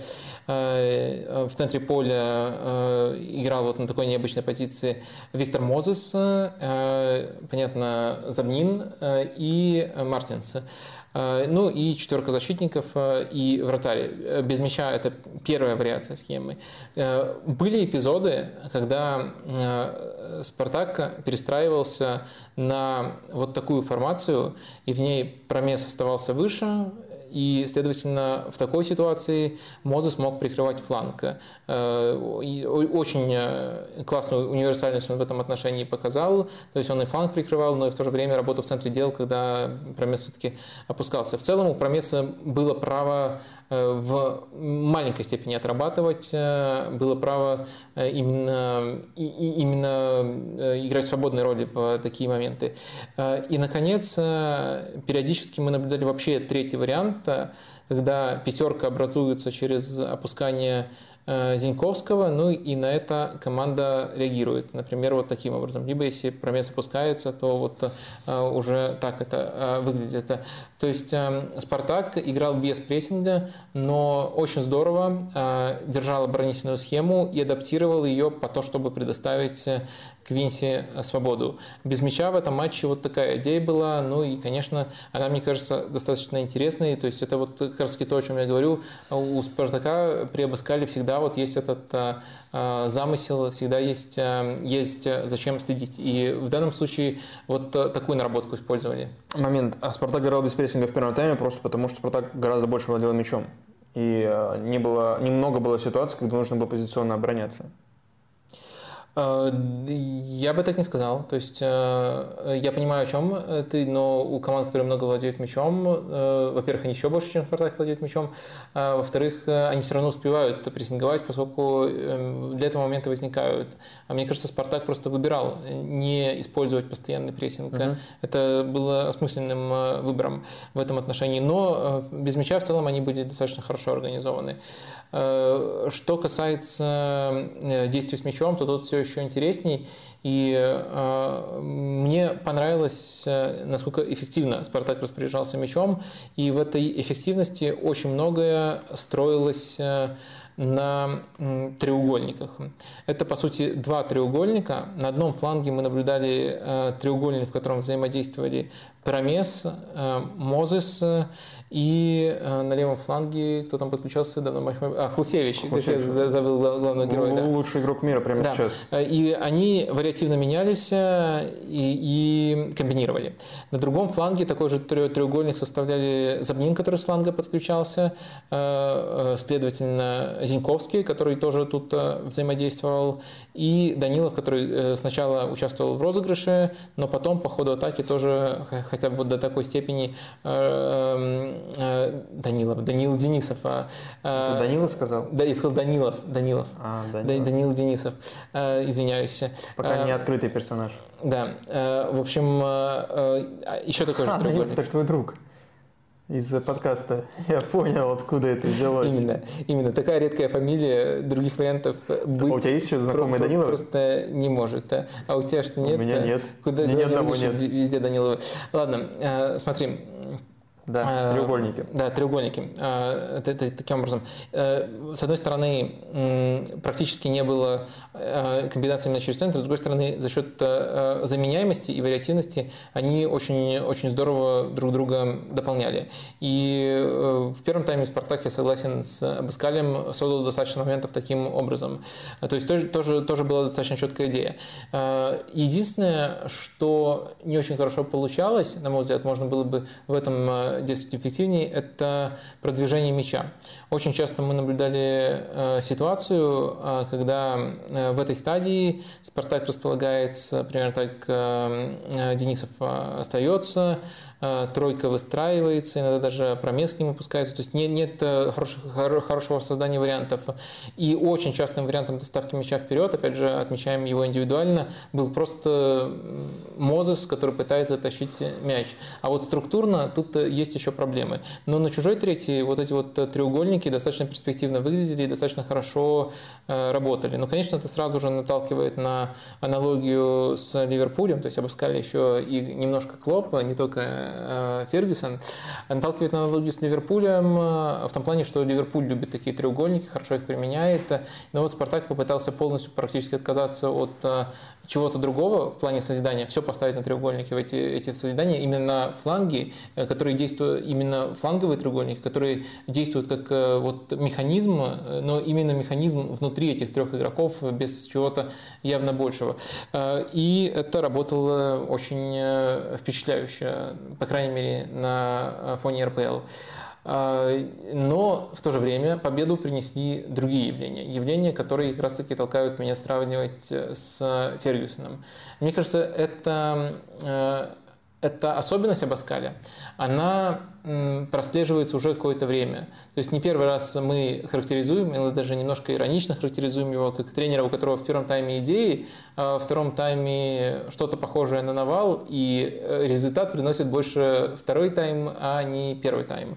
А такая проблема присутствует, но я думаю, что, скажем так, э, то, как он достигает результата во, втором, э, во вторых таймах, это не случайность это э, то, как он подходит к оценке рисков. И вот в этом он очень похож на Фергюсона. Зачитаю несколько цитат Фергюсона на эту тему. А, если мы проигрывали 1-2 за 15 минут до конца, я готов был очень сильно рисковать. Я был счастлив в итоге уступить 3-1 э, при условии, что риск давал нам больше шансы на победу или ничью. Мы часто выпускали в дополнительное время игрока в атаку, меньше беспокоились об обороне. Все понимали, что если мы выиграем 3-2, это будет просто замечательно. Если проиграем 1-3, то все равно ничего не потеряем. Я считаю, что у каждой из моих команд был характер. Они никогда не сдавались. Он также рассуждает еще о том, что такие победы э, еще больше уверенности рождают внутри команды и помогают помогают еще в следующих матчах. Ну и в другом интервью Гарри Невилл, он, по сути, тут те же слова повторил с некоторыми уточнениями.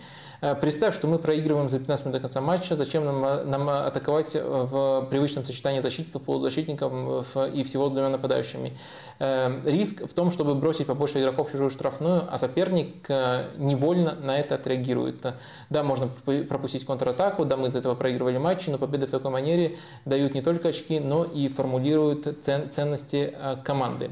А помнишь, там раздевалку на последних минутах, после таких побед атмосфера в них всей будажа, в ней всех э, будоражило.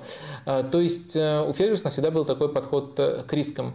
То есть эм, победа 3 очка, ничья 1 очко, и даже если ты на дистанции, даже если твои риски на дистанции будут приводить к одинаковому количеству удач и неудач, то все равно ты в итоге будешь в выигрыше. Он так рассуждал, это очень рационально, и он это оправдывал словами. И риски он рассматривал как а, банальные, но в то же время эффективные, против которого э, часто ничего не придумывают, особенно когда у команды есть такой статус, немножко наводящий ужас на соперника, статус такого местного гегемона. Э, он подразумевал под рисками насыщения игроко, штрафной игроками. И вот то же самое делает Абаскаль, и вот в этом узком аспекте, мне всегда нравилось проводить аналогии в узком аспекте, аспекте, мне кажется, можно провести аналогию в мышлении Фергюсона и мышлении Абаскаля. Вот таким образом я отвечаю за наглый, бесстыдный кликбейт в заголовке. В прошлом сезоне у «Спартака» было больше всех волевых побед, 5, и больше всех э, набранных очков из проигрышных позиций. 21 очко «Спартака» из 54 набраны, когда «Спартак» по ходу матча проигрывал. Это, естественно, больше всех э, в чемпионате. Это как подтверждение, э, вот, ну, естественно, это насыщение, да, это навал часто, но все равно это вот дух, вот, дух. Ты в итоге к этому пришел только аргументированно, правильно? Um, нет. Совсем нет. ну, то есть э, мышление и оценка рисков, э, рациональное мышление и оценка рисков – это подход э, Фергюсона. То, что такие победы, помимо всего прочего, еще могут там улучшать атмосферу в команде – это следствие этого подхода. Но первопричина, мне кажется, она у Фергюсона очень рациональная, он очень хорошо ее и в книге, и в отдельных интервью описывает.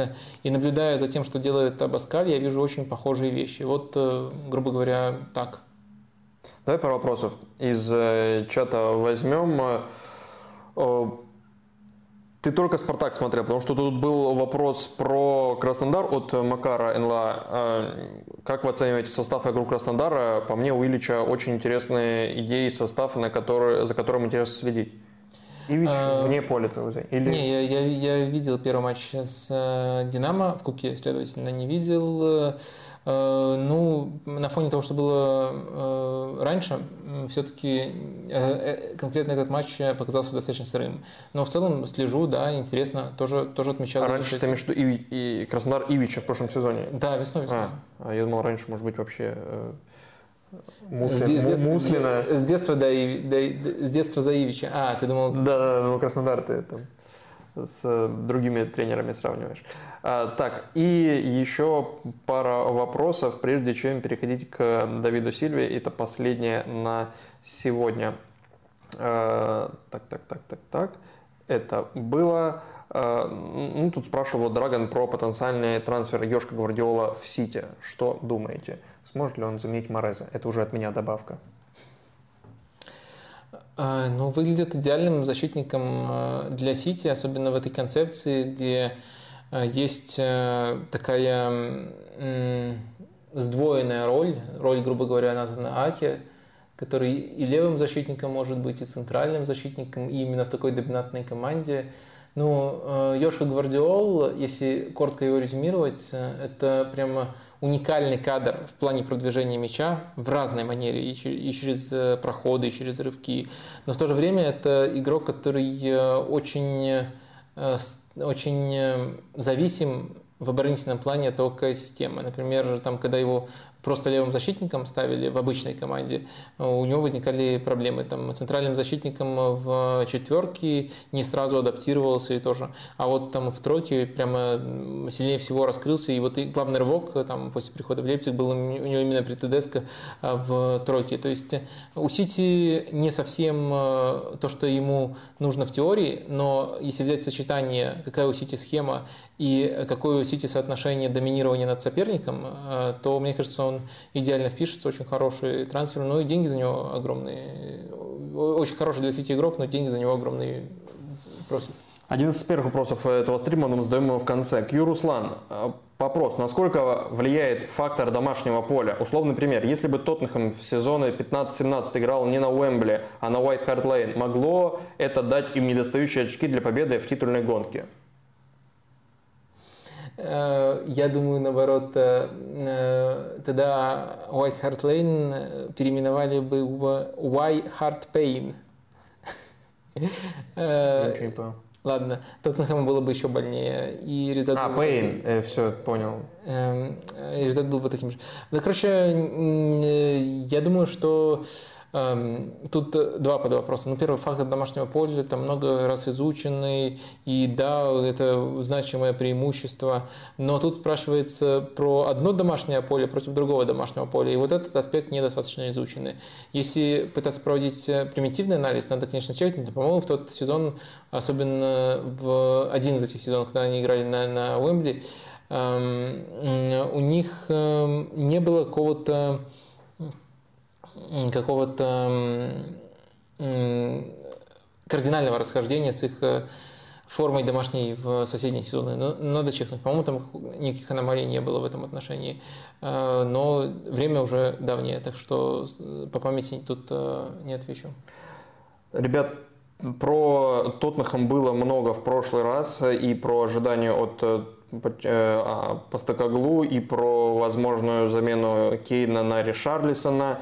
Про Челси, видимо, будет в ближайших э, стримах более подробно. Да, это вообще золотое правило. Запомните до конца лета как минимум, что у нас разбираются клубы вот такими пачками, пятерками. Потом к ним практически не возвращаемся, только маленькие апдейты. Но можем вас адресовать. Адресовать, что вот про этот клуб уже говорили. Не поленитесь. Э, если вам интересно, что мы говорим там сегодня, то вот про другие клубы уже в подобном формате да, про... было. До Манчестера тоже обязательно доберемся. Просто ну, давайте дождемся нападающего Манчестера уже, чтобы прям предметно говорить. А, а вот до, до этого клуба очень вряд ли мы доберемся в таком формате. Гена Дружинин. Оцените, пожалуйста, работу Франка Шмидта в э, Хайденхайме. Есть ощущение, что он в Бундеслиге всерьез и надолго. Шах и мат, Вадим. Я не смотрю вторые дивизионы. То есть я, я готов говорить только о том, что я много видел, много видел лично. Это топовые лиги, в большом объеме смотрю. Но вторую Бундеслигу не смотрю. У тебя, ты, ты, ты зачитал вопрос, у тебя, наверное, есть что, что сказать. Про Хайденхайм? Ничего. Ну, по-моему, матч показывает. Э, и что дальше? Матч показывает, что ты не смотришь? Такой же вопрос к тебе. Ну, ну, я думал, мало ли тебе по работе приходилось. Ну, может быть, даже я комментировал какой-то Хайденхайм, но вряд ли. Какой-то их там много, да? Нет, какой-то матч имею в виду. Ну, я не, не помню. Э, Гамбург, да, было дело пару раз. Э, Гамбург крутая команда. Я видел вопрос в чате, не забыл ли я про Гончаренко в Урале. По счастливому совпадению э, не забыл.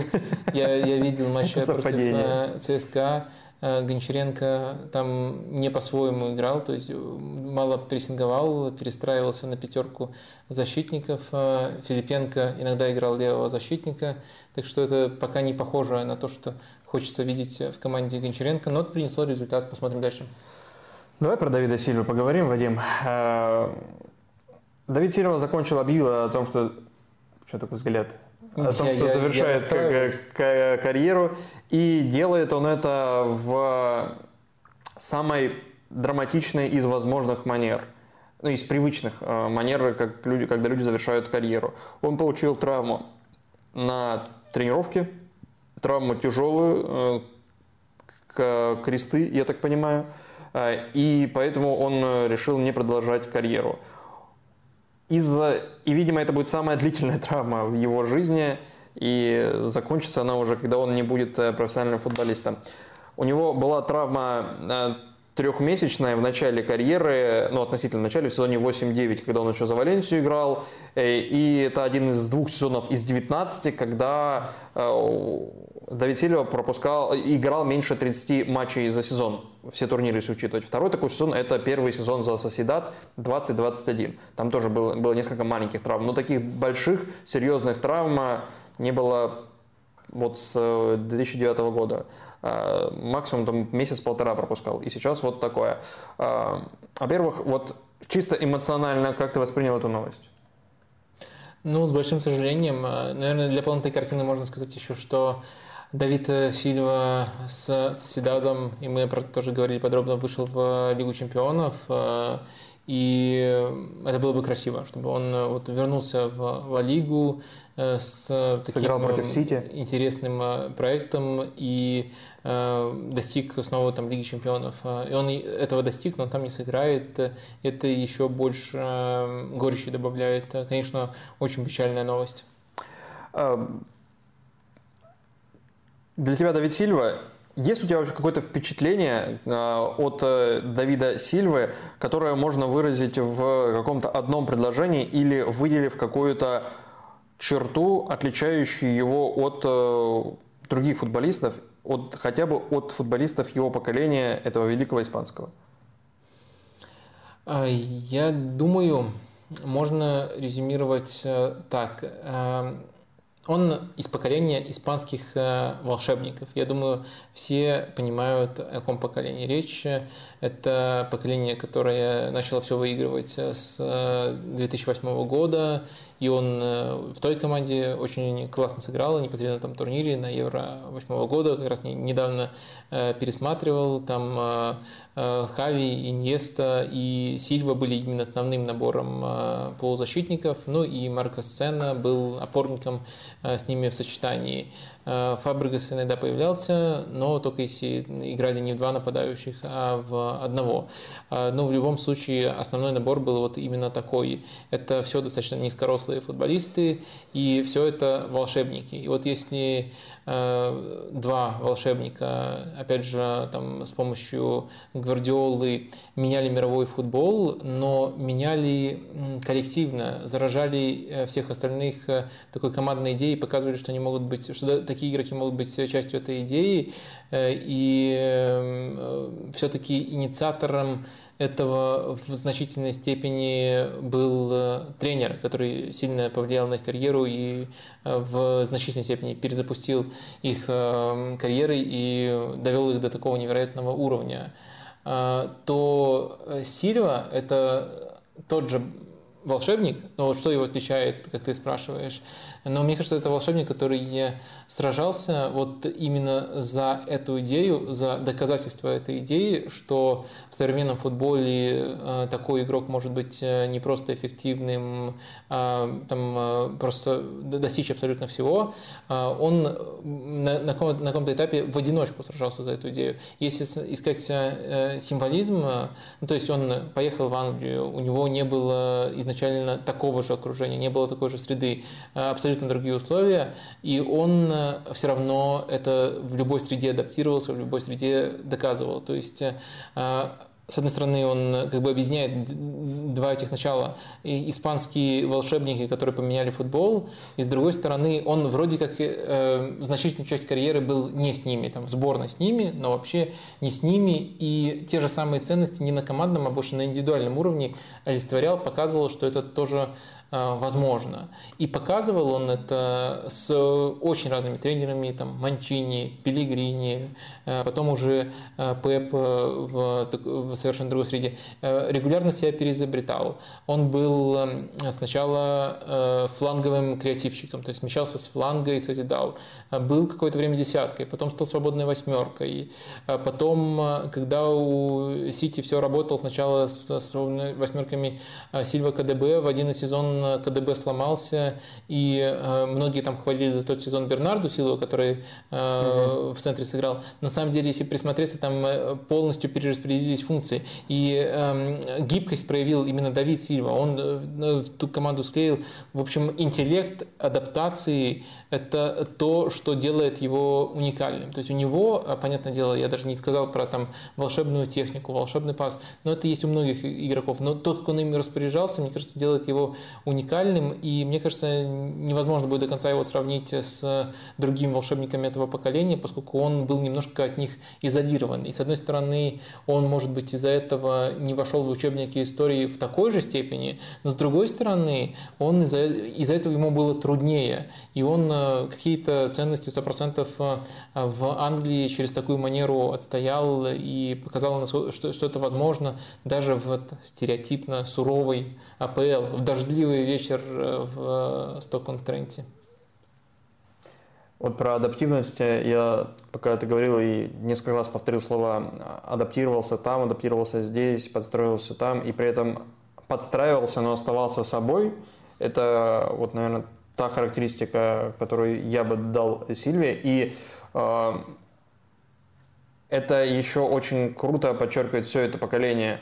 То есть вот великая дилемма, дилемма в медиа, по сути. Лэмпорт или Джерард, и типа, но они не могли уживаться вместе. У Испании было пять плеймейкеров одновременно на поле.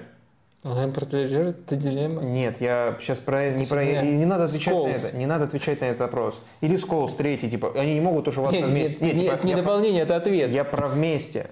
Я про вместе, я не про или-или. Я про то, что они не могли ужиться вместе, их ни один тренер не мог разместить на поле. Блин, не было просто тренера, не потому что они несовместимы, это потому что не было тренера. У Испании... Нет, это потому что они тупее, чем Сильва.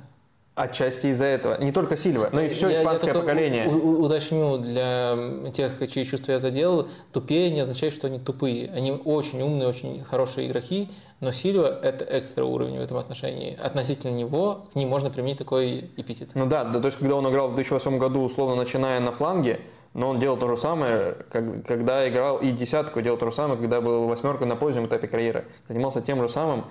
И... Э, ну, с одной стороны, да, с другой стороны, пропорции действий его менялись, э, и э, функционал без мяча максимально сильно менялся. И он ко всему адаптировался. То есть он, что еще важно... Ну, не терял в качестве. Не, да, не терял в качестве. И он, да, с одной стороны, кажется, это одни и те же сильные стороны, но смотри, можно, с одной стороны, стягиваться к мячу в импровизационной системе и показывать эти качества. С другой стороны, можно правильно открываться в полуфланге и получать мяч там, как требует уже Гвардиола. И это разные требования. Э, и, с одной стороны, там, там показывают эти качества, но без интеллекта, без адаптивности, без правильного движения это не работало бы. Так что я согласен с тобой с формулировкой адаптироваться, оставаясь собой, но постарался вот уточнить, э, что конкретно ты имел в виду.